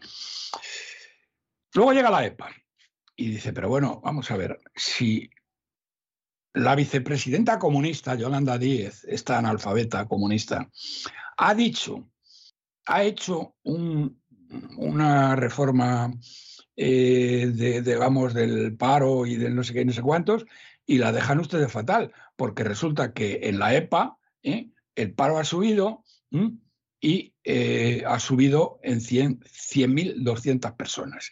Y eso que lo han maquillado todo lo que han podido. Eh, para darle gusto a la vicepresidenta comunista. Bueno, la vicepresidenta comunista está, está también que se sube por las paredes. Luego, en las ejecuciones hipotecarias, señoras y señores, de lo que presumen estos y tal, que ellos iban a hacer, que no se les quitaran las casas a la gente que no podía pagar. Que no iba a se quedar, no se iba a quedar nadie atrás. Es otra de las cosas que decían, sí. Nadie se iba a quedar atrás. Bueno, eh, como diría, como, como, como diría Alfonso Guerra, cuando le dijeron aquello de que, hombre, don Alfonso, ustedes dijeron que iban a crear 800.000 puestos de trabajo. Y, entonces don Alfonso, muy serio, dice, no, no, no, es que ustedes se equivocan, ustedes no, no nos entendieron bien. Dijimos que íbamos a crear 800 o 1000. No, eso, eso es un chiste que se contaba, no es verdad. No, no, creo que lo dijo, ¿eh? pero bueno. No, no, no, no lo dijo, era un chiste que se contaba, sí. Pero bien. Eh, estos, eh, lo mismo, 5,4%. Han subido las ejecuciones hipotecarias en tasa interanual en el mes de enero. Bueno, y entonces eh, se dan cuenta, de todas maneras, porque malos son, pero tampoco son tontos, que por mucho que hayan echado al presidente del INE, por mucho de que amenacen con decapitar a todos aquellos que no digan las cifras que ellos quieren, eh, lo tienen muy difícil de, de, manipular. Y entonces eh, han decidido que hay que inventar otro PIB, porque es que este no sirve, porque no tiene en cuenta, por ejemplo, don César, los avances sociales ¿eh? que usted verá que son tremendos con este gobierno. Y esos avances sociales hay que meterlos por alguna parte. Tan es así que este chiquilicuatre analfabeto de Rejón, que es un chiquilicuatre analfabeto ¿eh? y no sabe ni sumar, ¿eh? dice que hay que calcular, que hay que mirar más allá del PIB. O sea, que están buscando el más allá del PIB, el más allá del PIB. Eso suena, es que suena como a espiritismo, eso de que están buscando más allá del PIB. El ectoplasma del PIB están buscando. El ectoplasma. Están buscando el ectoplasma del PIB. Ay, Dios. Porque el, el, problema, además, es que aquí hay una serie de cosas que al final tienen que cuadrar y no cuadran. ¿eh? Por ejemplo, señores estadísticos que están ustedes tan cabreados con, eh, por la manipulación esta que llevan ustedes con ella, como digo, desde hace ya 20 años. Y, no han dicho ni pío hasta ahora. no han dicho ni palabra hasta ahora, efectivamente. dice, dicen los tíos. y esto es que, es que, bueno, me río por no llorar. Dice, nosotros, nosotros, ellos, dice que teníamos una, una credibilidad con Bruselas tan enorme. Van a destruir nuestra credibilidad. Pero eso de verdad se lo creen. O sea, de verdad se eh, creen que tenían credibilidad con Bruselas. Bueno, yo que he estado en Bruselas con, precisamente cuando hicimos el análisis y tal eh, de esto, la credibilidad que tienen es tan grande que las cifras españolas ni se las miran porque saben que son falsas de toda falsedad y tienen instrucciones de mirar para otro lado. Esa es la credibilidad, señores del Instituto Nacional de Estadística, que tienen en Bruselas. Y eso ¿eh? no es que me lo esté inventando o diciendo aquí un poco en plan de broma, no. Es que eso lo he vivido en mi propia carne en Bruselas cuando hemos ido con nuestras cifras para demostrar que ustedes mentían en el cálculo del PIB desde la época de Zapatero. Y esa es la credibilidad que ustedes tienen. Bueno, ¿esto qué significa? Significa, don César, que el tema, eh, con independencia de que hayan cortado la cabeza, con independencia de más allá del PIB o más acá, eh, lo cierto y verdad que España eh, se está frenando totalmente y el, el, digamos, el desastre económico que se avecina va a ser de grabatillo. Porque eh, les decía hace un momento que en Qatar, que se han reunido todos los grandes petroleros, eh, dicen que el gas y el petróleo van a seguir subiendo los próximos cinco años, lo cual mm, Goldman Sachs hablaba de 180 dólares el crudo Bren, hoy está en 114 o en 115. Es decir, eso no lo aguantamos de ninguna de las maneras. Pero es que como consecuencia de eso... O sea, lo que dice Biden de que va a conseguir que caiga el precio del petróleo y así le va a hacer un daño terrible a la economía rusa, que va a ser que no. Bueno, es que no creo que diga eso ya, porque eh, mire... No, no, lo decía, lo decía ayer, ¿eh? O sea, se lo digo por esto. Ayer, bueno, bueno, bueno, bueno, pues entonces, entonces más, más a mi favor, más a mi favor. Ayer, que por eso eh, se lo iba a decir, ayer eh, este Macron, que por cierto estaba charlando con él amablemente en mangas de camisa, en mangas de camisa, no este que ha ido con el traje de los domingos eh, y ha ido pulcro como un cromito, Macron en mangas de camisa y riéndose con él, cuando dijo eso, le dijo, mira, Joe, Joe, porque le llama Joe, mira, Joe, acaba de hablar con la gente de Emiratos y con la gente de Arabia Saudí, porque me llevo muy bien con ellos, ¿eh? bien. Eh, ¿eh? Qué bien, está bien que se lleve bien con ellos, sí. Que, ¿Y sabes qué me han dicho, Joe? que no tienen capacidad que aunque quisieran, no podrían aumentar la producción de petróleo, porque ya no capacidad disponible. Es cierto, es verdad, eso es lo que, lo que están diciendo. entonces, esto no sé si se lo dijo. ¿eh? Esto se lo dijo seguro, porque lo he leído hoy en, el Wall Street Journal. ¿eh?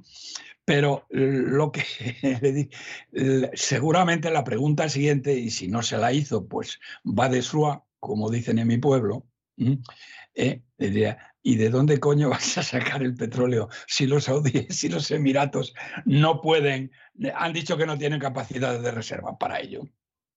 ¿Mm? Pues claro, el señor Biden, eh, pues muy bien, puede decir absolutamente misa.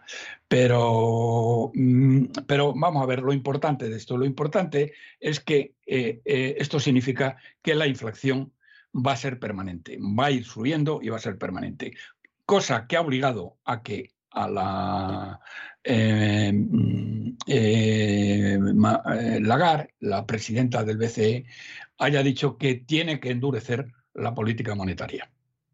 Porque el tema de, el tema de la inflación se les va de mano.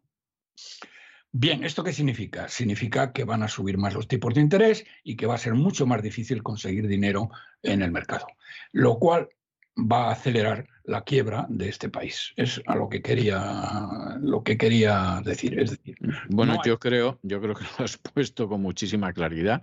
Lo que pasa es que el panorama efectivamente es un panorama de ojo que la vista engaña. ¿eh? eh sí, sí. Efectivamente, efectivamente, así es. Bueno, y ahora vamos, eh, si le parece, a los dos pilares de la sabiduría. Bueno, eran los cuatro pilares de la sabiduría. Eran, eran los siete pilares. Bueno, Lorenz de Arabia decía que eran los siete pilares, pero bueno, ah, siete. esto es opinable, pero su libro, que es un libro extraordinario que merece la pena leer, era, se titulaba Los siete pilares de la sabiduría. Los siete pilares de la sabiduría. Bien. Bueno, pues entonces aquí tenemos dos, que son los más importantes, a través de los cuales el sátrapa guerra civilista eh, va a dar el golpe de Estado. El primero ha sido la toma de control de Indra. Indra eh, es una sociedad tecnológica que está por todo el mundo y que tiene, no solo en España, sino también en Latinoamérica e incluso en los propios Estados Unidos, tiene mm, el software de eh, la, contabilidad de los votos. La contabilidad de los votos. Esta sociedad que querían ya meterle mano, la verdad es que ha colaborado con ellos en muchísimas cosas. Eh, por ejemplo, en, Andalucía, el observatorio, de, el observatorio de un grupo de personas independientes que, eh, intentan conseguir actas e intentan comprobar la limpieza de las elecciones, todos los votos por correo eran del Partido Socialista. Como lo han comprobado, luego se lo explico eh, de una manera muy sencilla, porque los votos eh, por correo se echan los primeros y son también los primeros que se contabilizan y es relativamente sencillo el, verlo. Bien, pero a pesar de todo, eh, esta trampa que ha hecho Indra no ha sido suficiente ni de lejos y este ha decidido tomar el control. Para ello tenía eh, la empresa pública. vamos a ver, ¿usted cree, ¿usted cree que realmente en las elecciones andaluzas ha habido pucherazo? Sí, Sí, sí, sí, sí, sí. Vamos, con toda seguridad. Mire, ya que me lo pregunta, pues. No, se lo pregunto, claro que que lo pregunto. Pero, pero no, no, pero no vale con que le diga que sí. Le tengo que explicar por qué. O por qué me, han explicado esta gente. Mire, esto, mm, el voto, eh, el voto contabilizado en urna, ¿eh? pues es muy complicado de, eh, vamos, es muy complicado, no es complicado, pero si tú un voto... Es imposible. El voto en urna, vamos. Efectivamente. Mm, luego después lo sumas y, no dan. Entonces lo tienes muy complicado. Tú eso lo puedes hacer con el, el, voto por correo y con el voto electrónico, que es a lo que vamos. Pero bien, esto en Andalucía en Andalucía, eh, mm, estos han llegado, primero, han, visto, han visto actas, no muchas, porque hay mucha gente que no le da las actas, ¿eh? pero mm, eh, los votos por correo se echan los últimos en las urnas y por lo tanto son los primeros que salen. Por lo tanto, cuando se empieza a contabilizar en Andalucía, se empieza a hacer el conteo, la primera media hora los que eh, sale una gran proporción de votos por correo. Y en esa primera media hora, el Partido Socialista llega a tener, llega a tener hasta 40 escaños, mientras que el Partido Popular tenía 50. A partir de la primera media hora se acaban los votos por correo, que son los que están encima, y entonces ya el tema empieza a cambiar. El Partido Socialista empieza a bajar y el Partido Popular empieza a subir. Como Juanma y eh, llega a 58, la verdad es que le importa un auténtico pimiento, porque él va a hacer lo que le dé la gana. ¿eh? Y además, además, quiero decirles que él ya ha pactado con el, eh, ha pactado con la con la ministra de de Hacienda que le ha ofertado de parte del sátrapa ¿eh? que eh, Andalucía se lleva el doble, el doble, el doble de fondos europeos de los que le tocan, que se los quitarán a otras regiones. Espero que le quiten algo a Cataluña. ¿eh? El doble de lo que le tocan con la condición de que ella no toque ni un pelo a la estructura socialista de enchufados que tienen en, eh, en Andalucía. Ni uno de los 2.000 chiringuitos y ni uno de los 70.000 empleados. Y el señor Juanma, que él eh, ha presumido eh, en, en, las, todos los actos, mm, si ustedes se fijan, no estaba ninguna señal de que él era del PP. Es decir, no había, no ponía PP por ninguna parte, no había banderas de España, por supuesto, ¿eh? y no había banderas del PP, suponiendo que PP tenga una bandera, que supongo que tiene alguna. ¿eh? O sea, no era, o sea, quien se presentaba a las elecciones era un partido político nuevo ¿eh? de un señor llamado Bonilla, que el partido se llama Juanma. Y es quien ha ganado las elecciones. Bueno, pues este tío lo que sí llevaba en la solapa era una chapita de la Agenda 2030. Es decir, él es un defensor de la Agenda 2030, como saben ustedes, una agenda criminal que nos lleva al desastre. Pero en el caso de Andalucía va a destruir la agricultura y va a destruir la ganadería. Ahora, vamos a ver, vamos a ver, eh, don Roberto, si esto funciona también cómo es que al final el Partido Popular saca mayoría absoluta, porque si esto funcionara tan bien...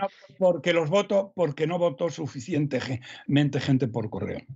No tenían suficiente margen para... Vamos a ver si yo sigo el razonamiento que usted está comentando. Es decir, si aquí vota un número importante de gente por correo, Indra permitiría que eh, quien controle Indra, en este caso el gobierno nacional, altere esa votación por correo y que los votos pues, sean en un 99 o en un 100% si se les antoja para el Partido Socialista.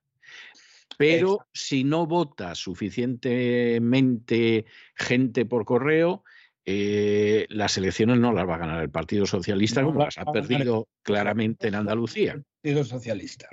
Bien. Pero para eso tienen el, plan siguiente, porque malos son, pero tontos no. ¿eh? No. Entonces, ellos ahora van por la siguiente, eh, la siguiente fase, que es la que necesitan. ¿eh? van a por el control del constitucional.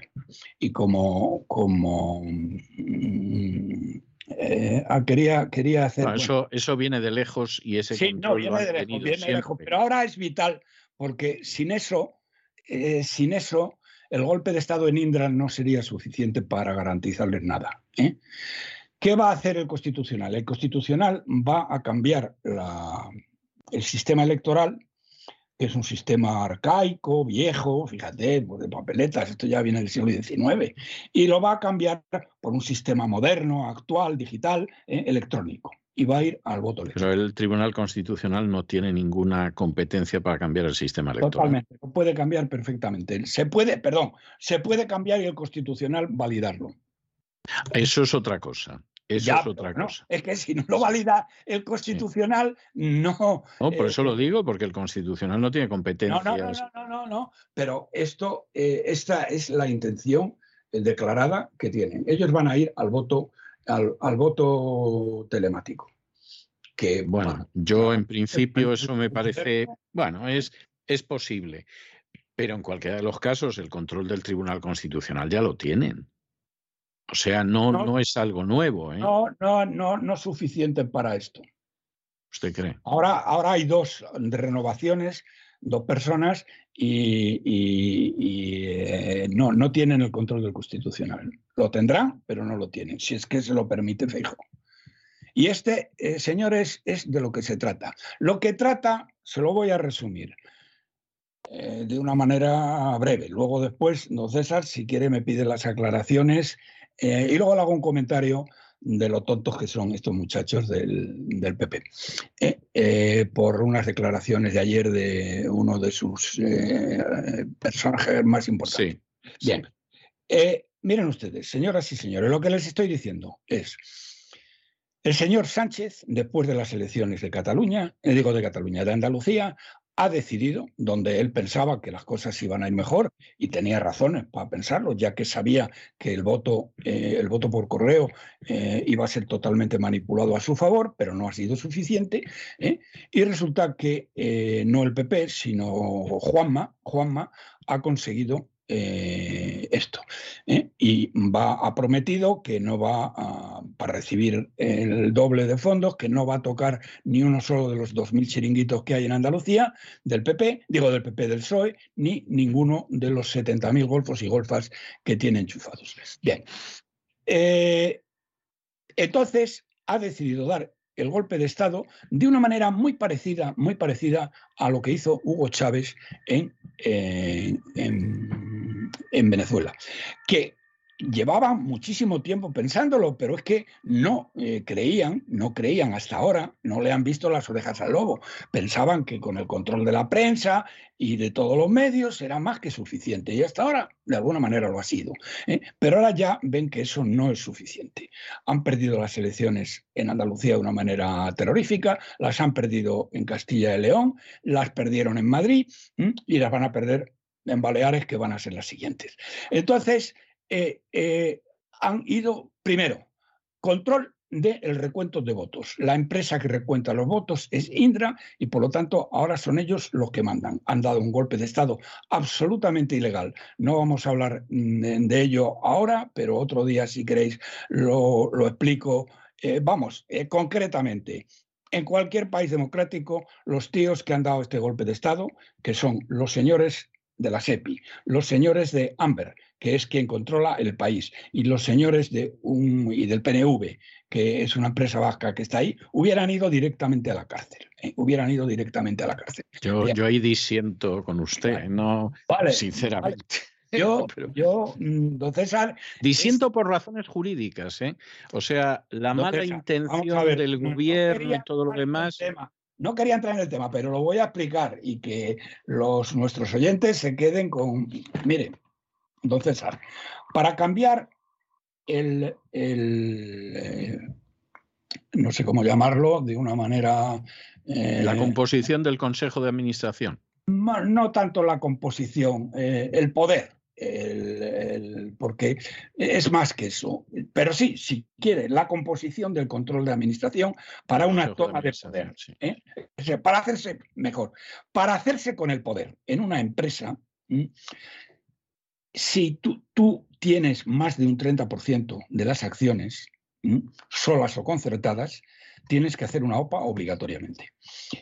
Entre la SEPI, Amber, bueno, esto Amber pertenece, es el grupo que controla el eh, Prisa, que es de un, armenio, que lleva ya perdidos, ayer lo estaba contabilizando, lleva ya perdidos. Mucho dinero, sí. 300, millones de euros en prisa. Y el dinero no es suyo, señoras y señores, el dinero es de los armenios. ¿eh? Y el día menos pensado, pues eh, le van a pedir cuentas, porque eh, la cantidad de dinero que está perdiendo con prisa es alucinante, alucinante. Y aquí en el tema de Indra, si no le sale bien, puede perder ya lo que no está escrito. Si le sale bien, pues mm, tampoco tendría mayor problema que el señor, eh, que el sátrapa guerra civilista le diera el dinero por algún sistema. Pero bueno, mm, eh, entonces, estos señores, la suma de los tres, es decir, de la SEPI, de Amber y de la sociedad vasca esta que se llama, no me acuerdo, empieza por ese, pero no me acuerdo el nombre, ¿eh?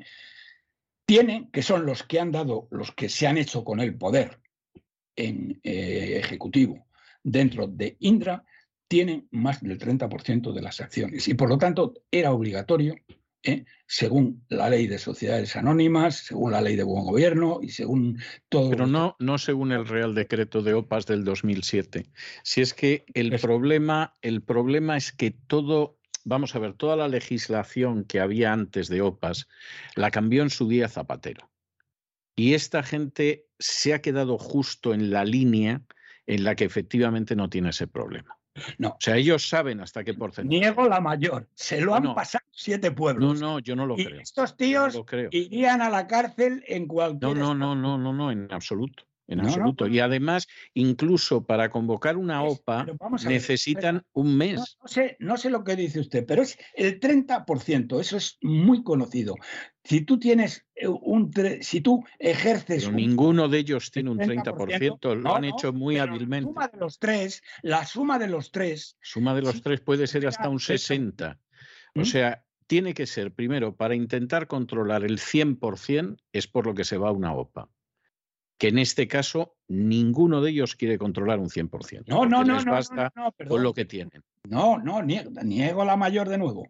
Esto, ellos, han ellos controlan ahora el 100% de la empresa No, con no, esta no, trampa que es así, no tienen, no tienen un 100% Bueno, accionarial. César, hoy mismo, se, hoy mismo hay varios accionistas privados que se han marchado porque dicen que tiene el control del 100% esta gente. O sea, No, lo César, tienen. ¿no les va usted a, a- No, no, lo que pasa es que el control que tienen es un control suficiente para controlar todo lo que hay. Eso sí es cierto, pero ellos no tienen el 100% del accionariado. Eso en mi pueblo, don César, que somos gente muy leída, ¿eh? los de Salamanca, somos gente muy leída, eso es tener el control. O tienes el control. Sí, pero no es el 100%. Bueno, pero que no. Ni aspiran Habla al de- 100%. Habla del control real. Ni de- ha pasado un mes para que convoquen la OPA. Es más, o sea, ellos están totalmente dentro de la ley. La, César, la mala intencionalidad yo se la puedo conceder. Eh, luego ¿Perdón? matizaré que la mala intención yo se la puedo conceder, luego seguramente yo matizaría algunos aspectos de eso. ¿eh? Pero bueno, en principio, Quedémonos- hay quedémonos, mala fe. Con la, con la mala intención. Sí, sí, eso, intención eso no, se, no se la niego yo. De eh, perpetuarse en el poder. Bueno, nada más una cosa para terminar. Ayer oí a González Pons. González Pons es ahora, no sé qué, si es portavoz o no sé qué narices es, pero ayer salió hablando de, yo creo, de las elecciones en Andalucía. Primero tengo que decirles que González Pons es un canalla y un miserable ¿eh? que eh, hace nada de tiempo, cuando no estaba, cuando no estaba claro si Feijó iba a decapitar o iba a permitir a Isabel Díaz Ayuso ser la presidenta de Madrid, ¿eh? Sí. él se pronunció claramente contra Isabel Díaz Ayuso y básicamente No. lo que dijo que no Cierto. podía ser la presidenta de la Comunidad de Madrid. Este tío. Bien. Bueno, pues ayer este tonto de lava ¿m? va y nos cuenta que bueno, que nada, que lo de Andalucía ha sido tal y que ha sido una victoria del PP y que ha sido... Pero bueno, primero, este imbécil no se ha enterado todavía de que les han quitado los votos por correo. Claro, que les da igual. Tampoco se ha enterado ni dijo ¿eh? que este tío, ¿eh? a cambio de que le doblen la- la- los fondos europeos, va a dejar los 70.000 golfos y golfas que no le dan un palo al agua y cobran 37.000 euros al año ¿eh? y los 2.000 chiringuitos. ¿eh? El Juanma. ¿eh? Tampoco lo dijo. ¿eh? Y así una serie de cosas que verdaderamente es que uno no, no, no, no sabe qué decir, como si hubieran tenido allí una victoria y que, bueno, en fin. Eh, quiero decir, simplemente esto quería decirle para decirte, Pons, eres un cretino y un miserable y un traidor a Isabel de Azayuso, que es la única que podría sacar ese partido adelante. Con gente como tú, muy lejos no van a ir. Y no tengo más que decirles por hoy. Pues ha dicho usted muchísimo, don, don Roberto, y muy interesante y muy crucial. Por cierto, yo le he guardado, le he guardado el tema principal de la banda sonora de una película que a mí me parece una película sensacional. La volví a ver hace cosa de dos o tres años y me quedé sorprendido de ver que, que era una película que no había envejecido en absoluto. Era interesantísima y los temas que implicaban eran interesantísimos, entre ellos la independencia judicial, que es la película Z de Costa Gabras, que tenía una banda sonora impresionante de Mikis Theodorakis y concretamente tenía un tema principal. Yo he escogido esto porque en Z lo que aparece descrito es el pregolpe de Estado. Es decir, el, el cómo vamos moviendo piezas de tal manera que en un momento el golpe de Estado se va a hacer realidad y eh, como usted estaba mencionando lo del golpe de Estado, me parecía que era, era un tema musical muy idóneo, este de Z de Mikis Theodorakis. Bueno, pues yo le dejo con este tema, un abrazo muy fuerte y nos volvemos a encontrar la semana que viene. Vale, pues hasta la semana que viene, si Dios quiere. Hasta la semana que viene.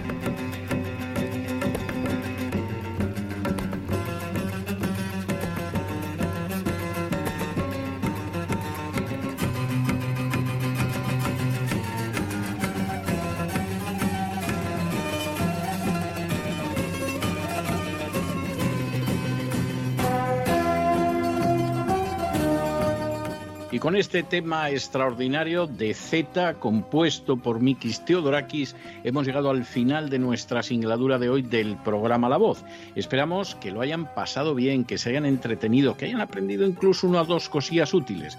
Y los emplazamos para mañana, Dios mediante, en el mismo lugar y a la misma hora. Y como siempre, nos despedimos con una despedida sureña. God bless. Que Dios los bendiga.